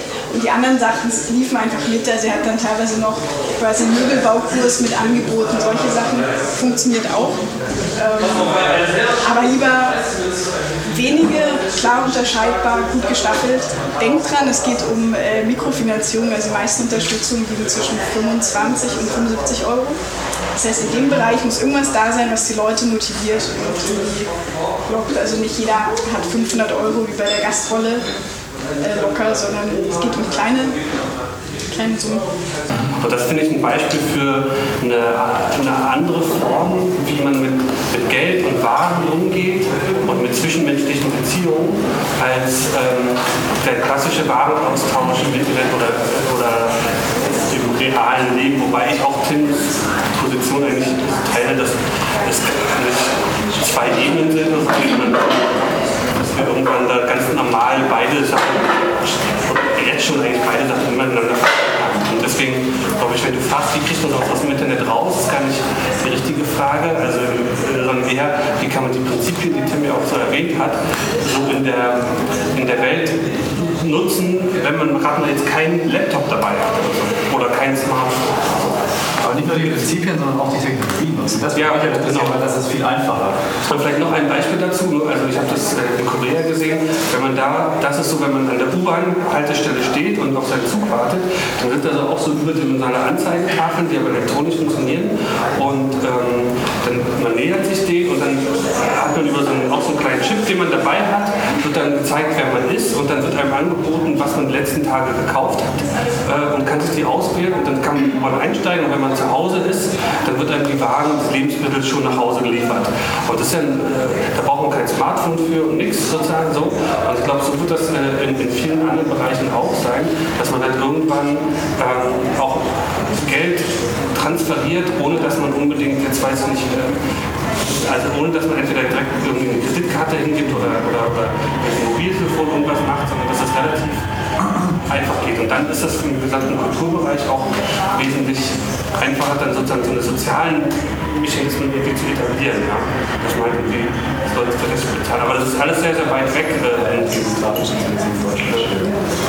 Sorry, einfach nur, genau.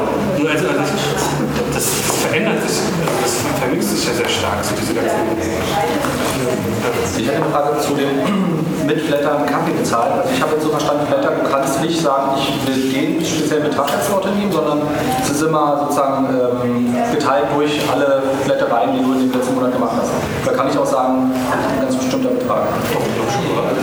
Es gibt die Möglichkeit, auch einen bestimmten Betrag an eine Person oder vielmehr einen, einen Account sozusagen, der eine Person repräsentiert, zu übertragen. Es gibt aber ein Limit, wie viel du pro Monat da übertragen kannst. Und von daher, also dieses ganze Bezahlen für den funktioniert da nicht so richtig. Und das ist wahrscheinlich auch nicht die Idee der Flatter. Also genau, das ist, das ist nicht, ja, ich bin auch nicht so ein unmittelbarer Freund von diesem Donation-Feature, was sie da noch mit eingebaut haben, weil es meiner Meinung nach eben diese Grundidee so ein bisschen äh, auch verbessert und durcheinander bringt. Das ist auch, sagen wir mal jetzt, in meinen Abrechnungen spielen diese Donations auch keine größere Rolle, so, weil das ein verhältnismäßig unattraktives Modell ist, weil es einfach eben nicht skaliert.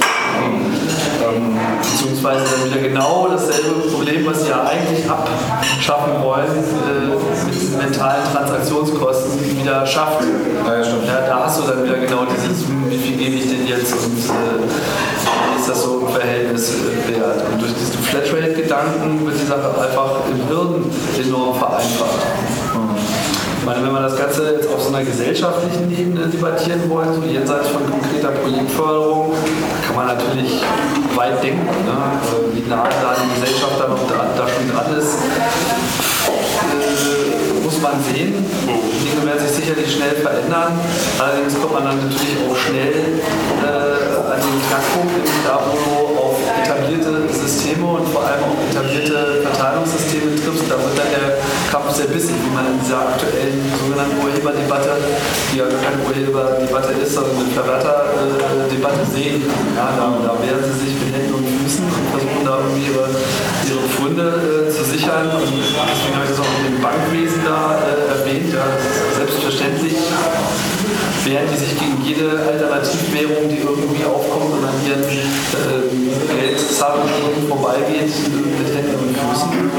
Und äh, auch die kulturellen Verteilungsmechanismen, so über VG äh, Wort und GEMA und Tralala und Lehrmittelabgabe und so, wo ja Milliarden äh, rumzirkulieren, die werden jetzt nicht so von heute auf morgen umgebrochen worden. Auf so einer ideellen Ebene kann man sich das nämlich schon sehr gut vorstellen. Aber konkret, also das, du sagst ja, das wird lange Zeit brauchen. Und die Frage ist aber eigentlich für jetzt, also jetzt auch schon für viele Leute, wie kann ich äh, zuverlässig mit dem, was ihr uns zum Beispiel heute berichtet habt, heute schon arbeiten. So.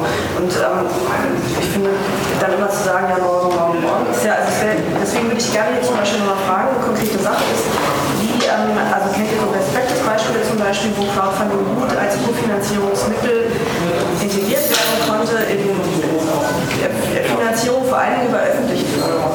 Also eben entweder auch lokal oder dann auch jetzt Also für, für Eigenmittel Crowdfunding im Filmbereich ist das gerade am relevantesten. Das, die Frage ist ja immer, äh, wenn man eine Filmförderung bekommt, dann muss man ja einen gewissen Anteil als Eigenmittel auch vor, vorrätig haben. Also über 10 Prozent. Es ist dann sozusagen, was ist denn Crowdfunding so? Es sind ja keine klassischen Eigenmittel, die der Produzent selber aufgreift, aber es sind auch keine Fremdmittel, weil es ja kein Kredit ist oder sowas. Und die sind gerade dabei, das sozusagen zu definieren und eigentlich das eher dem Eigenanteil äh, zuzuordnen. So. Und, und so, wenn wir so mit, mit, mit Leuten der Europäischen Union etc. dann über solche Sachen reden, dann sagen wir auch, ja natürlich, wenn ein Produzent das in sein Projekt, oder wenn, ich, wenn, wenn jemand das in sein Projektplan mit reinschreibt und sagt, er nimmt aus der und der Quelle nimmt er so und so viel Geld mit und baut von den so und so weiter, dann würde das auch als Eigenanteil äh, gewertet sozusagen. Und dann kommt ja, so eine Rechtfertigung. Aber kennt ihr Leute, die das erfolgreich Ja. gemacht haben? Also, So, achso, genau. Und, ähm, glaube nicht, dass das, also ich kenne keine Beispiele, die das kombiniert haben, sondern wenn ich, ich weiß nur von Projekten, die das nacheinander gemacht haben. Die erste, so für die erste für den ersten Schritt ähm, von, von Theateraufführungen Crowdfunding genutzt haben oder sowas oder für äh, ja, äh, Albums erstellen oder sowas und dann im zweiten Schritt dann ESF-Mittel beantragt haben für, für andere, also für andere Teile des Projekts und das versucht dann zu ja, genau. Und äh, das ist einfach nur deswegen auch, weil man einfach, weil die äh, Zeithorizonte so unterschiedlich sind. So. Also dass man jetzt für ESF-Anträge sehr viel länger im Voraus planen muss. Crowdfunding muss man auch planen, aber geht dann irgendwie etwas schneller, so ein Projekt zu machen, um mal eine Lücke aufzuschließen. Genau, aber das wäre eine konkrete Sache. Also die, Zeitunterschiede, ist ja wichtig. Und du könntest ja theoretisch sagen, ich gehe erstmal mit Crowdfunding ran und versuche, du sagtest 10 Prozent jetzt, eben lass das jetzt irgendwie 5000 Euro sein. Das ist unrealistisch, weil es dann ganz andere Gelder dabei geht. Aber ähm, und dann müsstest du dann erst in den Prozess reingehen, dir die öffentlichen Gelder zu beantragen mit einem Vorlauf von der Erfahrung anderthalb Jahre. Ich weiß nicht genau, wie das in der Regel ist. Das heißt, du hast dann ja zum Beispiel die Situation, dass du all den Leuten, die dich unterstützt haben, sagen musst, ja, ihr müsst bitte noch irgendwie sowieso eine Weile warten, bis es realisiert ist, aber dann noch mal mehr drauf. Also das ist doch schon mal ein Zeichen dafür, dass das schwierig sein kann. Ja, es ist schwierig zu kommunizieren, weil man auch Gegenleistung geben will und so weiter. Das auch dann, also in der Regel sollte es so sein, dass das, was man Crowdfunding finanziert, dann auch wirklich innerhalb einer gewissen Zeit finanziert werden kann. Sieht das halt äh, Thematik Diaspora an, das war ja so ein, so ein Versprechen, dass man ein alternatives Facebook finanziert. Die sind ja bis heute noch nicht, also im Grunde außer so Prototypen sind noch heute noch nicht so weit, dass, dass er da irgendwie sagen kann, das ist fertig. Und es ist auch so, dass dann irgendwann die Fans oder die Leute, die es finanziert haben, sagen, hier, jetzt müsst ihr aber mal was machen. Ähm, aber was ich schon gesehen habe im Filmbereich, dass halt Leute gesagt haben, wir finanzieren jetzt erstmal das Drehbuch vor. Und wir wissen, mit dem Drehbuch können wir noch keinen Film drehen, wir brauchen noch weitere Aktionsdienste, aber wir machen sozusagen erst einen Schritt und trotzdem seid ihr schon im Endeffekt dabei oder so. Und auch Iron Sky, als hat er das auch so gemacht, dass die mit Crowdfunding sehr, sehr früh angefangen haben und die halt noch den Teil der Förderung schon hatten, aber nicht ihr Budget noch nicht komplett ausfinanziert hatten, sondern erst dann noch andere Sachen dazu bekommen haben. Und, ähm, das, ist, das ist schon auch okay, die Crowd ist da auch ein bisschen flexibler, wenn man das von Anfang an so erklärt, wie eigentlich der Stand der Dinge da ist. Also das ist, ähm, es- ja. Da ist was dran. Also das hat überhaupt viel mit Kommunikation zu tun. So. Und man sagt so, Fans finanzieren Kultur und man hat noch keine, wo nimmt man die her? Ne? So. Äh, sicherlich ist es sinnvoll, sich auch da in kleinen Schritten anzunähern und so eine Community überhaupt erstmal aufzubauen. Also bevor man jetzt sagt, so ja, ich habe jetzt hier mein 250.000 äh, Euro Teil, ich brauche jetzt mal 25.000 Euro äh, Fangelder, so, da steht man natürlich dann erstmal mit dem Handhalsgrad da. Ne? Wenn man aber sagt, okay, jetzt machen wir erstmal, wir wollen langfristig diesen Film machen, aber jetzt machen wir erstmal ein Drehbuch für die Produktion ja, und fangen erstmal mit lustigen kleinen Kurzfilmchen an, die äh, Kleinstaspekte des Gesamtthemas aufgreifen und für sich schon zu einem Wert machen, ja, die wir wiederum bootstrappen mit noch kleineren Versionen davon, die schon mal zeigen, wohin die Reise geht. Und kommt dann irgendwie mit kleineren Projekten, die schon bei 500 Euro äh, den Zuschlag kriegen, mit jetzt machen wir das mal, ja, wo auch kein direkter Verdienst dabei ist, dann dann bedient man diese Instant Gratification, die auch, glaube ich, sehr wichtig ist, so einen permanenten Zyklus. Und dann kommt man eben auch schnell in so eine Kommunikationsschleife rein. So, ja, erstmal danke, okay, alles klar, jetzt machen wir was, jetzt zack, bumm, zwei Wochen später Ergebnis. Ja. Dann merken die Leute so, oh, alles klar, wenn ich da was rein tue, kommt da auch was bei raus. Und gesetzt, dass man das dann auch immer noch wertschätzt, dass es nicht total Quatsch ist, was dabei rauskommt, so, dann sind die Leute sicherlich auch schon bereiter, auch den zweiten Schritt, der auch noch nicht der Endschritt sein muss, äh, zu gehen ja, und es langsam aufzubauen. Und dabei lernt man ja auch, dabei lernt man auch diese Community kennen. Am Ende könnte sich wahrscheinlich das ursprünglich avisierte Produkt ohnehin komplett ändern, was ja eh gerade so eine Stärke ist, dass man eben dadurch, dass man in Kommunikation tritt, auf einmal das Gesamtprodukt zu etwas ganz anderem werden lässt, als man ursprünglich vorhatte. Ich weiß nicht, ob ihr gerade die Pony-Diskussion äh, im Internet äh, in irgendeiner Form zur Kenntnis nimmt, was ja auch ein schönes Beispiel ist für, äh, wie man das mit der Kommunikation im kreativen Prozess machen sollte.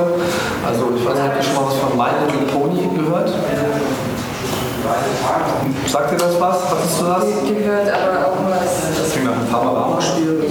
Also My Little Pony ist von der Firma Hasbro, sind so kleine Ponypüppchen. Äh, die haben sich vor 30 Jahren, gab es die halt schon, das waren so cheesy, komische rosa äh, Püppchen für kleine Mädchen, so, die kann man halt kaufen. und sie sind dann irgendwann auf dieses Businessmodell umgestiegen, dann auch noch die passende Kinderzeichentrickserie dazu zu äh, schaffen, die dann im Fernsehen quasi Charaktere schafft, die dann wiederum für diesen Merchandise wirkt. So, ne? Also äh, quasi diese Merchandising-Idee irgendwie umgedreht. Ja, erst ist der Merchandise da und dann schafft man dafür das Light-Kulturprodukt. Und das gab es irgendwie lange Zeit und war wohl auch vergleichsweise äh, erfolgreich. Gibt auch andere Beispiele, hier äh, Transformers und die ganzen Spielepuppenkram. So, fast forward in die aktuelle Zeit. Es gab mehrere äh, Varianten davon. Und 2010 ist äh, diese Pony-Fernsehserie komplett neu aufgelegt worden unter dem Titel My Little Pony Friendship is Magic.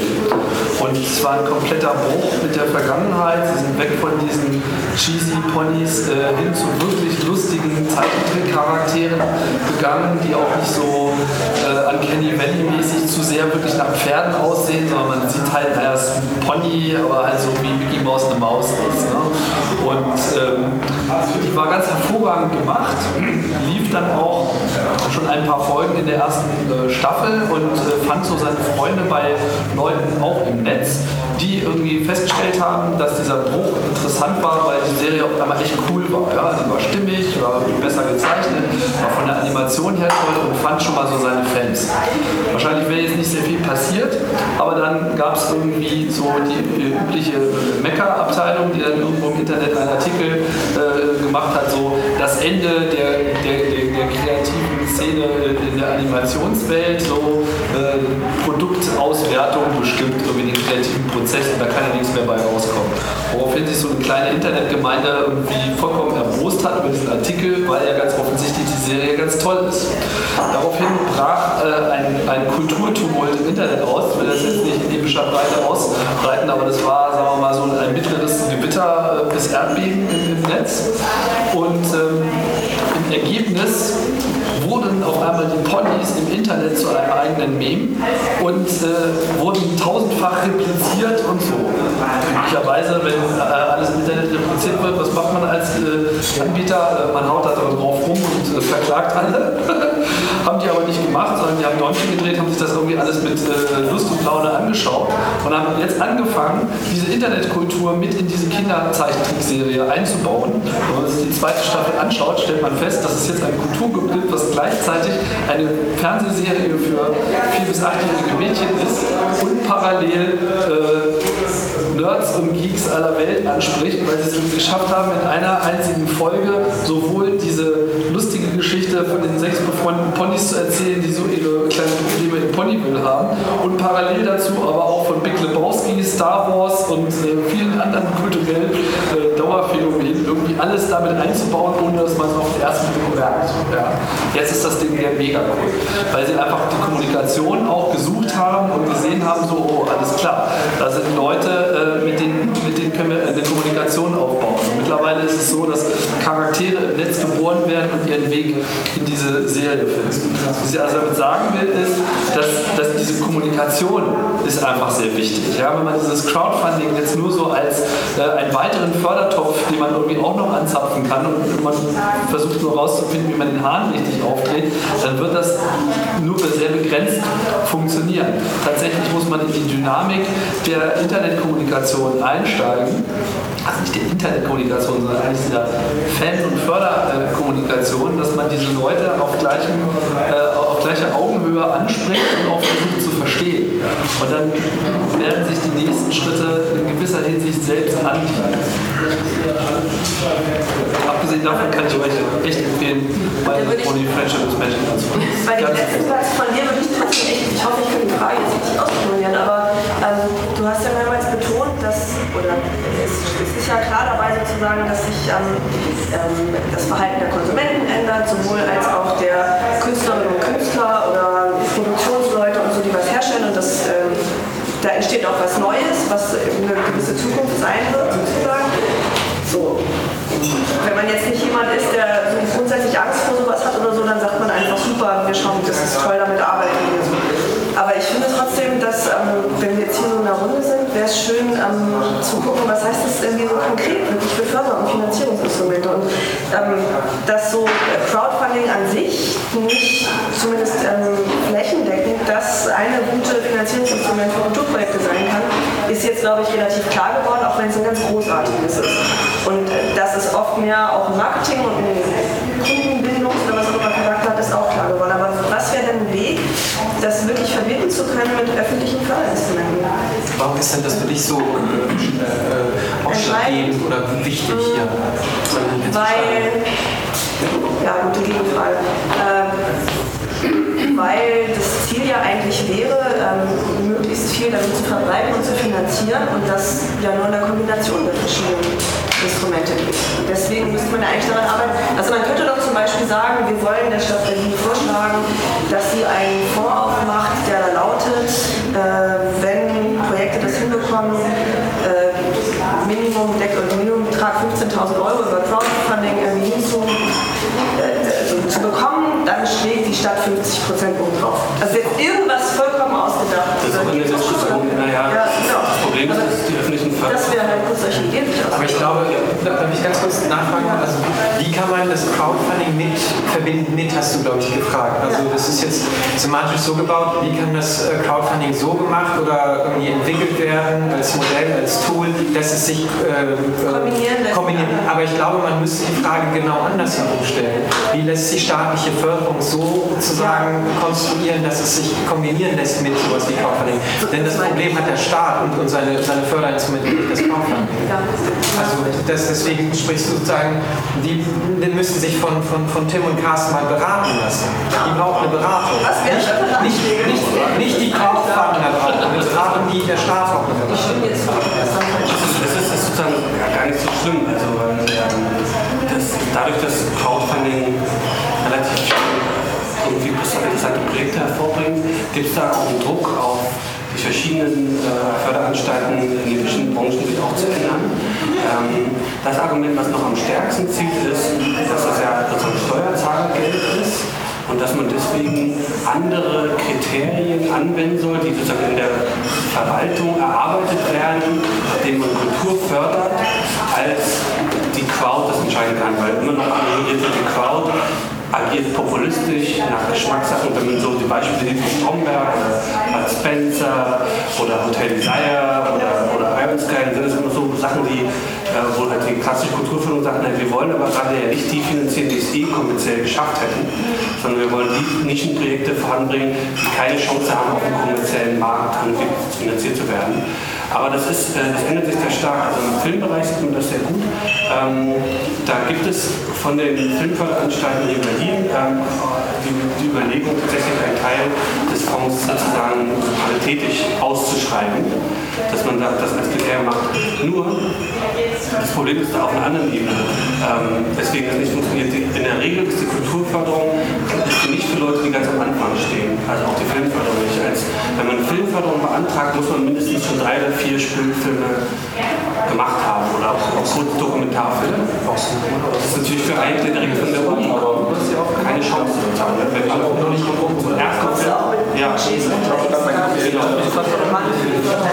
Und deswegen, also der Druck ist sozusagen, was wir erleben werden, und äh, das, sieht- das sieht man in allen Bereichen auch, dass sozusagen die öffentliche Kulturförderung eigentlich für Anfänger, also für Berufsanfänger oder für Leute, die das als Quereinsteiger machen wollen, nicht geeignet ist, sondern sich so, so wie Tim auch schon sagte, äh, dass sich da ja auch eigentlich schon eine etablierte Industrie richtet, die zusätzlich ähm, noch unterstützt wird vom, Staat.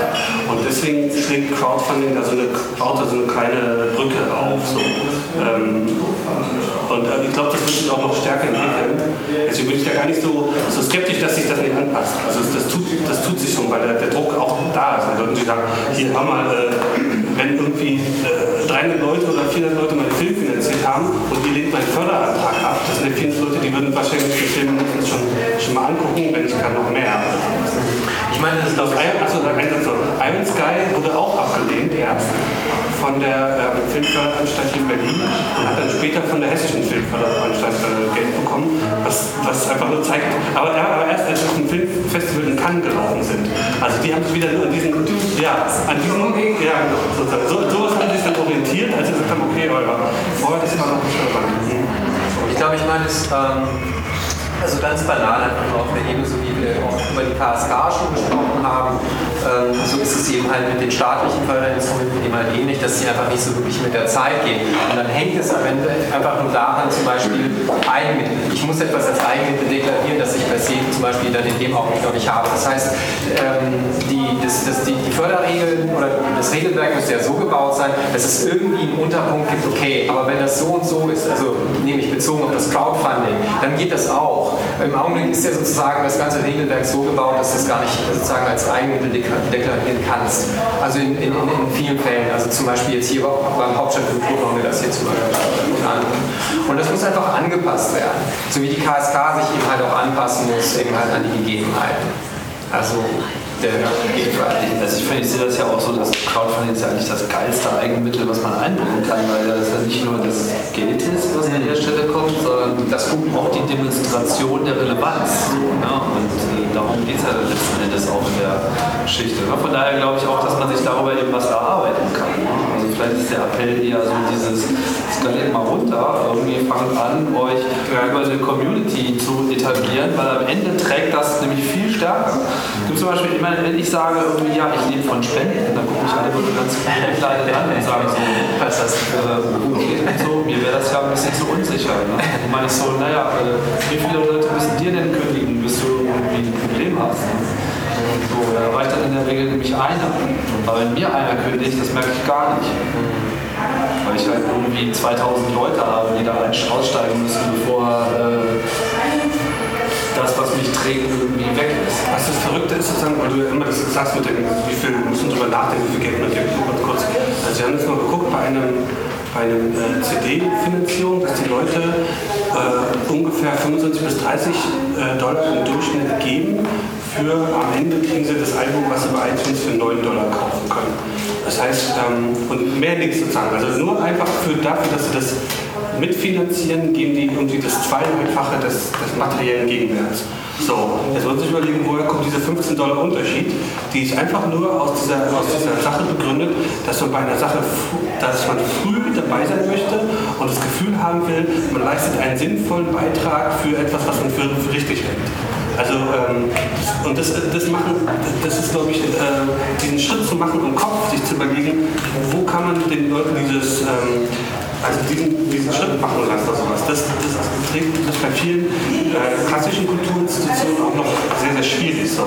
Ja, weil, sie da, weil sie daran gar nicht denken. Sie denken eher immer, die Leute wollen weniger bezahlen, als es eigentlich wert ist. Die Leute sagen immer, wenn ein Opernticket kostet eigentlich, wenn es real berechnet würde, 300 Euro pro Person, wenn es keine öffentlichen Subventionen gäbe, aber die Leute würden maximal 30 Euro bezahlen. Aber der, der Unterschied ist eigentlich, dass wenn man einen Opern über, über Crowdfunding finanzieren würde, dann würden die Leute wahrscheinlich wesentlich mehr Geld geben, als es eigentlich wert ist, sozusagen materiell, weil, das sozusagen, weil diese emotionale Komponente dazu kommt. So. Darf ich mal kurz dich was nachfragen? Weil glaube ich, dass das sehr selbstverständlich mal voraussetzt, dass man eine Community hat oder äh, sich halt einfach irgendwie sucht. Also wie, wie komme ich quasi, wenn ich jetzt eine Projektidee habe und ich habe bislang noch keine Community, was würdest du sagen? Also wie finde ich eine? Also weil Fans sind ja schon, schon wieder, ist ja schon mal noch spezieller. Ja, irgendwo muss man ja anfangen. Genau, ich ja auch nicht, fange ich, äh, ist so ganz konkret, wo fange ich, also... Im Internet. Ja, genau. Naja, ich meine, guck dir an, was die 14-Jährigen heutzutage machen. Also wenn die kreativ sind und irgendwie Ganz Sachen machen. naive Frage einfach nur für Leute, die nicht jeden Tag im Ja, ja. Internet so drin sind. Äh, schreibe ich dann einen Blog oder gehe ich auf so eine Plattform oder wo?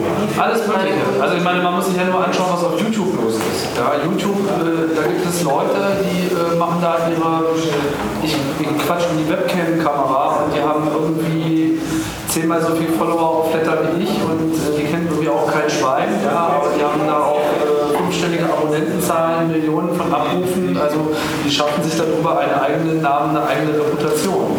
Wenn wir sehen hier, generell ist unsere Gesellschaft reputationsbasiert. Ja? Umso besser dein Ruf, umso größer deine Chancen. Und äh, das ist etwas, das muss man sich schrittweise erarbeiten. Das kommt nicht von heute auf morgen. Die kann man sich nicht bei Amazon bestellen, sondern die muss man sich eben erarbeiten. Und da muss man eben das, wie man das jetzt konkret macht, mein Gott, wenn es da ein Patentrezept gäbe, dann wären wir alle reich und berühmt. Aber grundsätzlich muss man natürlich erstmal irgendwas finden, was überhaupt irgendjemand interessiert. Und in Abhängigkeit davon, was was jetzt hier die Dienstleistung, die Darreichungsform ist, die passende Plattform suchen. Leute, die zeichnen können zum Beispiel. Ja? Pony-Kopien äh, machen. Ja? Wahrscheinlich 99% der Homepage bei Divine Art. Art redet irgendwie kein Mensch, aber das ist einfach mal der Ort dafür. Ja? Leute, die irgendwie mit Video rumexperimentieren, die sind irgendwie bei YouTube oder irgendeiner anderen äh, spezialisierteren Videoplattform und schaffen sich dort erstmal ihre eigene Followerschaft. Das geht vielleicht erstmal mit einem Freundeskreis los, dann irgendwie den man halt sonst noch so kennt. Ne? Da man jetzt schon ein bisschen älter ist und jetzt irgendwie das äh, so richtig da den Dreh kriegen will, man hat immer eine Community. Ja? Also wenn es erstmal nur der unmittelbare Freundeskreis, die Mitstudenten oder was auch immer sind. Äh, Qualität setzt sich an der Stelle halt auch durch. Das, weil das ist das Einzige, was relevant ist im, im Netz. Die Leute, also Qualität, subjektive Qualität natürlich, ne? weil Leuten kann natürlich auch irgendwas gefallen, was andere Leute jetzt sagen, naja, das ist ja handwerklich gar nicht gut, so, aber am Ende wissen wir ja, was irgendwie, kann so ein ganz kleines Ding sein, wie etwas gesagt wird oder wie einer irgendwie guckt und auf einmal ist das so äh, der Knaller und wird zum Meme. Ja, Aber man hat eigentlich, eigentlich das Recht, erstens hat jeder eine Community. Das Problem ist, die Community quasi zu mobilisieren, weil viele, also jetzt ich rede nicht von Leuten, also von klassischen Kulturbetrieben, zum Beispiel Theater, die haben in der Regel äh, hundert, hunderte, tausende von Besuchern, die schon mal im Theater waren und die haben bloß keine E-Mail-Adresse von denen.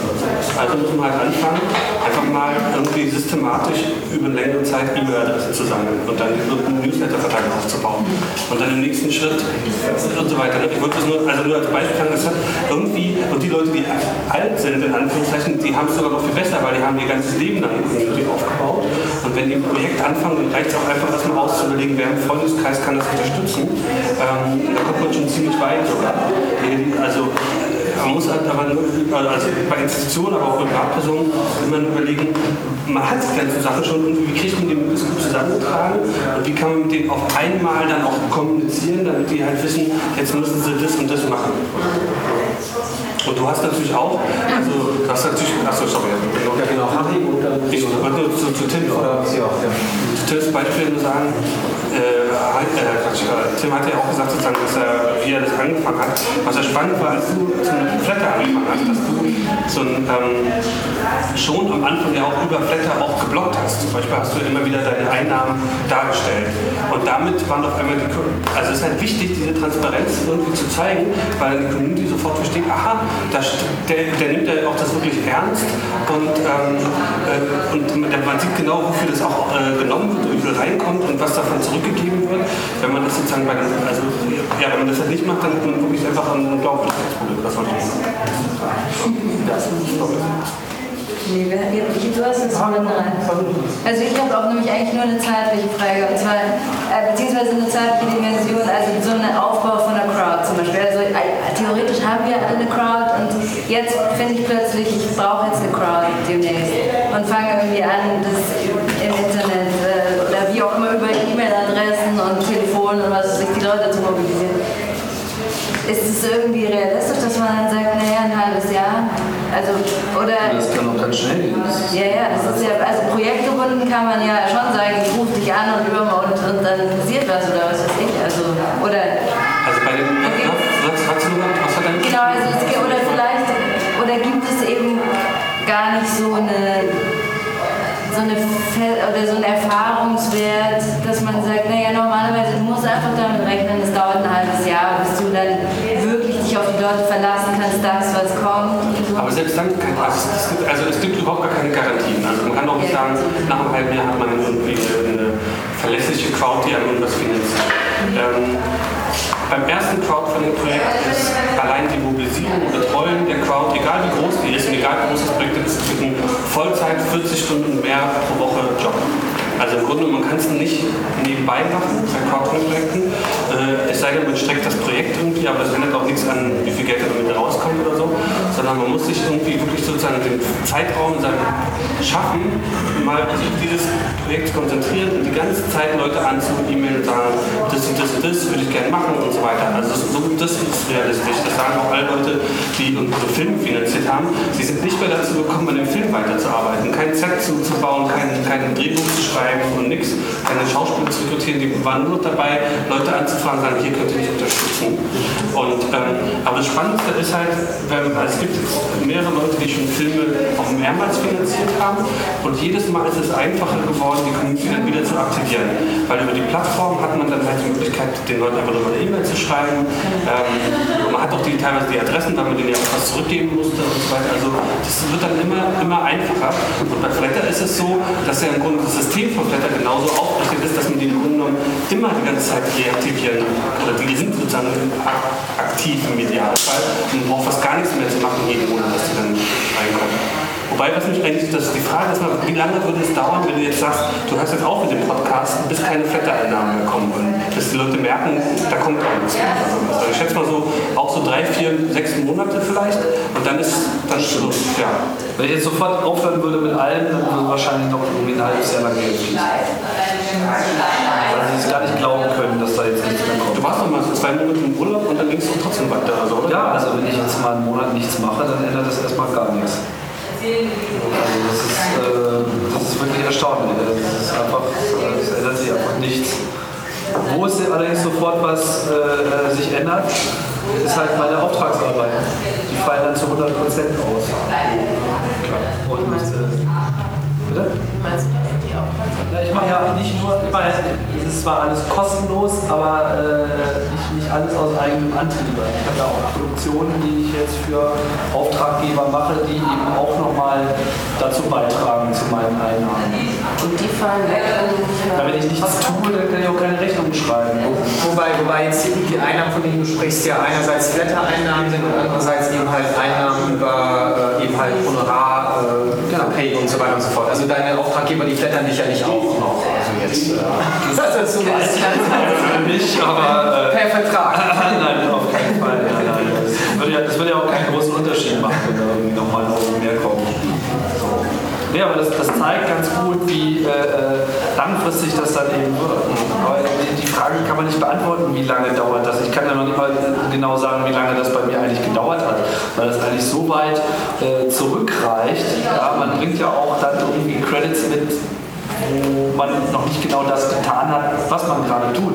Also als ich mit Podcasting angefangen habe, bestand meine Community nicht primär aus Hörern, sondern aus Leuten, die in irgendeiner anderen Form andere Aktivitäten von mir wahrgenommen haben und die so quasi darüber so ein so ein Versprechen im Ohr haben, so, ah, okay, er hat bisher das gemacht, jetzt macht er das. Äh, das wird vielleicht auch interessant sein.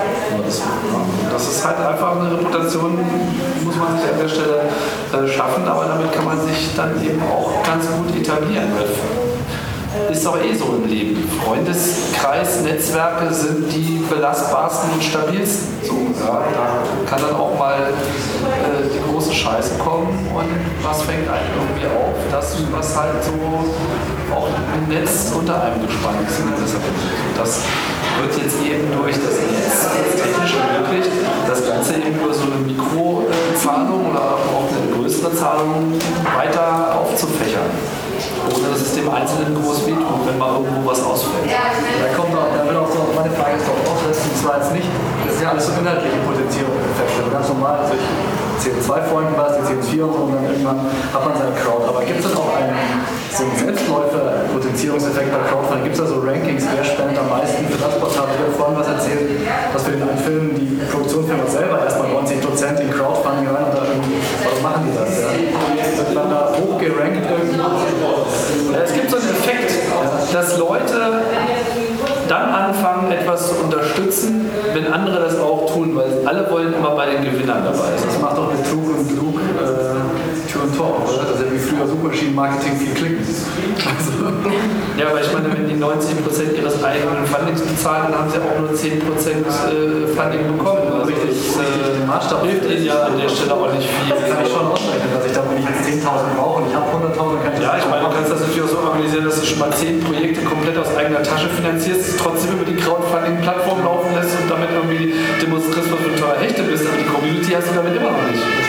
Also damit hast du keinen gewonnen. Also vielleicht ziehen da ein paar mit, aber auf denen kannst du dann nicht in derselben Dimension weiterarbeiten. Das ist dann total Es gibt auch bestimmt auch Investoren, die auf Crowdfunding-Plattformen unterwegs sind und sich einfach nur so Kennzahlen haben. Wie kann man solche Sachen, nee, also das kann man sich nicht auch nutzen irgendwie, dass man so Jetzt erstmal geschickt vor. Es, gibt natürlich die Möglichkeit, das auch ein bisschen zu manipulieren. Und ich wette, das wird auch gemacht, auch bei Starnext oder sowas. Das ist so. Ja, nee, aber das, also dass man zum Beispiel, wenn, wenn ein Projekt 5000 Euro haben will und bei, wir sind bei 4.500 Euro und sie würden, das Projekt ist eine Stunde vom, vom Abschluss ähm, und sie würden das Geld dann nicht bekommen. Weil wenn sie 4.999 Euro haben, sind die alle weg, werden jetzt ausgezahlt zurück an den Crowdfunder. Ähm, das, ist ja, also das ist ja bei den Plattformen so das Prinzip, entweder kommst du über deine, über deine Hürde drüber oder, oder nicht halt so. Und dann geht alles wieder zurück, wenn, wenn du nicht drüber kommst. Das wusste ich auch so. Ja, das ist ganz wichtig. Stimmt, muss man einfach mal sagen. Ja, ja. Das ist, äh, schon, was auch bei einem selber cool ist, weil man weiß zumindest zu einem definierten, vorher feststehenden Stichtag, so es klappt oder es klappt nicht. Man kann auch sich darauf verlassen, dass es mit dem Geld nur wirklich da ist, wenn auch genug mitziehen. Genau. Ja, ich glaube, da Und das ist ja sofort. Sonst würde ich ja nur bei, bei großen Massen gewinnen. Das, ich glaube schon, dass es oft vorkommt, dass Leute sozusagen kurz vom Ziel sind, aber nicht ganz drüber schaffen und dann sozusagen über eine Oma einfach sagen, komm, gib mir doch mal, ich gebe dir 50 Euro, du zahlst dir dann ein und so weiter, um jetzt mal rauszukommen. Aber ähm, es hilft im ersten nicht beim nächsten Mal so. Also das, und ich finde, das ist auch ein richtiger Betrug, weil es nur, nur darum geht, dass man sich ein bisschen Budget verschätzt hat. Ich meine, ich bin geschickt vorgeben, worauf muss man achten? Sowas ist zum Beispiel schon wichtig. Das, genau.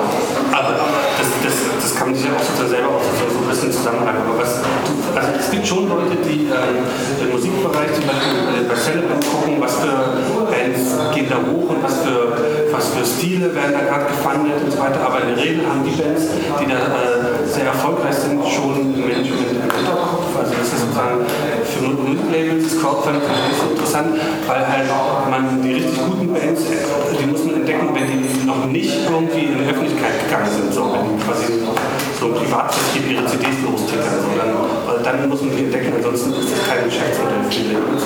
Insofern, man kann wirklich auch schwer betrügen beim Crowdfunding, weil das so stark mit einer Person äh, ist. Deswegen gibt's auch, kann man auch keine Pyramidenspiele oder sowas machen oder so, weil ähm, es hängt halt immer so an diese eine Person dran, die meistens mit dem Gesicht auf der Plattform ist, in dem Video mit dem Gesicht auftaucht, wie jetzt hier die beiden, die nach Shanghai fahren, du siehst genau, wer das ist. Äh, und du musst dich auch bei den Plattformen verifizieren. Die sorgen also dafür, dass du wirklich eine echte Person bist und du kennst den Namen, Adresse. Also es ist sehr, sehr schwer beim Crowdfunding äh, irgendwie Shit oder zu betreiben. Was aber passiert ist, dass Leute ein Projekt anfangen, das Geld bekommen und dann realisieren, das Geld hat eigentlich nicht gereicht und dann abbrechen müssen. Es gab jetzt ein paar Mal im Spielebereich, wo äh, gesagt haben, ja, wir haben jetzt hier 150.000 Dollar auf Kickstarter zusammengesammelt für ein äh, Spiel, aber wir kommen mit der Programmierung trotzdem irgendwie nicht fertig und wir schaffen es dann nicht. Dann gibt es meistens einen riesigen Ärger. Ähm, juristische Konsequenzen gab es noch nicht, aber die Leute trauen dem das das nächste Mal nicht mehr, weil die Kalkulation halt einmal falsch berechnet worden ist. Da ist auch schon eine Gefahr drin. Aber es gibt keine juristischen Folgen für jemanden, der sein Projekt so radikal runterfinanziert. Na, die Frage ist ja immer, ob jemand, der irgendwie 30 Dollar oder 50 Dollar gegeben hat, damit ein Spiel rauskommt, dann die einklagen würde. Es gibt aber keine Aufsichtsbehörden mit irgendwas. Keine Garantie, dass das auch klappt. Das ist ja auch ein Vertrauensspiel. So, ne? Du sprichst mir das Vertrauen aus, indem du eben einen Kleinstteil äh, mitfinanzierst. Das Risiko ist für dich sehr überschaubar, ja, das weißt du genau. Und äh, in dem Moment, wo man mehr gibt, kriegt man ja auch in der Regel auch schon Dinge zugesichert. Ist ja auch, ist ja auch eine Sicherheit in gewisser Hinsicht so. Nach dem Motto, nein, ich gebe euch 5000 Euro, wenn ich da irgendwie schon mal das T-Shirt mit allen Unterschriften drauf kriege, hängt mir an die Wand, war es mir das schon wert, so auf dem Level. Wenn man das jetzt äh, betreibt wie ein ähm, Investor, ja, dann äh, ist man auch in einem anderen Risikobereich. Ne?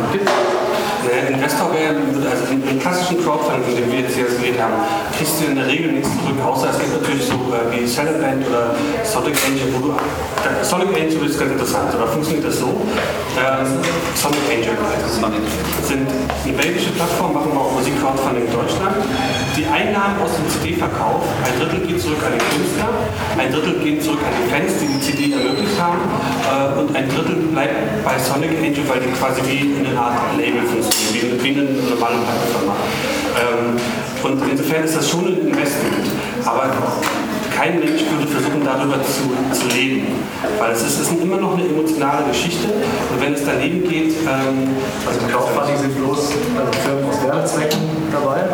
Ja, Sponsoring-Zwecke, sowas schon. Genau. Da sind Unternehmen, juristische Personen aktiv, aber als Investoren, Banken oder so, um da wirklich auch noch Gewinne rauszuschlagen. In dem Kreativsektor nicht. Es gibt aber, das hatte ich so kurz angedeutet, es gibt jetzt ja auch Crowdfunding für Startups und da ist natürlich, erstens reden wir da von anderen Summen, da reden wir so im sechsstelligen, siebenstelligen Bereich äh, und dann ist es dann schon als Clubs. Genau.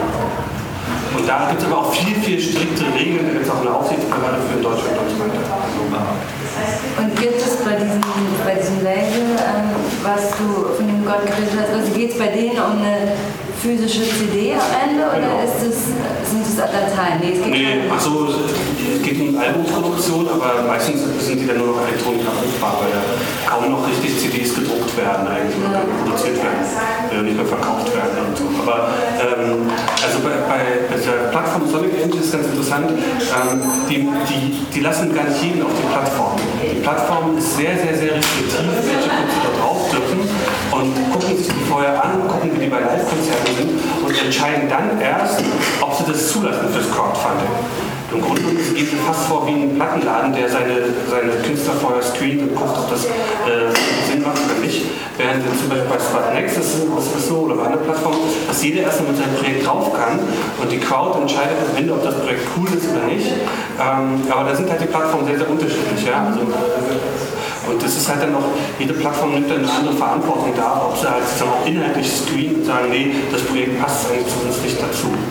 Also es ist halt irgendwie ein sehr, sehr unterschiedliches Geschäftsmodell für eine Plattform. Ja. Die erfolgreichste, die ja auch bei der letzten Co-Funding vorgestellt wurde, äh, oder eine der erfolgreichsten aus den USA, Niagoro, äh, hat ja so das Open-Prinzip, wir machen alles und äh, erhoffen sich damit so ein bisschen so, äh, keine Ahnung, so eine Art von äh, ja, Weltherrschaft oder was auch immer, zumindest in diesem Bereich, von wegen, dass sie dann wirklich auch international auf dieser, mit, mit diesem Prinzip, ne, offen für alle, offen für alles. Und in allen Sprachen, in allen Ländern. Bitte? Die würden auch, also der, der, der Slavik und der Google, er würde auch ein Projekt, wenn irgendwie Nazis dort ihre, irgendwie ihre CD finanzieren oder ihren Film oder weiß ich was, oder ihre Party, würden die das zulassen. So sind halt die Amis so. Die sagen halt, okay, das ist Freedom of Speech und das äh, Meinungsfreiheit, wir machen das einfach in Deutschland, glaube ich, würden, da würden die Plattformen schon so ein bisschen den Riegel bei bestimmten Sachen Riegel vorschieben. So, gut so. Aber du hast recht, das ist der, der Marke, das Geilste ist ja, auf der, auf der Koffer hat erzählt, dass die ein Baby finanziert haben. Das heißt, die haben die Zeugung eines Babys finanziert über Indiegogo. Und zwar ging es darum, ähm, wie heißt das denn? In-vitro-Fertilisation, was heißt das auf Deutsch? Also wenn man, äh, In vitro sagt man, glaube ich, auch auf Deutsch, oder? Also, also genau. Ja. Genau, also da, weil es der teuerste Lebensmittel nicht von der Krankenkasse bezahlt wird, haben die dann irgendwie 12.000 äh, US-Dollar für äh, dieses äh, In-vitro-Fertilisation zusammengesammelt und dann jetzt vor ein paar Tagen ist es auch auf die Welt gekommen, das Kind. Also sozusagen das erste Crowdfunding-Baby. Auch genetisch Crowdfunding? Nee, nee. Crowd is, crowdsourced. Das, das wäre was anderes. Die Fruchtbarkeit. Demnächst wird man bestimmt auch noch die Gene da Genau, das Ja, wir ähm, haben jetzt noch genau so die allerletzte kleine Runde, bevor wir in der großen Runde dann eben halt die Abschlussdiskussion machen. Ja, also meine Frage ist eigentlich ziemlich allgemein und ist auch eigentlich nur so ein Gedanke, der gerade gekommen ist. Also Carsten hat es ja vorhin erzählt, dass irgendwie äh, so jedes zweite Projekt äh, auch klappt. Das ist ja auf der einen Seite ist ja also faszinierend und zeigt auch, dass dieser Bedarf an Kultur eigentlich da ist. Das ist, ja, kann man sagen, dass es auf der anderen Seite nicht eigentlich traurig ist, dass sowas entstehen musste oder dass sowas also so von der politischen Seite her, also dass man sich die Crowd halt selber zusammensetzen muss und sagen muss, okay, wir finanzieren das, weil wir wollen das haben, weil irgendwie die Politik kann es gerade nicht geben. Was ist denn daran denn so traurig? Da, ja, ist, klar, man kann halt, ja, traurig. Das, äh, das ist vielleicht ja schon auch eine Aufgabe von der Politik halt sein könnte, Fragezeichen halt einfach fördern. Ja, aber was ist denn die Politik? In dem Sinne des Staaten seinen finanziellen, finanziellen Ja, aber es sind doch eh wir alle. Ja, aber es ist die Frage, wel welchen Weg man geht. Also wir alle zahlen ja auch schon im steuerlichen Sinn und müssen wir dann noch von dem, was wir halt so haben, nochmal extra was dafür abgeben. Also ich meine, es wäre so irgendwie die andere Seite der Medaille. Ich weiß, ich habe darauf auch es kam mir nur der Gedanke. Man muss jemand da eins zurückdenken. Viele Künstler wollen gar keine öffentliche Kulturförderung, einmal weil der Aufwand sehr groß ist, ähm, weil es auch nicht so besonders ähm, so, nicht so emotional so schön ist, wie wenn man bei einem Crowdfunding mit den Fans interagiert. Deswegen sagen wir auch, wir ziehen das vor. Und das dritte ist, dass auch die öffentliche Kulturförderung auch inhaltliche Auflagen macht.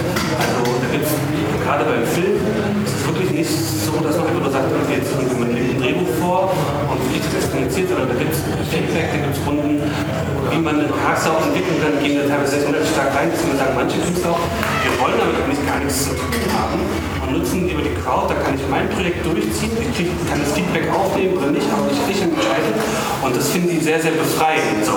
Also das darf man, das ist nicht sozusagen so, dass die das machen, weil sie nicht anders können, sondern die nehmen das als bewusste Alternative, so wie Tim ja auch gesagt hat, äh, er, würde sich jetzt, wahrscheinlich würdest du dich nicht irgendwie in einen Fördertopf zum Podcast, wenn es einen Fördertopf zum Podcasten gäbe, würdest du dich wahrscheinlich nicht darum bewerben, den zu bekommen, weil du dann irgendwie auf einmal äh, in anders ans Einschränken wärst. Ja, weil man sich da auch irgendwie so absurd festlegen muss, dann auf eine bestimmte Art und Weise, weil die sind ja dann immer für bestimmte Sachen ausgeschrieben und dann sind alle dabei, irgendwie ihre eigenen Wünsche auf diese Beschreibung hin zu Kann man ingenieren. das nicht auch irgendwie also als Appell nehmen, dass es einfach viel zu, also weil es ist ja Kunst und Kunst lebt ja gerade davon, dass man sie nicht irgendwie in die Schubladen reinsteckt und dass das auch ein Appell sein könnte, äh, dass diese Auflagen einfach teils sinnlos sind oder Kreativität nicht.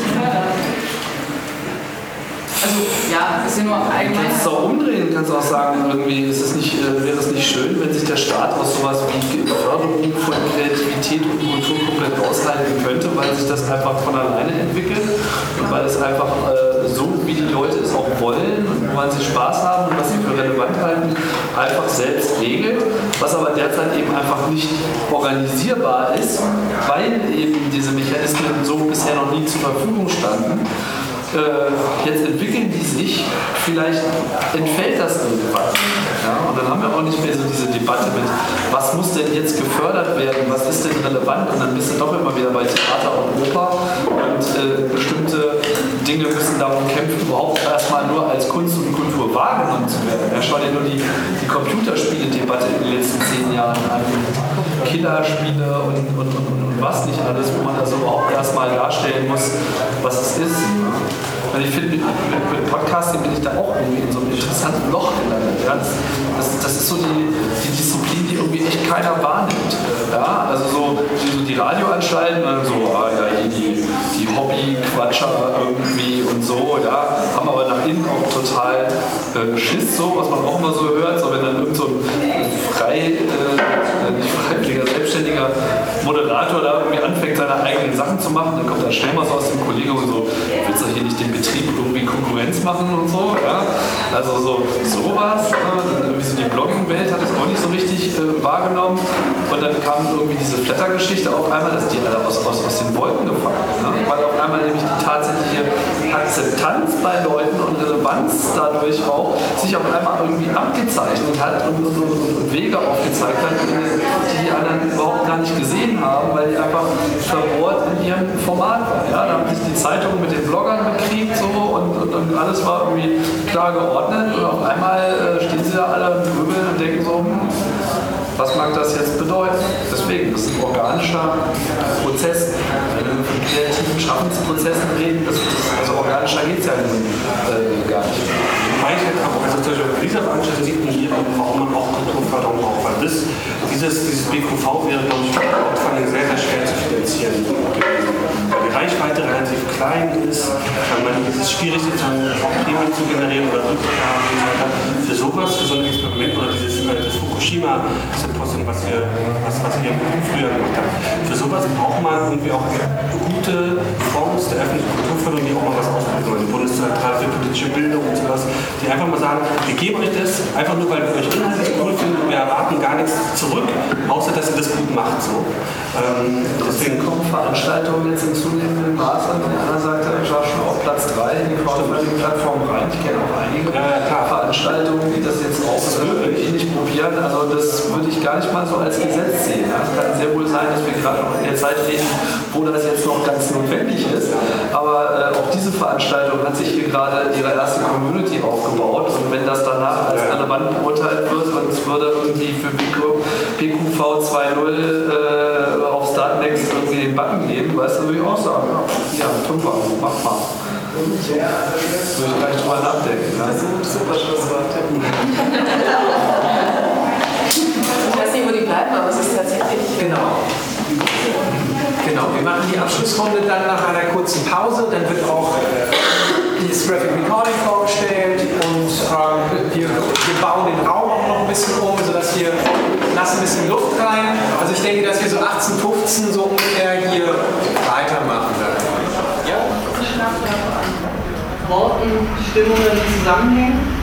Ähm, prinzipiell hieß die Überschrift Fans finanzieren Kultur. Es ging um Crowdfunding, Förderung und Community.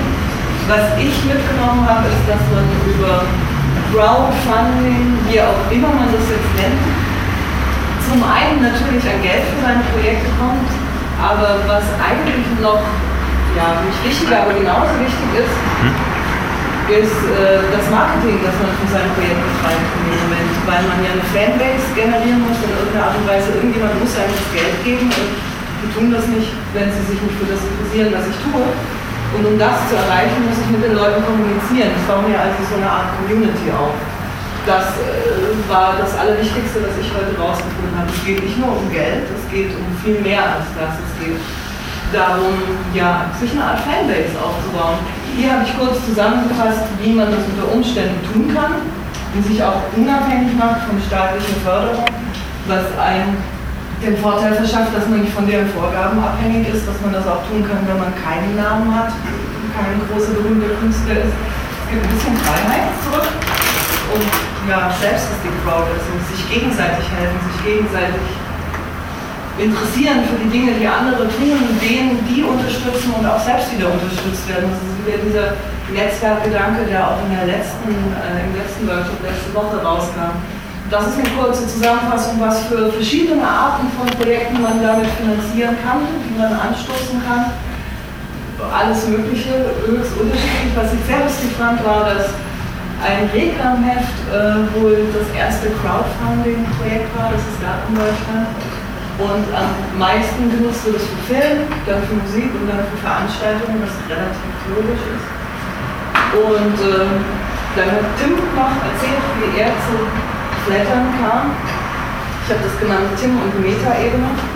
Und anhand dieses Beispiels erklärt sich eigentlich ganz gut, wie es in diesem speziellen Fall des Flattern äh, funktioniert. Aber ich denke, dass das Grundprinzip sich eigentlich auf das ganze Thema übertragen lässt. Sprich, viele Leute geben ein bisschen und dadurch bekomme ich von vielen Leuten ein bisschen, das macht einen großen Topf, damit kann ich mein Projekt finanzieren. Und hinterher gebe ich dieses Projekt ja auch, äh, das interessiert die anderen ja auch, also gibt es wahrscheinlich auch wieder was zurück an die Menge, an die Gesellschaft. Und es macht alles ein wenig bunter.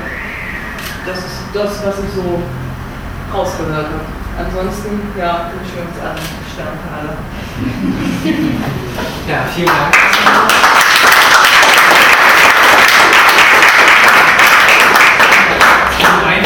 Ähm, ich würde vorschlagen, dass Anna und Carsten äh, jetzt auch nochmal nach vorne kommen. Und eine ganz kurze Frage an, an Ben, der, der jetzt filmt. Ben, äh, brauchen wir die Mikros? Äh, hast du da einen besseren Ton? Oder geht das Ganze auch ohne? Also wir richten uns da ein bisschen nach dir. Na, ihr habt ja bewiesen, dass ihr auch ohne Mikro eigentlich ganz gut sprechen könnt und dann könnt Wie ihr das lautstärkenmäßig. Seit einer Woche heißer. Wäre euch das lieber, mit dem Mikro zu arbeiten? Also oder auch okay. Ich habe gerade nur gesagt, so ist ein bisschen natürlicher vielleicht, so ohne Mikro zu arbeiten. Aber wenn ihr das euch okay ist und für euch auch, dann sprechen wir Ich nicht. weiß nicht genau, was wir jetzt machen wollen, aber wir sollen erzählen, irgendwie musste Gide fragen. Mit, äh, nicht ein bisschen verstanden, ja. Hallo. Weil man einen Podcast auf der Mikro machen.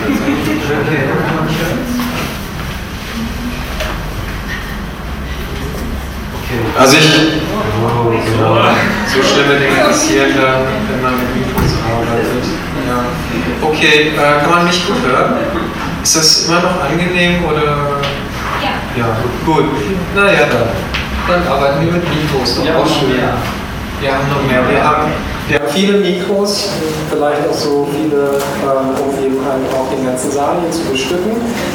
Ihr müsst euch dann einfach melden, wenn ihr auch eins braucht. Ja, wie gesagt, mein Name ist Christian Woznicki, Berliner Gazette. Ich stelle vielleicht noch mal ganz kurz für die, die jetzt noch nicht äh, mit uns den gesamten Nachmittag vorgestellt haben, in aller Kürze ganz kurz vor ähm, den Britlove, ganz rechts, ähm, Podcaster. Sascha Lobo hat auf der Republika gesagt, ähm, das Social Payment System Flatter wurde erfunden, damit Tim seine Miete bezahlen kann. War sicherlich nicht ganz ernst gemeint, aber charakterisiert sowohl Tim als auch Flatter vielleicht ein bisschen, und auch Sascha Lobo natürlich. Ähm, Anna Teil, ähm, Crowdfunding Coach haben wir sie in unserer Kommunikation genannt, sie ist auch Kuratorin, ähm, ist mit oder Mitbetreiberin einer der wichtigsten, größten Crowdfunding-Plattformen in Deutschland. Ähm, und zu meiner unmittelbaren Rechten Carsten Wenzlaff, Mitbegründer und Mitbetreiber des Instituts für Kommunikation in sozialen Medien, ein Journalist, Forscher und äh, Medienguru. Ja, okay, gut. Ähm, genau, und ähm, wir haben ähm, uns heute das Thema Crowdfunding eben halt äh, vorgenommen. Und ja, es gibt da eine ganze Menge, glaube ich, äh, immer noch zu diskutieren.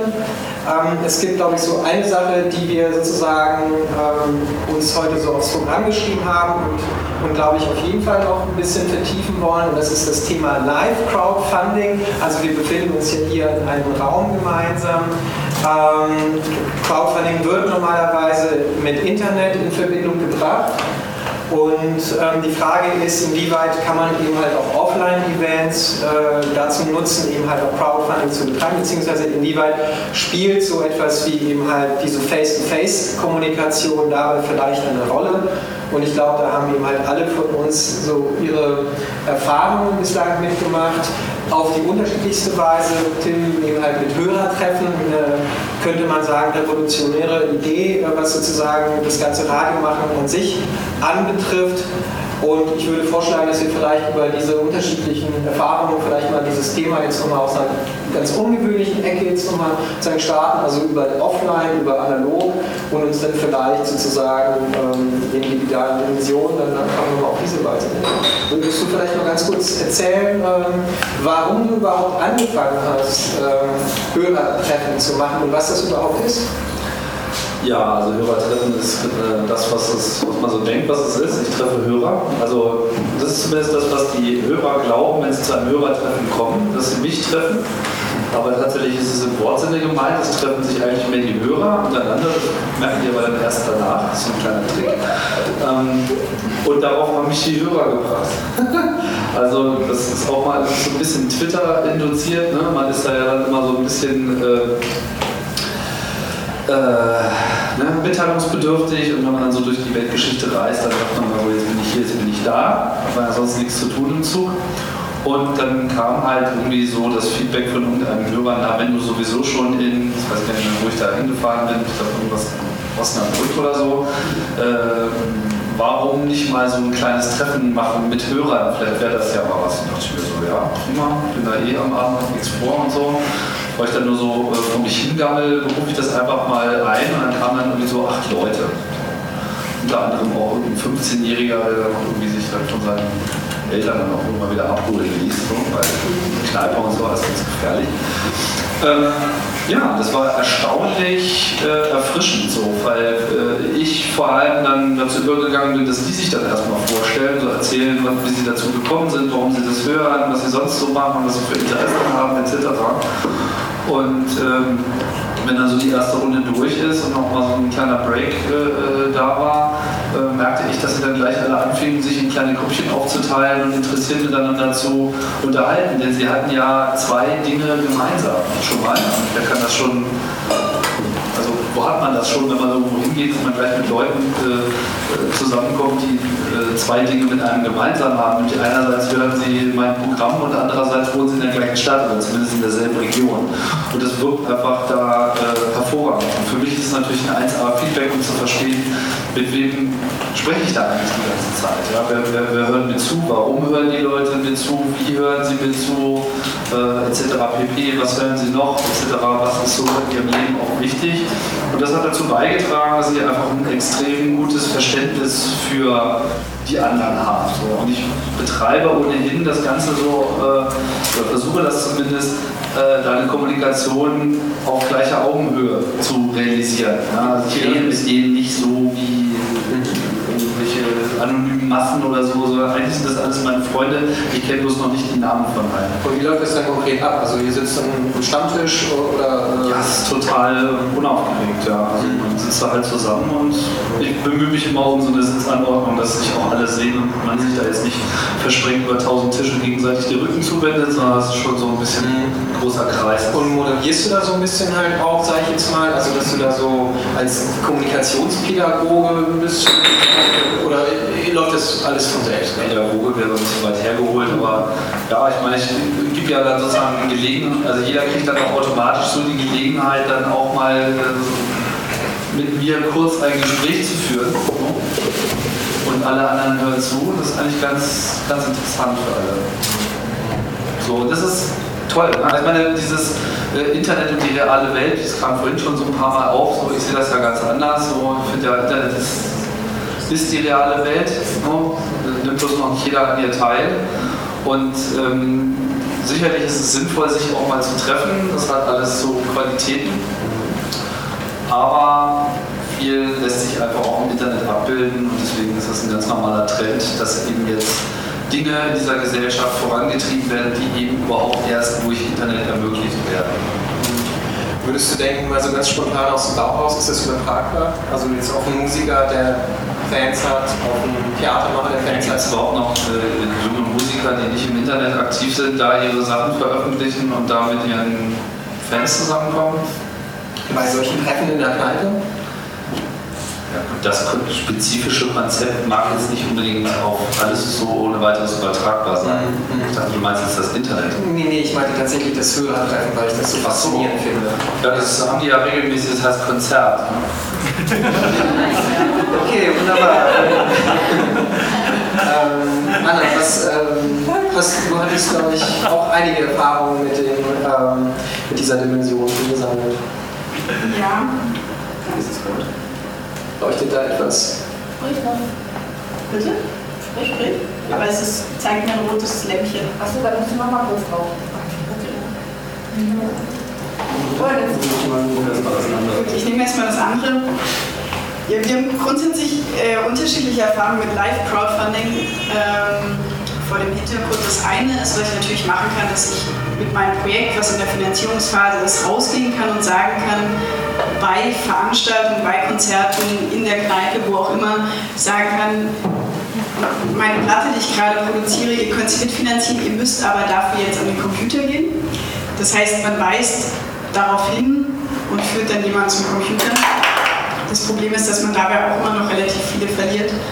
Der Grund für das Live-Crowdfunding aus unserer Sicht ist, ähm, dass man in dem Moment, wo ich quasi bei dem kreativen Event bin, am meisten ja gepackt bin davon und es am ehesten unterstützen wollen würde.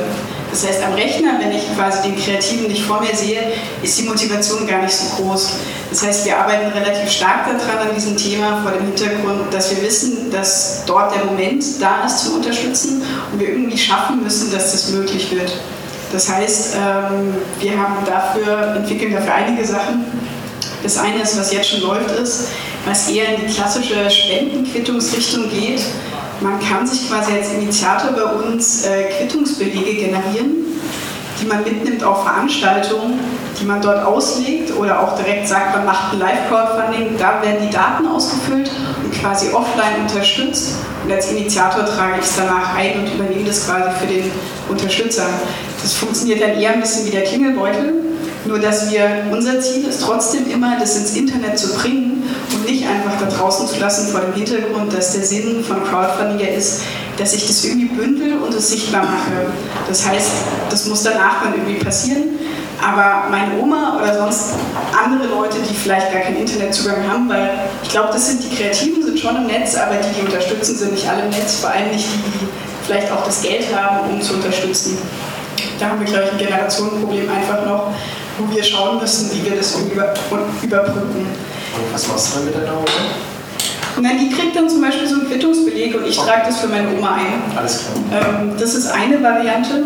Die andere ist, die dann geht dann wieder eher in die internetaffine Richtung. Wir arbeiten zum Beispiel auch an einer mobilen App, über die ich direkt quasi vor Ort unterstützen kann. Wird, glaube ich, in Zukunft auch sehr wichtig werden, weil ich quasi, ich habe das gemerkt immer beim Filmfestival, beim Dokumentarfilmfestival, dass die Leute rausgegangen sind und gesagt haben, in dem Moment, wo kann ich diese Filme sehen, wo kann ich die unterstützen und da hatten sie unterstützt, aber später im Netz hast du verloren irgendwie. Das heißt, man muss eine Möglichkeit schaffen, direkt mit dem Handy zu unterstützen. Dann umgehen wir auch das Sommerproblem, wo wir immer so ein kleines Sommerloch haben, weil im Sommer nicht so viele Leute am, quasi sind mehr am Handy in Zukunft und nicht so viel am Rechner zu Hause. Das heißt, das werden wir in Zukunft damit überbrücken, dass wir quasi eine mobile Crowdfunding-App haben, die gerade in Entwicklung ist, also die ist noch nicht da. Das andere ist, da habe ich irgendwie auch was mitgebracht. So ein kleiner. Jetzt kommt der es ist kein Werbeblock, äh, ist quasi ein Testdruck aus unserem kleinen Labor. Und zwar quasi versuchen wir möglichst viele Features zu entwickeln, wo der Starter oder der Projektinitiator rausgehen kann und seine Kampagne bewerben kann, dass sie quasi aus dem Netz rauskommt und nicht nur im Social Media unterwegs ist. Da funktionieren einfach Sticker relativ gut, Plakatkampagnen funktionieren sehr gut. Das heißt, hier ist zum Beispiel die Möglichkeit, das ist mal so ein Stickerdruck, jetzt ein Vordruck, den wir gemacht haben, wie man ähm, als Starter sowas generieren kann. Das sind einfach ja, Back-to-Print-Geschichten, ähm, entstehen dann relativ automatisch ist ein QR-Code drauf, über den ich direkt auf die Projektseite komme. Ähm, da arbeiten auch viele dran, dass man in Zukunft über QR-Codes direkt unterstützen kann. Also PayPal ist da sehr hinterher, das zu machen. Da werden wir, glaube ich, noch ein bisschen was erwarten können, was da kommt. Das heißt, hier die Verknüpfung von, von Offline zu Online ist aus unserer Sicht echt ein wichtiges Thema, damit wir möglichst viele da reinholen und dafür begeistern können und nicht quasi abhängen, weil sie keine Lust haben, auf die Seite zu gehen, sondern sie irgendwie abholen können. Das ist, glaube ich, unmittelbar ein Kommentar. Also ich glaube, Offline-Crowdfunding funktioniert immer nur dann, wenn die Leute ihr Gehirn nicht mehr benutzen. Also in der Politik, in der Kirche und im Fußball. Ja, also ich glaube, äh, es gibt ja sozusagen ähm, äh, Fundraising, jetzt Barack Obama hat zum Beispiel so ein Spendendinner gemacht, wo äh, man äh, für ich glaube 5000 US-Dollar ein Ticket mit George Clooney und ihm kaufen konnte. Das funktioniert in der klassischen Politik sehr gut, in Amerika natürlich viel besser, weil das da ein bisschen einfacher äh, ist. Ähm, es klappt in der Kirche, wenn die Leute, den, wenn der Klingelbeutel herumge da ist sozusagen sozialer Druck da, damit, ähm, damit die Leute Geld geben. Aber also das, was du beschreibst, ist für mich kein Offline-Crowdfunding, sondern es ist im Grunde genommen die Verlängerung des Internets einfach mit anderen Medien.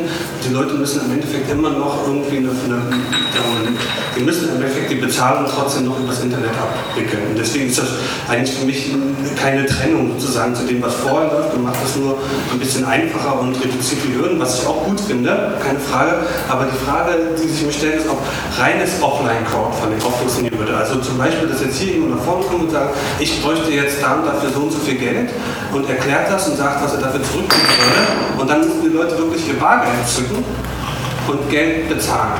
Ich glaube, das funktioniert nicht. Es gibt auch Beispiele dafür, wo das, wo das ansatzweise probiert wird im Bereich der Unternehmensfinanzierung. Also es gibt ähm, eine Firma, die macht sowas, wo äh, Startups sich vorstellen können und die Leute können dann direkt am gleichen Abend entscheiden, ob es dort Investoren werden oder nicht. Das funktioniert nämlich überhaupt nicht, weil die Leute, weil, weil ich glaube, bei solchen Sachen ist es schon immer noch wichtiger, ist so ein bisschen so eine ähm, Art Voyeur Bedarf ist, dass man sozusagen so mal ein bisschen erstmal gucken will, auch gucken will, wer dann noch mitfinanziert. Und das braucht eher so eine asyn asynchrone Kommunikation, die im Internet möglich ist, aber bei, bei Live-Veranstaltungen ziehen sich die Leute da eher schnell zurück und sagen, da bin ich eher skeptisch und gibt da erstmal nichts, außer halt natürlich in der Küche, wo das funktioniert. Also deswegen bin ich da, ich glaube, Crowdfunding ist auch gerade deswegen so, hatte so einen Durchbruch, auch gerade in Deutschland, weil auf einmal das einfache elektronische Bezahlen möglich war, weil das durch Social Media man das teilen konnte. Und das hat man bei Live-Veranstaltungen nicht. Okay, ähm, ich würde dem so ein bisschen widersprechen. Also es gibt solche Veranstaltungen schon, das machen einige Initiatoren, wie hier in Berlin auch so Karaoke-Party, wo dann quasi auch der Erlös manchmal, dann entspricht eher einem Spendenmodell, wird dann quasi auf der Plattform später eingetragen, dann kommt dann eine Nachricht, am Wochenende haben wir die Party gemacht und das kam jetzt mit rein von Leuten. Das ist quasi einfach irgendwie anknüpfen, ja, dass man das Geld, was aus der Offline-Welt kommt, in Anführungszeichen irgendwie da sichtbar macht. Das heißt, es gibt so Veranstaltungen, auch unser Partner in Hamburg macht es relativ intensiv, indem dort kreative Projekte aus Hamburg sich vorstellen und finanziert werden können. Ich glaube, es ist nicht ganz simpel, da hast du vollkommen recht. Es gibt in den USA ein relativ cooles Modell, finde ich, das kennt vielleicht auch der eine oder andere, heißt Detroit Supper Club. Sagt das? Kennt das jemand? Supper Club, Detroit Supper Club. Da werden quasi in Detroit immer kreative Projekte vorgestellt, die pitchen vorne und man gibt am quasi Eingang irgendwie 10 Dollar, kriegt eine Suppe und der Rest geht einfach in den Topf rein. Und dann bekommt quasi das Projekt mit den meisten Stimmen, bekommt diesen Topf und kann das Projekt dann umsetzen, also lokal gebundene Projekte. Funktioniert super gut, ist immer voll, vor dem Hintergrund, dass die Leute schon Lust haben, kreative Ideen auch, vor allem Ideen, die noch quasi nicht fertig sind, kennenzulernen und da irgendwie so mitzuentdecken. Ich glaube, das ist ein Anreiz. Das Schwierige ist wirklich, da mit Bargeld rumzuwinken. Da haben sie es dort einfach schlauer gelöst, indem du es quasi mit dem Eintritt drin hast, dann geht es in den Topf. Dann funktioniert es auch eher als Spende und weniger nach dem Modell, ich bekomme jetzt eine Gegenleistung dafür. Das ist ein anderes Modell einfach, was aber auch möglich ist.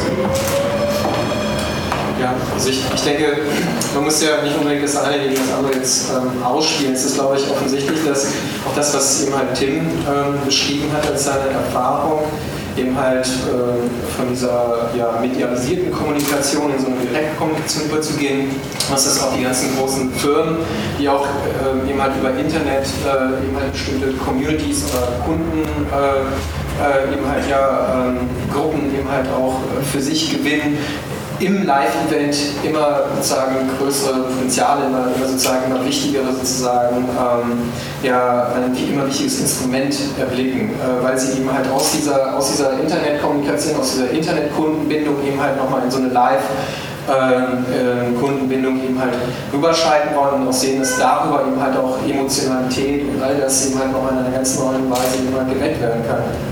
Also eben halt Communities, die sich erst im Netz bilden, entstehen und dann nochmal so geerdet werden. Und dann ist eben halt die Frage vielleicht, ja, also what's next? Oder weil wir sind sozusagen von offline zu online, von online zu offline jetzt wieder, also vermischt sich das jetzt immer stärker. Wollen wir jetzt vielleicht kurz, können wir da so einen Ausblick wagen? Oder was denkst du, Tim, wie sich das bei dir demnächst so weiterentwickelt oder weiterentwickeln könnte? Also was wäre ein mögliches Szenario? Mit den Hörertreffen, dass da jetzt konkret vielleicht auch Radio produziert wird oder sowas? Dass da produziert wird? Ja, Live-Sendungen quasi entstehen oder sowas? Naja, ich könnte eher äh, mir sowas vorstellen, das gibt es auch schon. Ich spiele auch mit dem Gedanken, ähm, dann wirklich mehr so auch in diese Konzertrichtung zu gehen. Ja? Okay. Also, dass man quasi die Sendung ähm, auch on stage macht. Also live mache ich sie ja ohnehin schon. Podcasting ist ja eigentlich ein notorisches Nicht-Live-Medium. Trotzdem sendet man trotzdem live, weil das dann manchmal auch noch eine interessante Dynamik macht, weil dann kriegt man ja die Leute schon über den Chat oder äh, andere äh, Kommunikationskanäle wie Twitter etc. mit rein. Und das trägt schon ganz erheblich dazu bei. Also wenn man so quatscht mit seinem gesunden Halbwissen und so, wird man dann eben schon äh, mit einem Satz verbessert und kann das äh, auch gleich mit einarbeiten. Das ist schon mal so ein, so ein äh, wieder so eine Schleifenschluss an der Stelle. Und was aber so das eigentliche äh, Erleben betrifft, könnte dann so ein On-Stage-Ding natürlich auch noch mal was mit reinbringen. Das ist natürlich mal was anderes, wenn man die Leute so in voller Montur sieht. Das kann auch Video so nicht rüberbringen wie äh, so eine Live-Situation, ne? weil man dann nachher auch noch Bierchen zusammen trinken kann. Das äh, sehe ich schon, aber das ist dann eben auch so Teil des, ähm, weniger Teil des Fundings, sondern es ist halt Teil des, dieser Community-Bindung, die ja wiederum die Grundlage ist für vieles, aber eben nicht nur fürs Funding, sondern eben auch überhaupt für die Art und Weise, äh, wie ich produziere. Weil ich will eigentlich auch hin zu Formaten, ähm, wo diese klare Trennung zwischen Sender und Empfänger auch irgendwie so langsam verschwindet. Weil ich kenne so viele Leute, die äh, über die Themen, wo ich rede, dann auch echt viel mehr Plan haben, die zuhören. Ja, und wenn, ich den, äh, wenn es mir gelingt, denen einen Kanal zu geben, der auch effizient äh, in Echtzeit ähm, zu mir zurücksendet, während ich noch die Sendung gestalte, kann ich halt alle auch ähm, sehr viel mehr mit einbinden und das Wissen von allen auch mit einbinden, womit natürlich der Gesamtnutzen der Sendung für alle anderen auch wieder steigt. Das ist eine, eine technische Herausforderung, aber für mich ist das Internet immer der Schlüssel. Ja, also mit diesem Offline, Online und so, ich meine, das ist jetzt auch das ist jetzt langsam mal gut. Ja, wir sind online. Punkt. Das ist einfach so. Und wer es noch nicht ausreichend ist, muss da halt äh, hinterher. Und da, wo es nicht möglich ist, müssen die technischen Bedingungen geschaffen werden. Ich meine, wir reden ja auch nicht über hat Wasser oder hat nicht Wasser. Das, das gehört halt einfach dazu, wie Strom und Telefon und so. Es ist einfach ein Grundnahrungsmittel, das muss bereitgestellt werden und wo es noch nicht ist, ist halt ein Entwicklungsgebiet. Ja, it's happening Internet. Das ist jetzt Realität. Es. Ja, also das, was du angesprochen hast oder auch das, was du machst, passiert bei allen Crowdfunding-Projekten die ganze Zeit. Also passieren ja irgendwie im realen Leben und die meisten quasi integrieren ja ihr Publikum so oder so. Das heißt, irgendwie der Film, der dann zur Premiere einlädt als Dankeschön, das Konzert, was stattfindet, das Hörspiel, was live aufgeführt wird. Das heißt, da passiert immer eine Bindung zwischen, zwischen dem Online-Unterstützen und dem Hingehen. Und das ist für die meisten Unterstützer mit der größte Anreiz. Deswegen bemerken wir, obwohl wir irgendwie vom, vom globalen Internet profitieren, die meisten Unterstützungen passieren trotzdem regional. Das heißt, ich schaue in der Regel, was passiert in Berlin, weil ich hier wohne und ich irgendwie mitgestalten will, was um mich herum passiert. Was in Stuttgart passiert, würde mich jetzt, glaube ich, nicht so interessieren, würde ich nicht so bewusst gucken, außer ich stolper mal über irgendwas drauf und es hat gar nicht so einen großen Ortsbezug. Das heißt, die Verbindung ist so oder so immer da. Das mit dem Funding ist quasi was, was extra, ob das quasi in der realen Welt passiert, aber das andere passiert die ganze Zeit. Also wobei die Crowdfunding-Initiatoren auch immer sagen, dass das, das eigentlich der schwierigste Teil ist, die Erwartungshaltung der, der Finanzierer mit einzubinden. Gerade wenn es darum um die Produktion geht, es gab bei euch auch ein, ein Hörspiel, was finanziert werden konnte, wo die Leute dann eine Gastrolle bekommen haben und ähm, wo das dann wirklich gar nicht so einfach war, einfach zu organisieren, dass sie dann sozusagen äh, mit reinkommen, aufgenommen werden und so weiter. Also da gibt es alles Mögliche. Und ich glaube, es gibt halt immer, also beim Crowdfunding, sozusagen als Finanzierungsform wird sich, glaube ich, daran entwickeln, dass ähm, die Leute, die eine coole Idee haben, sich halt schon sehr früh überlegen müssen, eigentlich bevor das Crowdfunding-Projekt losgeht, wie man die Fans involviert, schon in der Planung des Crowdfunding-Projekts.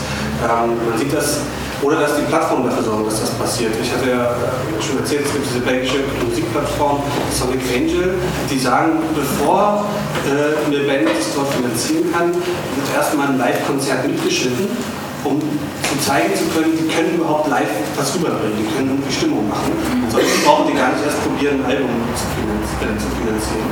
Und ähm, und das sozusagen so ein Beispiel gibt es mehr. Und im Bereich Medien ist ja interessant, dass so Sachen wie die Rundschau oder, ähm, oder andere Formate eigentlich im Grunde es gibt nur noch einen, der das sozusagen kuratiert, aber es gibt nicht mehr den Moderator und den, den Gast oder sowas, sondern das entwickelt sich sehr dynamisch. In Berlin gibt es mit TV Noir so ein Format, was irgendwie beides äh, zusammenbringt.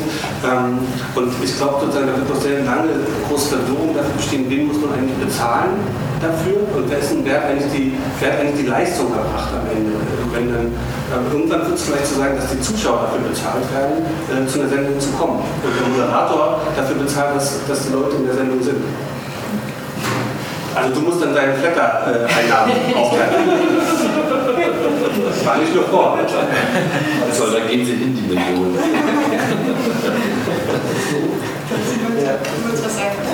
Ja, ähm, also eine, eine Sache, die ich so ein bisschen problematisch finde halt bei diesem Crowdfunding ist, dass ich mich ja schon, dass, dass es ja schon auch irgendwie ums Verkaufen geht. Ja? Ich muss mich verkaufen, meine Idee verkaufen, mein Projekt verkaufen. Ähm, das war halt zum Beispiel beim Ausland, also bei diesem, bei dem Veranstaltungsort, bei dem ich mitmache, schon eines der Gründe, warum wir unsere Crowdfunding-Idee dann so über Bord geschmissen haben. Zum einen, weil es wirklich super viel Arbeit macht, da sich die, die Sachen auszudenken und zu realisieren. Und zum anderen, weil wir auch irgendwie keinen Bock hatten, irgendwie dann alle nochmal zu überzeugen, irgendwie wie toll wir sind und was für tolle Projekte wir machen. Also wir haben jetzt einfach so einen Spendebutton auf der Webseite, so wer Lust hat, spendet der drauf und wenn nicht, der nicht. Wie funktioniert das technisch? Flatter oder nochmal was ganz anderes? Ich glaube, das ist PayPal. Ja. ja. Und äh, also so ein bisschen sehe ich halt dann auch so die Gefahr da drin, dass man irgendwie denkt, so ja, ich muss äh, so, ne, ich muss mich verkaufen. Also es ist ja nicht mehr so, es gibt ja auch Künstler, die halt einfach für sich ihre Sache tun und vielleicht ein bisschen schüchtern sind und die, für die trifft das, für die ist halt das Modell nicht so geeignet. Einfach. Auch das ist ja jetzt nichts Neues, dass Künstler sich verkaufen müssen. Alles da. Das liegt ja schon fast so im, im, im Wesen äh, des Künstlers, oder?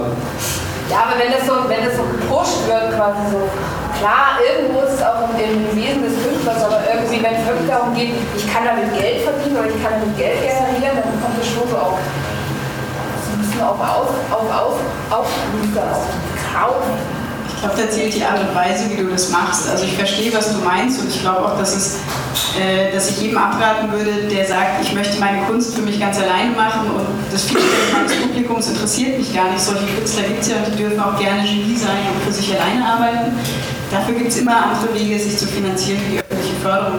Für alle, glaube ich, die etwas fürs Publikum machen oder für ihre Konsumenten ist das ein super Weg, weil da musst du dich verkaufen, würde ich es nicht nennen, weil du musst dich einfach vermarkten. Ich glaube, da kommt kein Kreativer, der was für Leute draußen machen will, drum heutzutage. Und da sehe ich das eher sogar als ein Instrument. Ähm, also ich glaube, die, die sich verkaufen, die funktionieren gar nicht, die Projekte. Es geht schon immer darum, dass man merkt, Mensch, da steckt eine Idee, eine Vision dahinter und die verstehe ich und die erzählst du mir so, wie du sie mir bei Bier erzählen würdest grundsätzlich.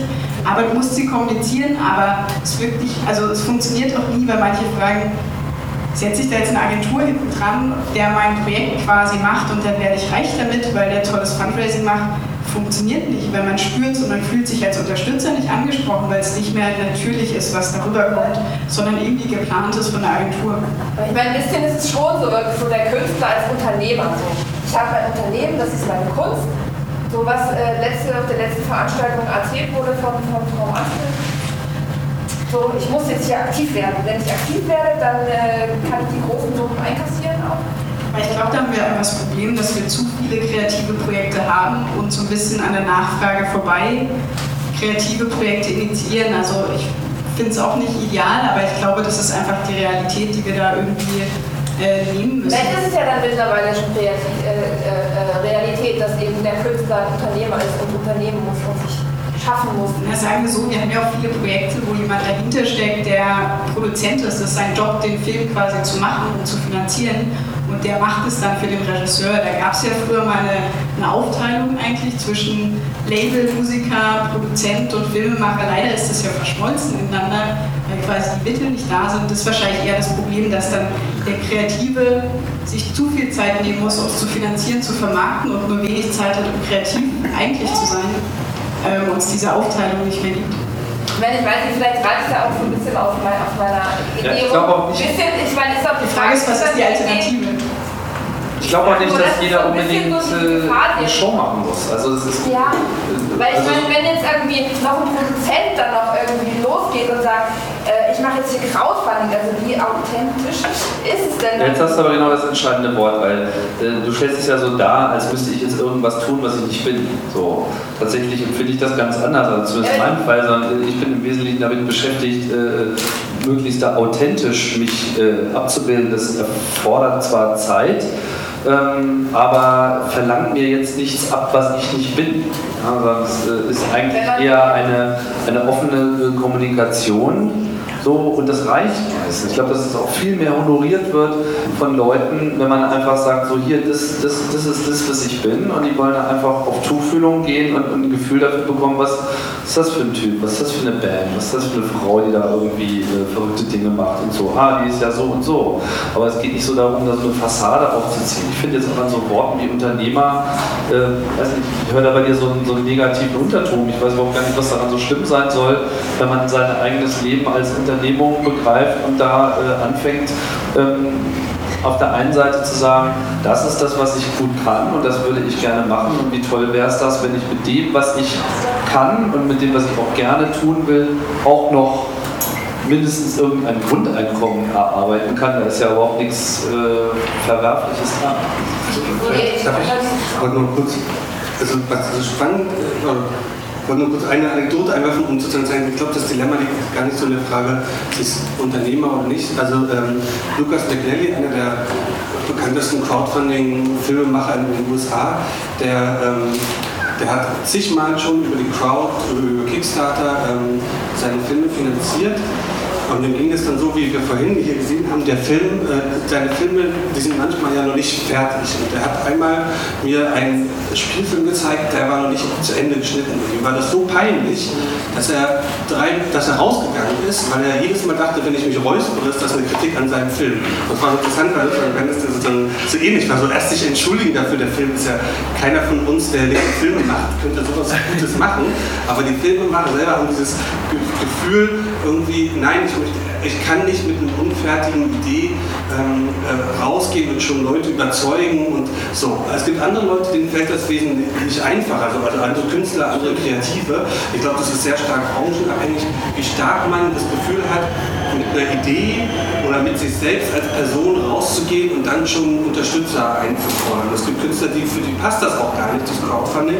Oder es gibt aber auch Künstler, die nutzen, wie halt Lukas McNally, die können das nicht im realen Leben, aber auf einer virtuellen Plattform haben sie gar kein Problem damit, etwas Unfertiges zu präsentieren. Also deswegen ist das, es ist nicht so wieder, es ist nicht so nach dem Motto, es gibt eine Künstler, die wollen das gar nicht und die wollen das nicht. Das ist sozusagen ähm, eine, eine sehr starke eine sehr starke persönliche Ebene. Ich glaube, was dann passiert, ist das, was anders erklärt hat. Es werden sich neue Industrien oder neue Geschäftsmodelle herausbilden von Leuten, die den, die den Künstlern, die nicht in der Lage sind, sich zu positionieren oder das nicht wollen, aus bestimmten politischen Gründen auch oder weil sie es nicht für richtig halten, helfen können, Crowdfunding als Tool zu benutzen. Das will ich auch Wunderbar. Okay, ich habe hier eine, aus dem Publikum auch eine Bemerkung. Vielen Dank für deine Geduld. Ja. Ja. Also ich wollte nur noch das hier, ähm, das war eigentlich nicht meine Wortmeldung, aber zum Teil ist das ähm, Stichwort Authentizität, also teilweise jetzt auch aus ähm, Erfahrung musste man sich gegenüber staatlichen Förderungen unauthentischer geben, als jetzt Crowdfunding die Möglichkeiten erfüllt. Also da sehe ich eher eine Chance. Aber jetzt auch nochmal zum äh, Thema äh, Förderung. Ihr die Gefahr, dass vielleicht, also ich weiß, dass Startnext ja dieses interessante Co-Funding-Modell macht, aber wie seht ihr die Gefahr, dass, die, ähm, dass es vielleicht zu einer Art Privatisierung ähm, der Kultur führt, dass dann die Förderer irgendwie sagen, ja okay, da ist ja auch eine interessante Alternative und wir können uns da so rausziehen, so wie das Gesundheitswesen sukzessive privatisiert wird, sage ich jetzt sehr überspitzt und sehr polemisch. Äh, keineswegs. Also die öffentliche Kultur- und Wirtschaftsförderung hat klar einen politischen Auftrag, daran ändert Crowdfunding rein gar nichts. Auch in den ersten oder in unseren Gesprächen mit den Förderinstitutionen, die sagen, super, dass es sowas gibt, ist eine spannende Ergänzung, spannende Alternative, nur geeignet für gewisse Projekte, auch nur geeignet für gewisse Projektinitiatoren, die diesen Weg gehen wollen. Das können wir gar nicht auf alles übertragen. Wir finanzieren auch bewusst Projekte, weil sich das bei Projekten anbietet, weil sie einfach einen Anfang und ein Ende haben. Ich sehe jetzt keine Institution über Crowdfunding finanziert, ähm, zumindest nicht in Deutschland. Wie keine Institution, aber das ist nicht vielleicht, das dann vielleicht irgendwie vielleicht langsam. Ich konnte das, also okay, auf Bundesebene vielleicht nicht, aber vielleicht irgendwie so gerade auch in den Kommunen, wo immer weniger Geld für Kultur zur Verfügung steht, dass das dann vielleicht nochmal so ein Grund ist zu sagen, okay, wir müssen Kulturförderung nicht mehr prioritär behandeln, es gäbe ja unter Umständen Alternativen. Also ich sehe das eher auf der kommunalen Ebene und vielleicht auf der Landesebene, wo halt auch eher kleinere Förderbetriebe ins Spiel kommen.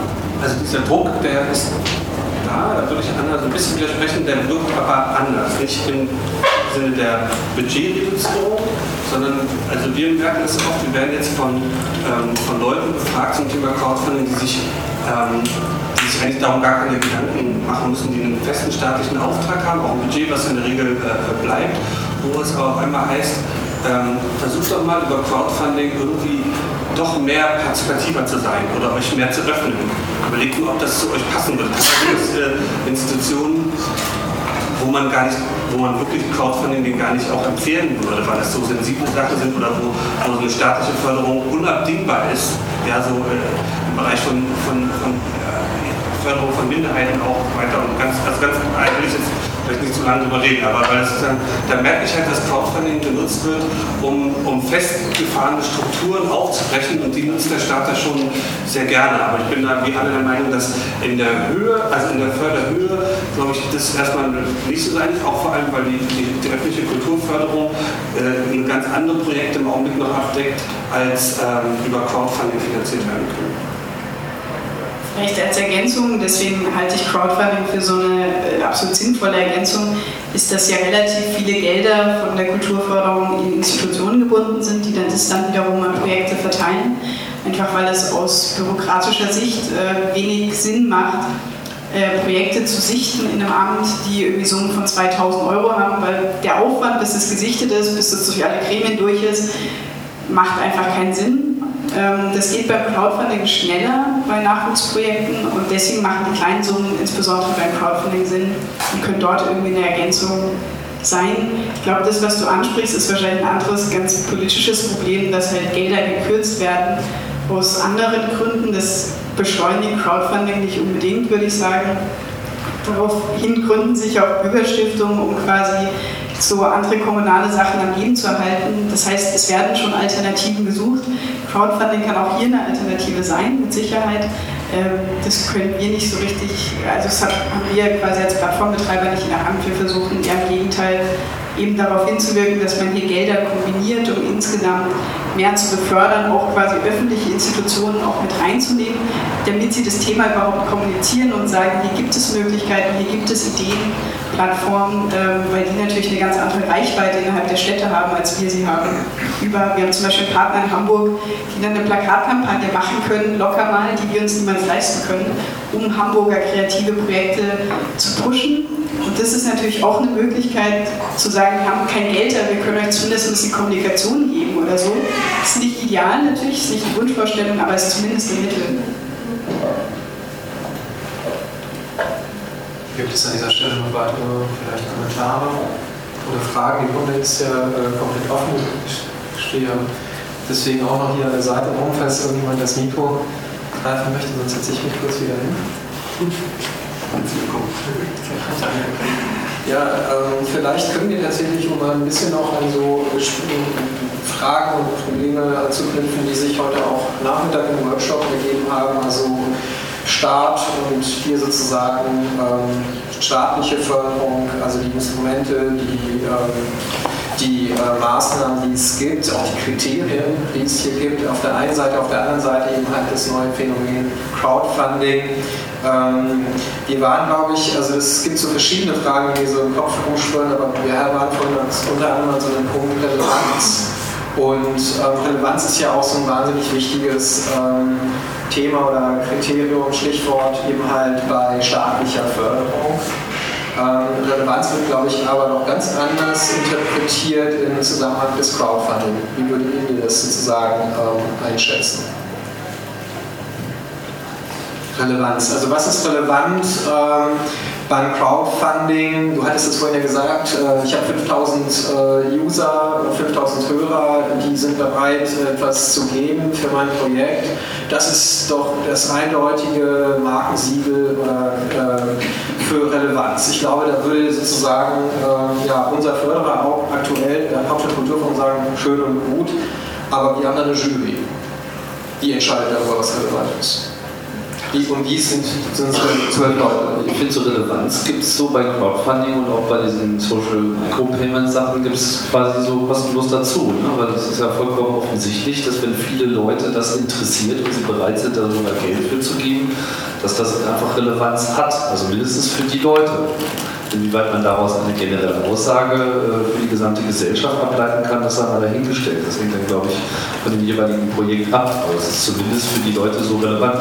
Und in dem Moment, wo halt mit Geld abgestimmt wird, äh, ist es auch gleich nochmal ein bisschen relevanter, weil dann sagen die Leute halt meistens auch die Wahrheit. Ne? Also so Umfragen traue ich halt mal generell herzlich wenig so, aber äh, in dem Moment, wo man sich die Wettquoten anschaut, da sieht man dann schon sehr viel mehr, wie die Meinungslage wirklich ist und ähm, wie weit aus solchen Systemen ähm, und Systematiken Relevanz für die Gesellschaft abgeleitet werden kann. Ich denke, das ist noch viel zu früh, das zu sagen. Dafür hat es einfach noch nicht die nennenswerte Größe.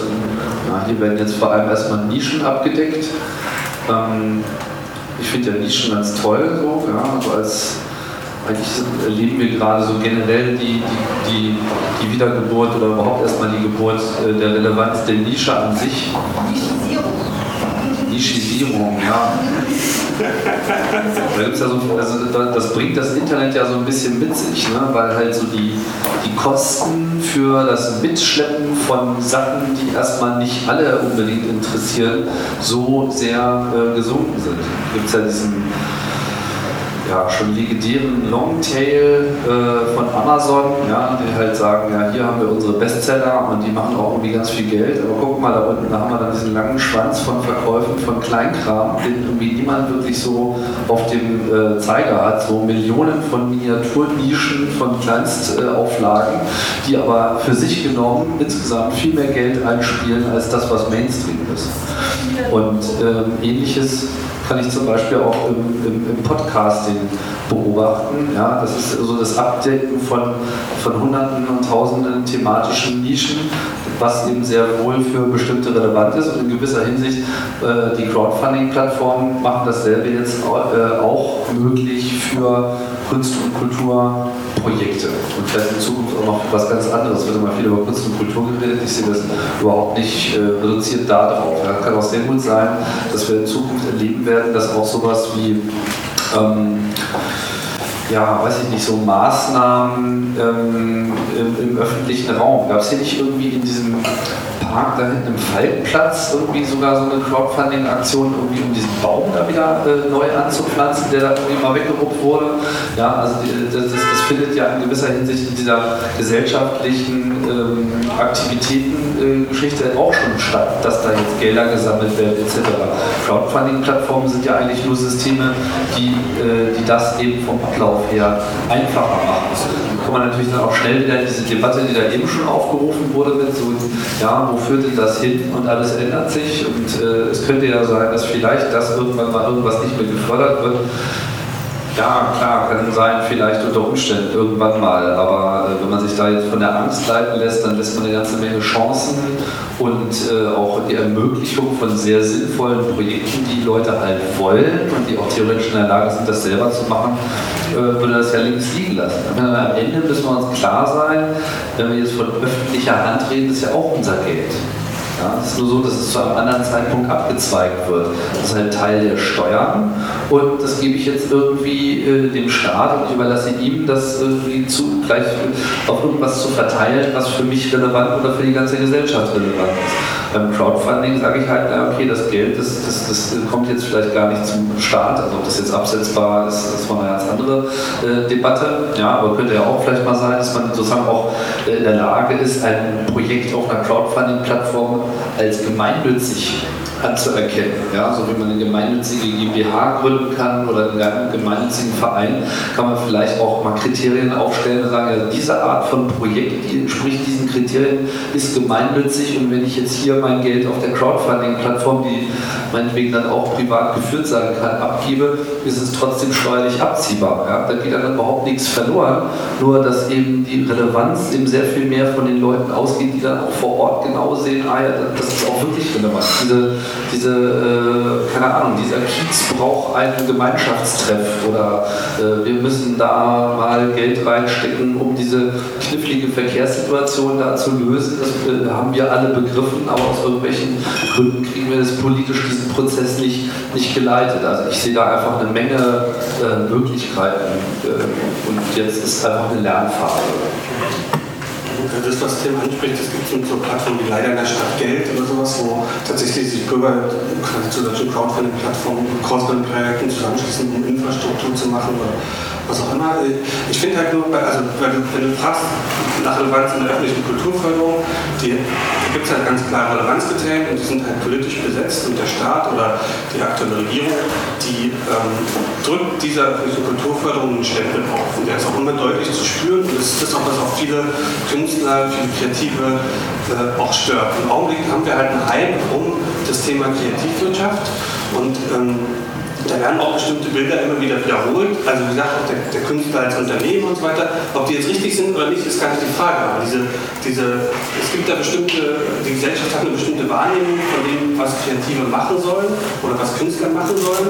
Und im Augenblick steht sehr stark dieses eigenorientierte, ähm, dieses äh, äh ja, äh, selber vermarktende Bild im Vordergrund. Und dementsprechend werden Förderanträge auch sich danach orientieren. Ähm, und ich finde halt, und, aber gleichzeitig, man sieht auf den Crowdfunding-Plattformen, bestimmte Sachen sind sehr, sehr schwer zu crowdfunden. Gerade Sachen mit Themen, die unbequem sind, ähm, wo man irgendwie schwer sagen kann, weiß nicht, das, das like ich jetzt mal oder sowas oder das möchte ich teilen. Ähm, das, das, das hat es ziemlich einfach und bestimmte Themen, die äh, sind super einfach Helden des Fernsehens sind immer einfach Bud Spencer, ähm, Stromberg äh, etc. Ähm, also das ist sozusagen äh, im Crowdfunding gewinnt schon der Populismus eine gewisse stärkere Rolle als in der öffentlichen Kulturförderung. Ähm, wobei, man muss aber auch sagen, da hat Tim, Tim Recht, Anna auch, ähm, trotz dieses sozusagen, dass da so einzelne Leuchtturmprojekte sind, die, wo nur der Populismus eigentlich mitspielt und der das nur treibt und der Herrentrieb, die sich da drauf stürzen, gibt es viele kleine, sehr wertvolle, sehr spannende Projekte, die auf einmal trotzdem überleben können und die auf einmal in einer sehr kleinen Gruppe, von der sonst niemand hört, ähm, eine Relevanz erzeugen. Bei Star Next gab es einen sehr bekannten Fall eines Mittelalterbadens, der Bade Ranarion, der, ähm, der der sozusagen sein Album finanziert hat, glaube kein Mensch der öffentlichen Musikförderung würde dem Geld geben, aber der hat das geschafft, dass er sein Album finanziert, weil es auf einmal, weil er seine ganzen Mittelalterfans zusammenbekommen hat und bei dem Relevanz erzeugt hat. Aber eben genau vor dem Hintergrund, dass es dafür gar keine Fördertöpfe gibt und hier erstmals eine Plattform entsteht, die das überhaupt möglich macht, dass er auch seine Projekte finanzieren kann. Und deswegen wieder wichtige Ergänzung.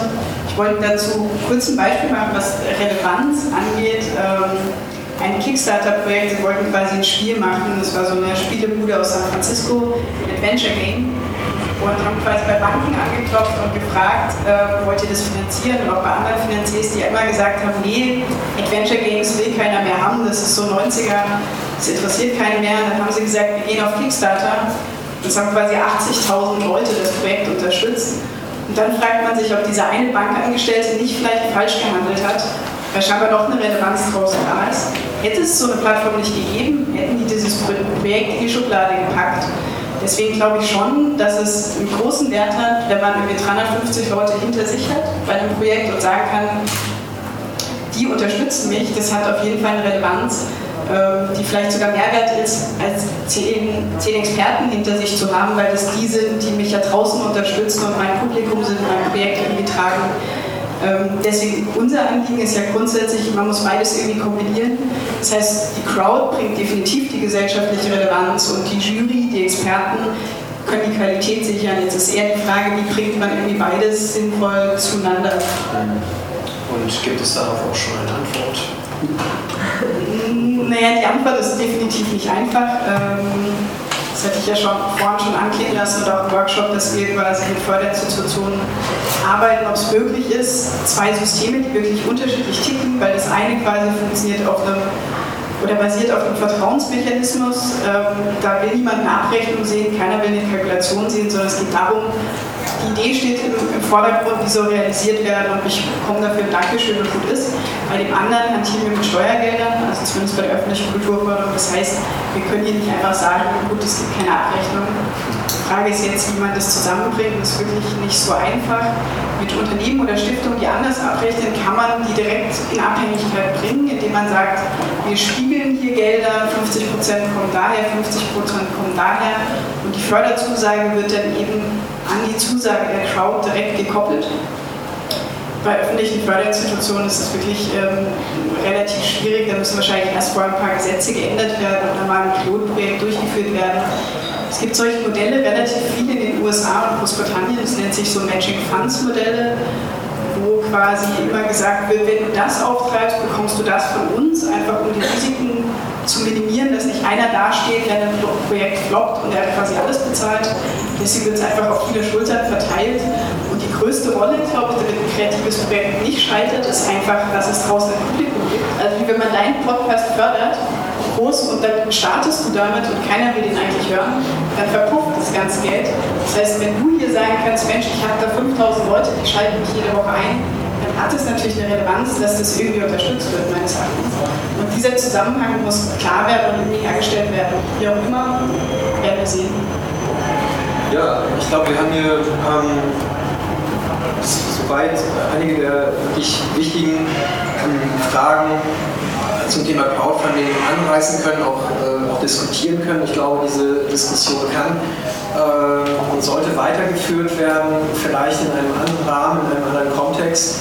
Ähm, ich würde gerne an dieser Stelle eigentlich, mh, ja, falls es noch Fragen aus dem Publikum gibt, eigentlich das, das, das Mikrofon noch mal an das Publikum richten. Ähm, gibt es äh, Einwände, Fragen, vielleicht auch äh, Tipps sozusagen äh, aus eurer Perspektive? Ansonsten vielleicht die Frage an euch. Also das Büro für Qualifikation und Vermögen, das BUV hier als Initiative der Berliner Gazette, äh, ein Raum, in dem sich eben halt Kreative und Kulturschaffende austauschen können ähm, über die ökonomischen Lebensbedingungen, Perspektiven entwickeln können, gemeinsam Erfahrungen austauschen können. Also wenn ihr die Möglichkeit hättet, ähm, das zu fördern, ja, ähm, würdet ihr eben halt jetzt, wenn wir den Beutel rumgeben, lieber eben halt eure Donation, eure Fördersumme oder was auch immer dazugeben oder, ähm, oder eben halt dem Link folgen? Ähm, den wir dann meinetwegen per E-Mail oder jetzt hier analog äh, zirkulieren lassen. Also vielleicht ein kleines Show of Hands. Ähm, also wer, wäre denn für die analoge, für die Beutelvariante ähm, kurz mal in die Höhe? verstehe irgendwie die Frage der Variation. Nee, also jetzt, jetzt real material Geld in, in, wie das ja so ist, ne? Hier, äh, oder wir legen auch noch ein Aromakissen und eine Heizdecke drauf. ja, ganz genau. Damit ist also die Incentives hier, also es geht. Herr Christian, lass doch mal umgehen. Mit der Befragung bei E-Mail Und dann, dann kriegst du einen Flatter-Button und dann vergleichen wir. Die andere Variante wäre eben halt tatsächlich genau. Wir äh, schicken eben halt äh, unseren Link rum. Wir haben ja auch einen Flatter-Button, wir haben ja auch einen Flatter-Account. Ach so, jetzt? Genau, Ah, jetzt. genau. Und ihr könnt dann eben halt per Klick eben halt euer, euer was auch immer dazugeben. Und weiß ich nicht, was würdest du da als Incentive dann nochmal da oben rein? Meine Mütze. Meine Mütze. Dann gebst du und kauf noch meine Mütze mit einer persönlichen Signatur. so einem silbernen Edding wahrscheinlich. Also ich würde lieber, wenn dann jetzt 10 Cent in Beutel. Gut, also Variante A wäre analog jetzt 10 Cent in den Beutel schmeißen und Variante B wäre eben halt Link über den Verteiler, den wir haben, irgendwie und dann klicken. Also wer ist für A? Nochmal bitte, die Hände hoch. 1, 2, 3, 4, 6, 7, 8, 9, 10, 11, 12. Und wer ist dann für die Variante B, also die moderne? Wer sind die, wer sind die digitalen Pioniere in diesem Raum? Bitte melden. Nee, beides geht nicht. Oh, da, da, hat, da haben wir aber gut. Jetzt musst du nochmal den sozialen Druck äh, abziehen. Ja. Stimmt, den sozialen Druck abziehen. Also im Grunde ein Unentschieden. Aber man sieht dann noch äh, vielleicht wie stark dann doch der soziale Druck sein kann, wenn man gemeinsam in einem Raum sitzt. Ich möchte, da möchte ich nochmal, du musst das ausprobieren. Achso, das kann ich jetzt noch nicht so stehen lassen. Ähm, ich wollte sagen, man muss es ausprobieren, weil ohne echtes Geld ist es nichts wert, die Umfrage. Also du musst jetzt entweder die Mütze rumgeben oder den Leben. Okay. Du musst vor allem nach den Gründen fragen. Aber das ist jetzt. Äh, Also das ist die Mütze. Genau, nach den Gründen. Das ist die die Grundgesamtheit ist jetzt über, etwas überschaubar. Okay. Erlaubst du noch einen Aspekt oder willst du erstmal einsammeln? Jetzt sammeln wir erstmal eine Kohle ein. Wenn, wenn, wenn wir nur den Grund sagen, los. Welchen Grund?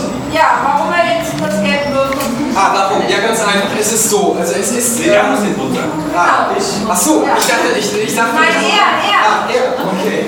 Ja, ich unterstütze natürlich das BQV, ähm, damit es sich vielleicht etabliert und noch länger als vier Wochen existieren kann. Und damit, warum jetzt und nicht im Internet? Weil ich äh, mein Internet gerade in der Tasche habe.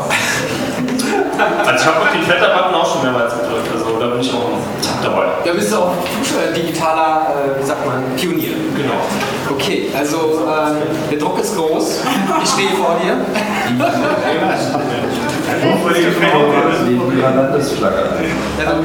It's, it's for this establishing this operation as a long-lasting, you know, effort. Fünf Unterstützereinheiten. Ey, es geht, es geht der, der, der Kampf zwischen analog und digital. It's about your money. Sag mal, Anna, dieses BQV, das ist ja großartig. Findest du mich auch? Ja, und, und auch sagen, warum vielleicht? Warum jetzt? Warum, Warum jetzt und nicht warum jetzt und nicht digital? Na, wegen des sozialen Drucks. Jetzt kommt hier keiner raus. Du hast dabei gefilmt? Ja, wegen des sozialen Drucks. Ja. Also ist ja angenehm, sozialer Druck ist ja das, was wir das alles zusammenbringt. Ich sag doch mal wirklich. Sozialer Druck ist das, was uns zusammenbringt. Ja, also es gibt halt jetzt 10 Cent wegen des sozialen Drucks, ja, aber äh, ansonsten mehr Geld würde ich halt wirklich im Internet machen, weil, weiß nicht, dann habe ich nicht den Druck und dann habe ich meine Ruhe und dann denke ich drüber nach und dann überlege ich, wie viel und so weiter und so fort. Und hier ist mir das dann zu überrumpelt und dann schon aus Prinzip dagegen. Ne? Okay, verstehe. Aber du bist trotzdem Ja, aber mal sowas. Das ist das Typische, ne? Die Leute können nur noch SMS schreiben. So live nachplatzen. Ja, so ähnlich geht es mir auch als äh, gerade Absolvierte, die noch einen Job sucht und selber mit Geld haushalten muss, das äh, Projekt potenziell interessant findet, aber eben so viel auch noch draußen ist, dass ich mir gerne die Zeit nehme, draußen zu schauen und auch zu schauen, okay, vielleicht nicht ein Geld äh, an ein Projekt, sondern es irgendwie spreaden auf mehrere Sachen.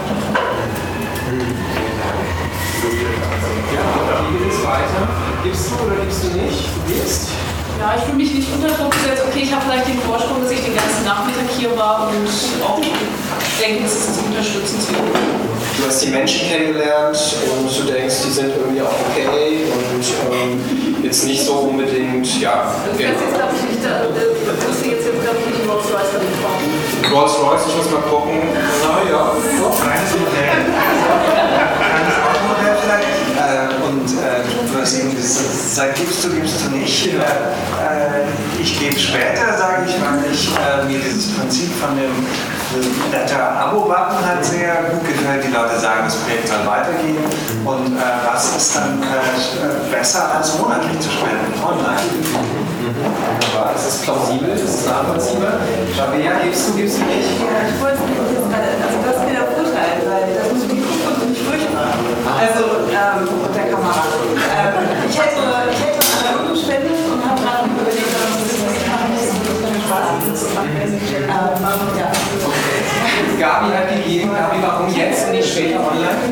Äh, weil ich die Befürchtung habe, dass das über PayPal läuft und äh, kann ich nicht. Die haben mich gesperrt, weil ich während der Revolution in Ägypten war und versucht habe, mit PayPal zu bezahlen. Und ich bin von der.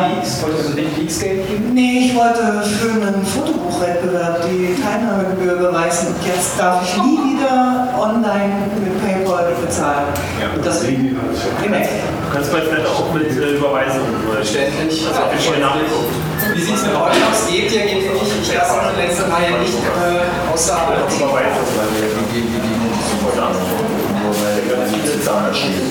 Also hier wirkt der soziale Druck äh, deutlich durchaus monetär. 50 Cent. Ich mache das jetzt. Vielleicht mal zu überlegen möchte, ob ich jemand möchte zeigen. Genau.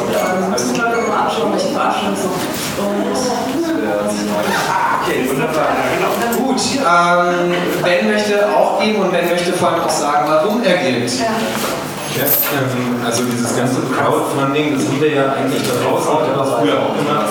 Es gibt hier, glaube ich, keine Musiker. Ich habe irgendwann mal Schlagzeug gespielt, ein paar Jahre. Da sind wir dann mal rausgegangen, irgendwie, wenn wir was zu essen, zu trinken brauchten, haben wir in der Straße gespielt und die 20 Euro zusammengespielt.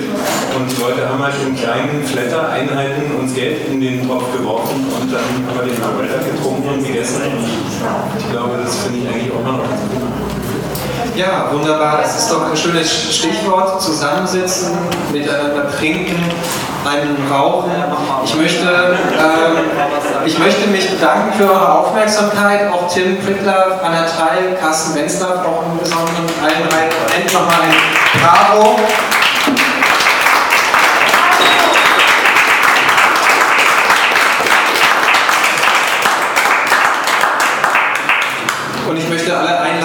Uns vielleicht ja noch eine Zigarette zu rauchen. Äh, Ich habe vielleicht sogar noch ein paar Getränke-Coupons äh, in der Tasche. Und ähm, ja, es gibt noch zwei weitere Veranstaltungen im BQV. Nächsten, nächsten Samstag und übernächsten Samstag.